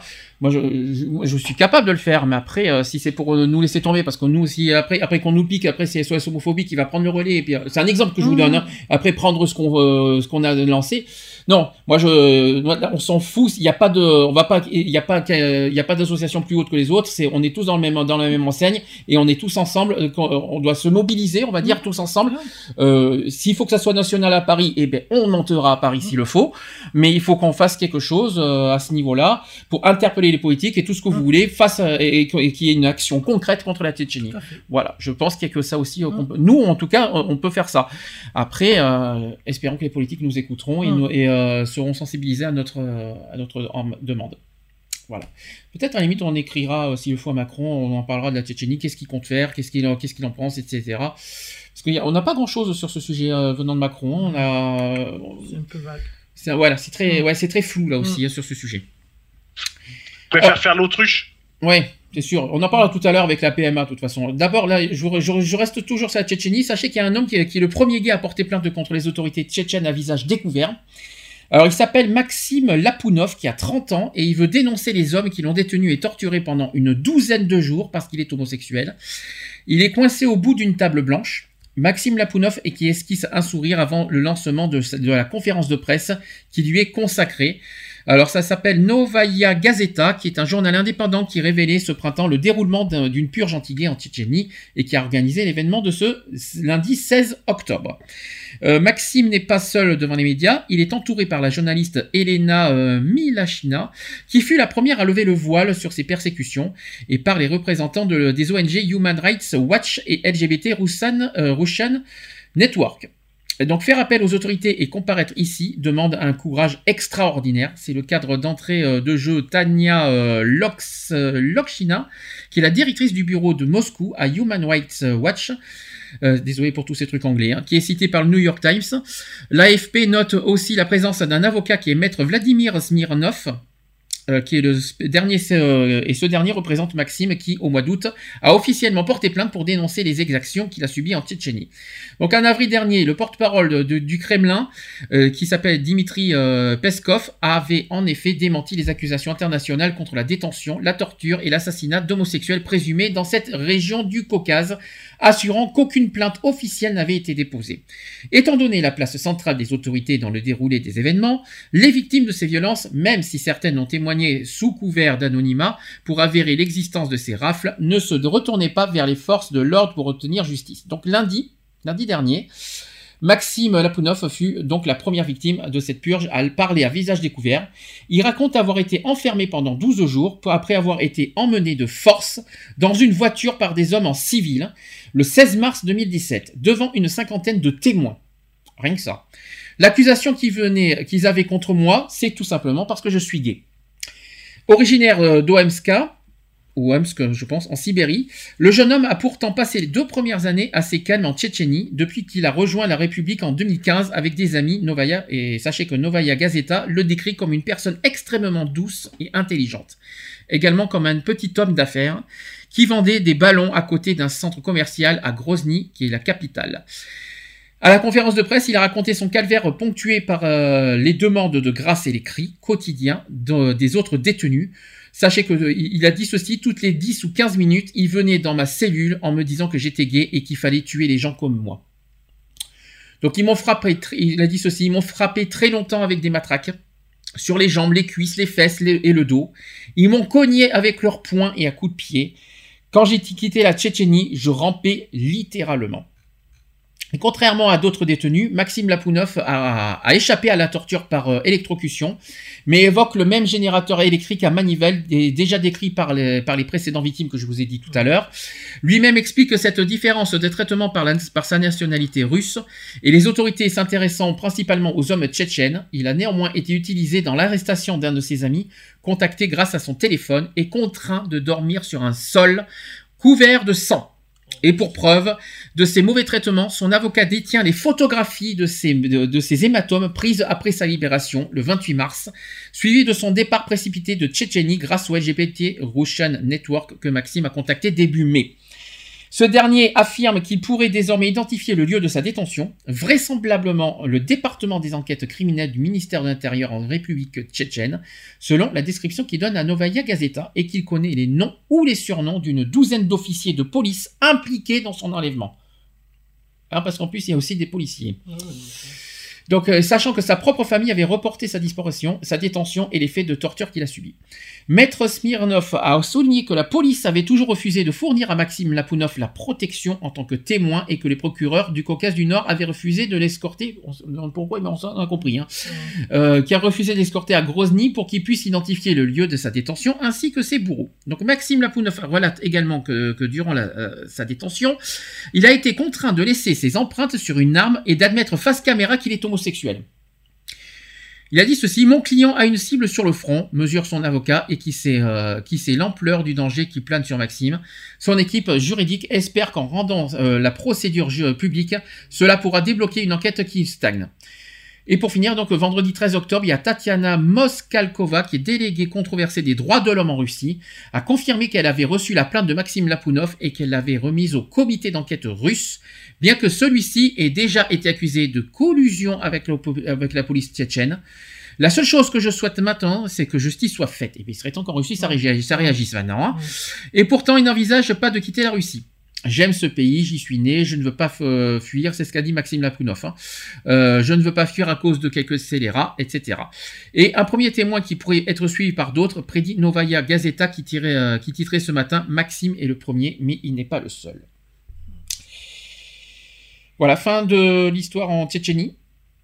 Il y en aura d'autres, je vous inquiétez pas, hein, il y en aura d'autres, des, des- des sujets de, de Tchétchénie pour la suite. Ça sera, c'est loin d'être fini tant que, tant que les agresseurs ne sont pas condamnés, tout ce que vous voulez, euh, ça, ça n'en finira jamais malheureusement.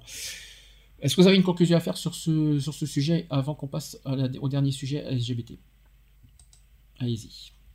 J'ai l'impression qu'on retourne Oui, en mode Hitler. Oui, je sais, c'est tout à fait dans ça. les années 40-45. Mhm. Ouais. Ah, c'est tout à fait ça. Mais c'était, mais c'est pas C'est- pas une impression, c'est ça. C'est tout à fait, c'est tout à fait le, le même procédé. C'est horrible parce qu'on est en 2017 et on voit ça, ça me. Pff, Et que les autres pays, ben, comme en 40-45, ben, ne bougent pas plus le petit doigt que ça.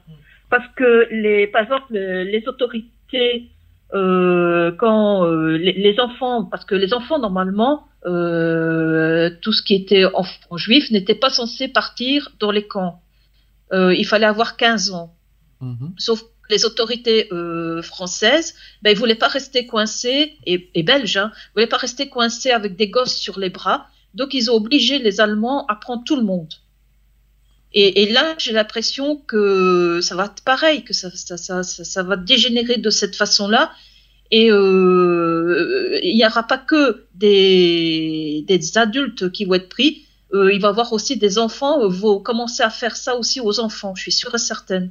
Ah, mais c'est certain, mais c'est, c'est, pas une histoire d'enfant, tout ça, c'est, le côté gay le, le- qui dérange. Donc, euh, ils s'en foutent qu'ils soient enfants, oui, euh, mais euh, après, il tout ça. faut, il faut faire quoi? Il faut s'en prendre aux personnes handicapées, euh, aux personnes... euh, Ah, mais ils ont, tu sais qu'ils n'ont, ils n'ont pas de limite, hein.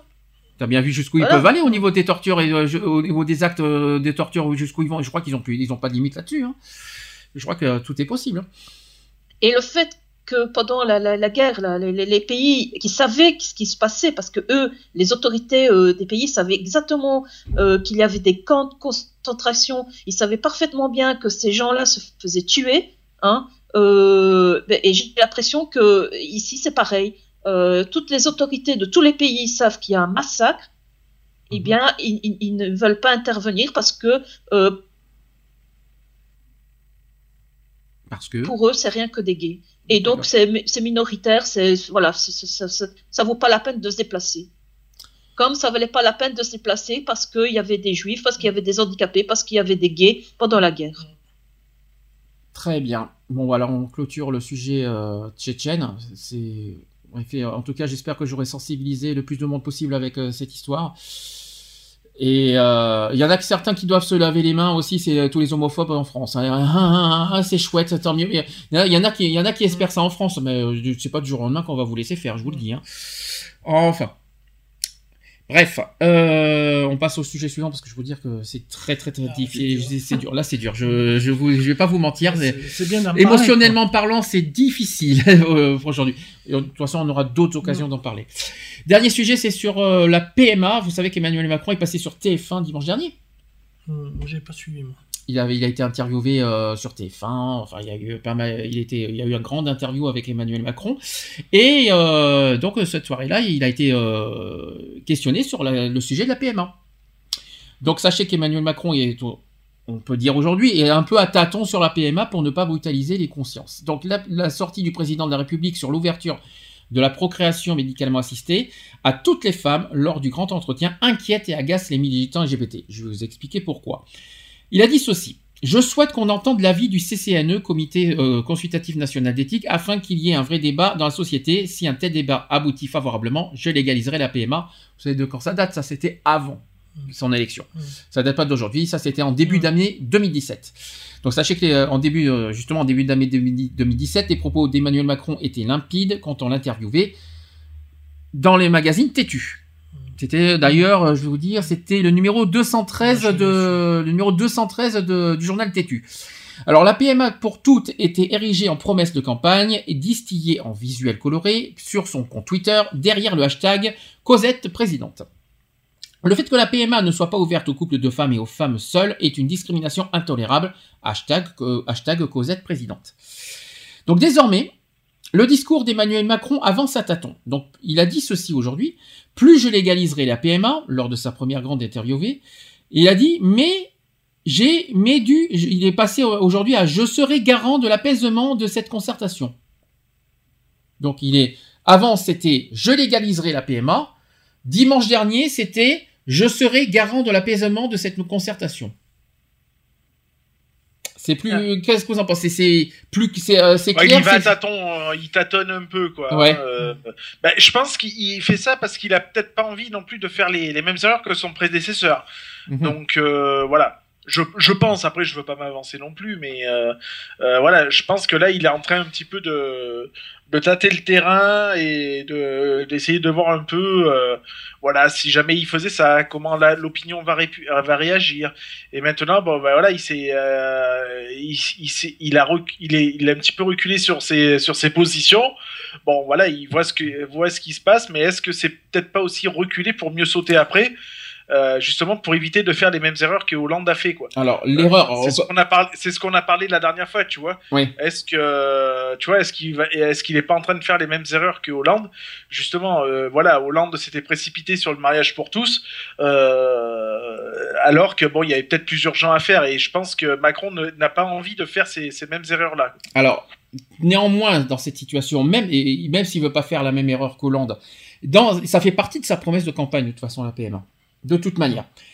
Donc, il peut pas revenir en arrière en disant, je sais pas, je. L'erreur qu'avait fait Hollande, c'est d'avoir été trop pressé de légaliser le, mariage pour tous. On le sait tous, de toute façon. Aujourd'hui, aujourd'hui, il faut quand même être clair avec Macron, il a fait une promesse, il le tient. Après, qui, qui, qui répondent, je légaliserai la PMA, mais il faudra attendre un certain temps avant que ça soit légalisé. Là, c'est là, c'est clair.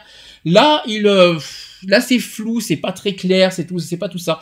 Sachant qu'il y a eu une promesse aussi d'une de la ministre, je crois que c'était Marlène Schiappa, qui a promis la PMA en 2018. Je sais pas si vous vous en souvenez de ça, qu'on en a parlé il y a pas très longtemps. On a parlé il y a 15 jours euh, que, que Marlène Schiappa avait promis que la, la PMA sera débattue en 2018 en France. Bon. Par contre, Emmanuel Macron, Emmanuel Macron, c'est très clair, il a promis, il doit tenir sa promesse. Point. Il n'a pas besoin de. Il a. Je suis d'accord sur euh, parce qu'on m'a on m'a on m'a posé la question hier pour être avec vous sur Facebook et qu'est-ce que tu en penses que d'Emmanuel Macron sur sur, sur euh, par rapport à la PMA tout ça. Moi, je me suis et justement, j'ai répondu comme toi, Lionel. Je me suis dit, ça se prouve, il veut pas faire la même erreur de, de- avec euh, que Hollande pour, pour pas qu'il ait les mêmes problèmes avec la manif pour tous, justement. Et je me suis dit, pour éviter les problèmes, et je me suis dit aussi en tête que le problème actuel, la priorité de Macron, c'est l'économie. De toute façon. Donc ça veut dire qu'il veut pas mettre la PMA en avant, il veut d'abord gérer ses problèmes d'économie aujourd'hui, à l'heure actuelle je parle, les problèmes, tout- toutes les réformes qu'il veut mettre en avant, je pense qu'il est dans sa tête, il est dans ce, dans ce statut-là, et la PMA c'est après. Oui, il a, il a pas envie de se disperser dans tout ce qu'il a à faire. euh, il veut prendre les problèmes un par un, quoi, en fait. Voilà, je pense. Après, je suis totalement d'accord avec toi. Je pense aussi le deuxième, euh, la, la deuxième raison, c'est qu'il veut pas tirer les foudres de la manif pour tous, en mettant, voilà, je calme le jeu. Je vais pas, je vais pas mettre, euh, je vais pas parler de la PMA tout de suite pour éviter euh, que la manif pour tous, se, voilà, à nouveau fasse toutes leurs manifestations comme ils ont, avaient fait pour le tous les bordels qu'ils avaient fait en 2013 par rapport au mariage pour tous. Je pense que c'est ça qu'il veut éviter. Mais est-ce qu'il est fermé à la PMA Moi, j'ai pas ressenti ça. J'ai pas ressenti qu'il est, qu'il est fermé à la PMA. Je pense qu'il essaye de de pas de ouais, comme moi je pense que c'est qu'il veut pas faire les mêmes erreurs que Hollande. Je pense que c'est aussi ce sujet là et parce que il, il ne met pas la PMA dans sa priorité euh, actuelle au niveau des réformes et au niveau de de, de ses promesses quoi. Je pense que c'est pas prioritaire la PMA mais il ça mais, mais- Et puis c'est pas la priorité de toute façon. et c'est pas la priorité. C'est dans le programme, mais c'est pas alors c'est pas tout de suite quoi. Et en plus, ça. ensuite euh, la, ministre Marianne Schiappa a dit que ça sera débattu en 2018. Euh, on n'est pas en 2018 encore. Euh, les, euh, on- euh, moi, ce qui m'énerve, je suis, ça m'agace un petit peu quelque part. On dirait que les associations veulent tout tout de suite. Mais mince quoi. Euh, vous voulez quoi Qu'on y ait une guerre contre nous un jour ou euh, euh, qu'on nous déteste au, plus haut point quoi On a gagné peut-être le mariage pour tout. On est content, mais vous, non mais il faut arrêter d'avoir tout tout de suite, de vouloir tout tout de suite. Ils veulent qu'on attire toutes les foudres du monde, c'est pas possible. Il y a, il y a des moments, faut être, faut savoir prendre son temps, être patient, et c'est ce que je reproche aux associations LGBT. Ils ne sont pas patients, et c'est c'est quand même un moment chiatique, un moment euh, là-dessus. Je je vais pas vous dire le contraire. On nous a dit 2018, attendons 2018. C'est c'est pas c'est pas 2020, 2021 qu'on nous demande, c'est 2018. C'est- C'est beaucoup. c'est- Est-ce que c'est est-ce que, est-ce que pour vous c'est loin 2018 Ah bon, non, c'est l'année prochaine. Ça vous ça Bah, vous on, est- arrive. On arrive. Euh.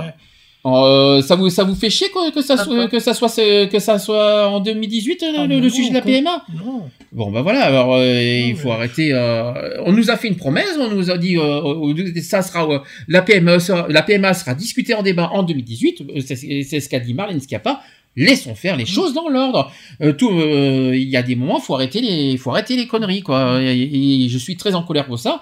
Euh, oui ils sont ils sont mécontents parce qu'il voilà parce qu'il il, il est pas très clair sur ses propos sur la PMA bon c'est vrai que c'est vrai qu'il aurait pu être plus clair en disant ils ont pas quelque part les, toutes les assos n'ont pas n'ont pas faux. Oui, il aurait dû être plus clair. J'ai promis dans ma campagne, j'ouvrirai la PMA. Par contre, il aurait dû dire Ouais, pas tout de il a- suite. Il, il- il a, il a 5 ans pour faire ses promesses. euh, voilà, quoi, je veux ouais. dire, euh, il n'y a pas le feu au lac. hein.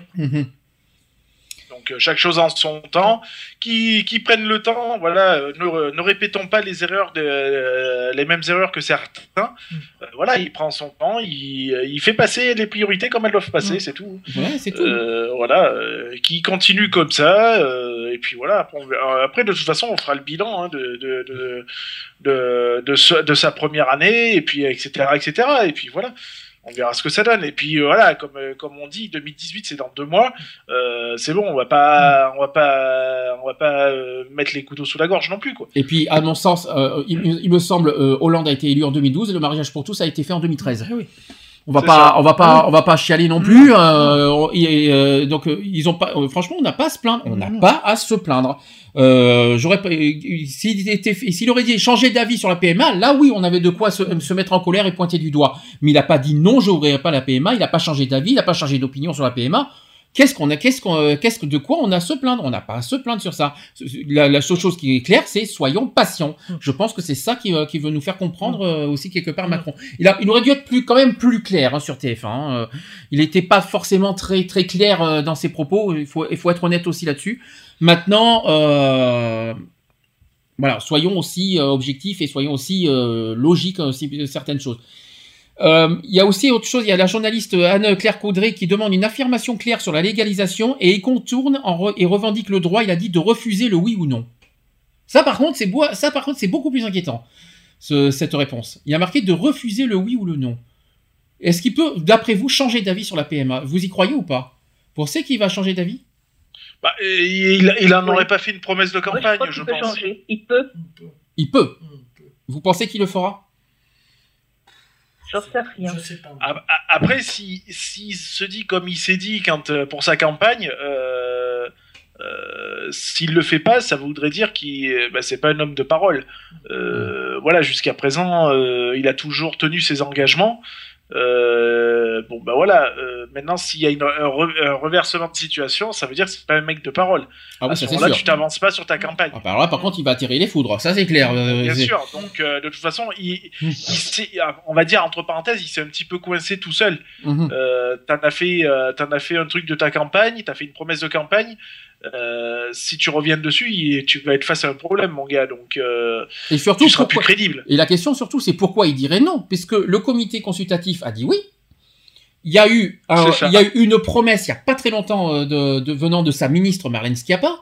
Pourquoi aujourd'hui il va changer d'avis? Tiens, on va dire non. Pourquoi? Parce qu'il a peur de quoi? Des foudres de la manif pour tous? Euh, des, des, des, De toutes les homophobies ça y est, ça va attirer l'homophobie. En plus, on parle de la Ouais. PMA. Euh, euh, le, le mariage pour tous est passé. Qu'est-ce qu'on risque de plus? Qu'est-ce que la PMA C'est rien comparé à la. euh, Enfin, c'est rien. Si c'est beaucoup pour les femmes. hein, c'est quelque chose de beaucoup. Sachant que la PMA est autorisée en France, mais pas pour les couples lesbiennes. Donc je vois pas où est le problème. Je vois vraiment pas en quoi on change d'avis d'ouvrir la PMA pour toutes alors que la PMA est déjà autorisée à certaines femmes.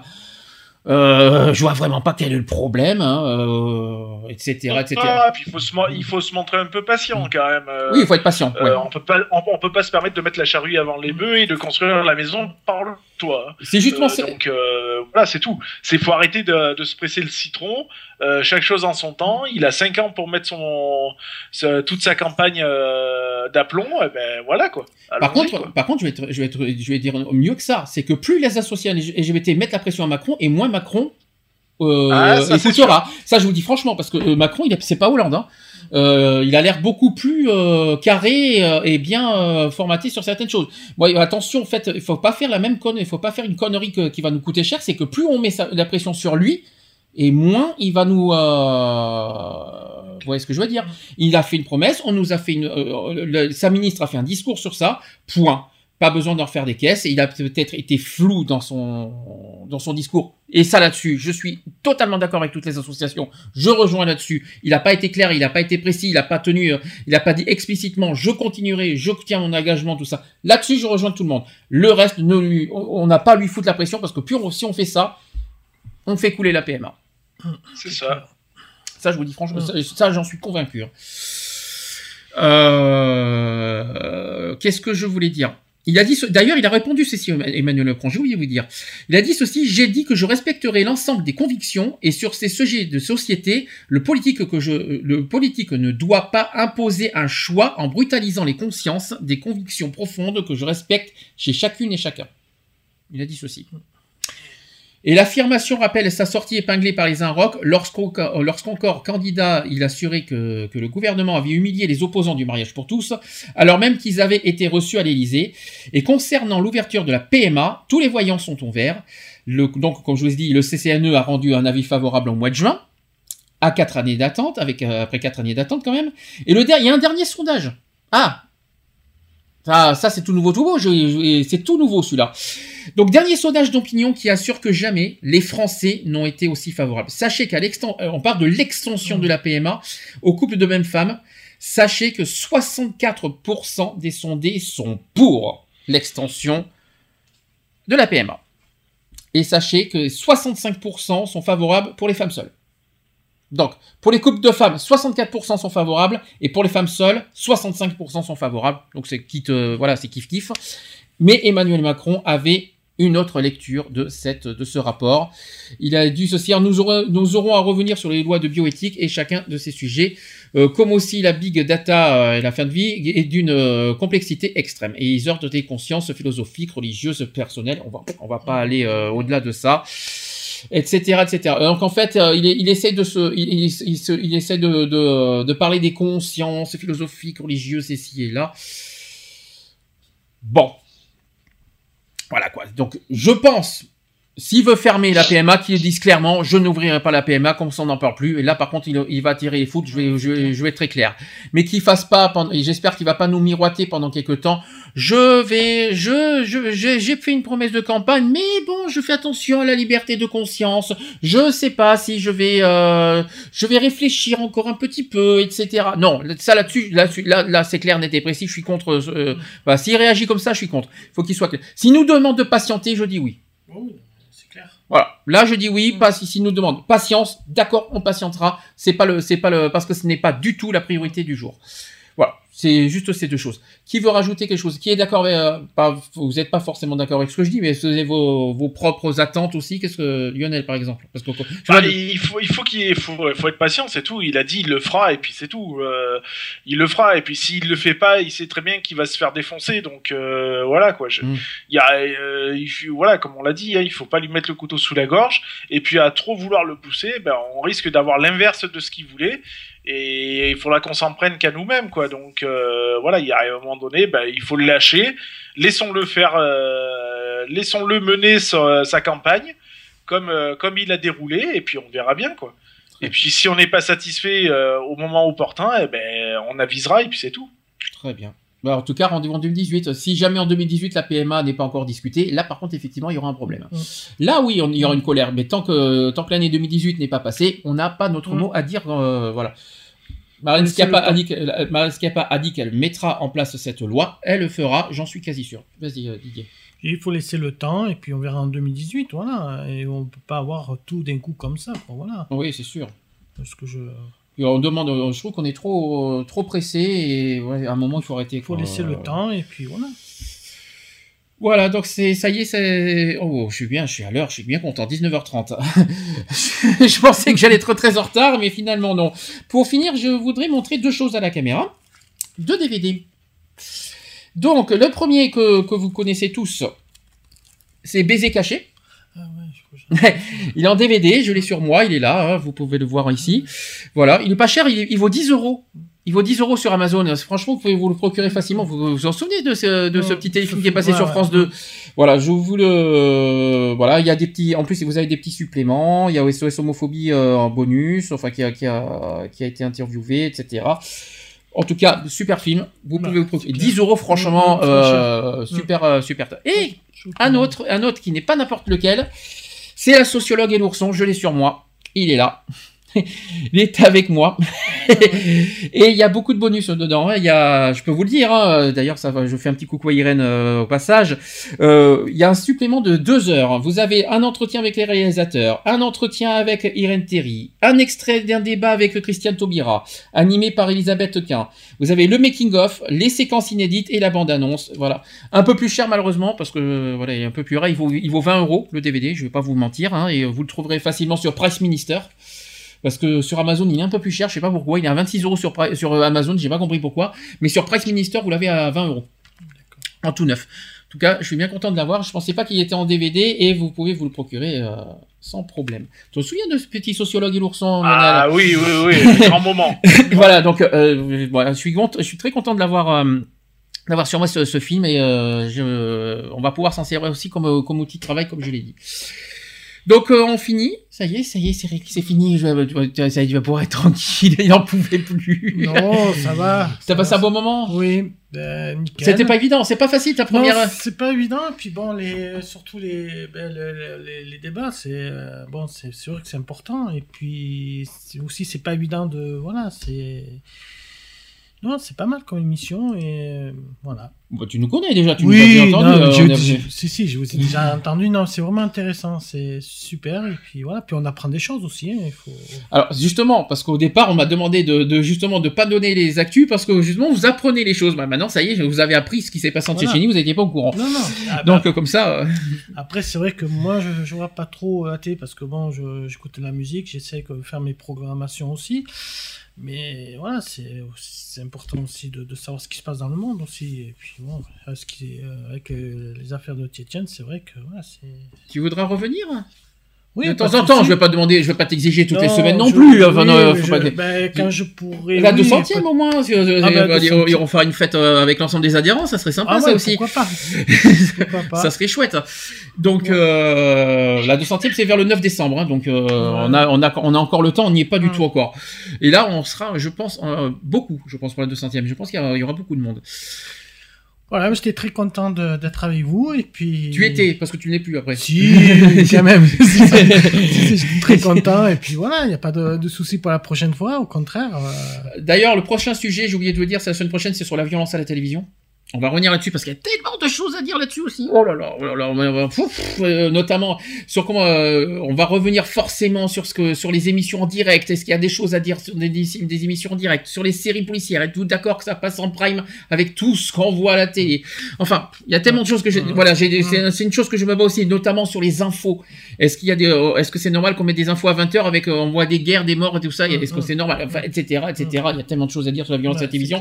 Et il y aura forcément aussi le petit débat qu'on a dit aussi euh, tout à l'heure sur justement les commentaires Facebook. Mm. Voilà, euh, il y aura tellement de choses à dire. Et bien sûr, comme toujours, les actus LGBT et les actus politiques de la semaine. Après, s'il y en a qui, ben, qui veulent m'écouter, je suis sur Allocasique de 19h à 21h euh, mardi soir. Ah, Didier qui fait sa promo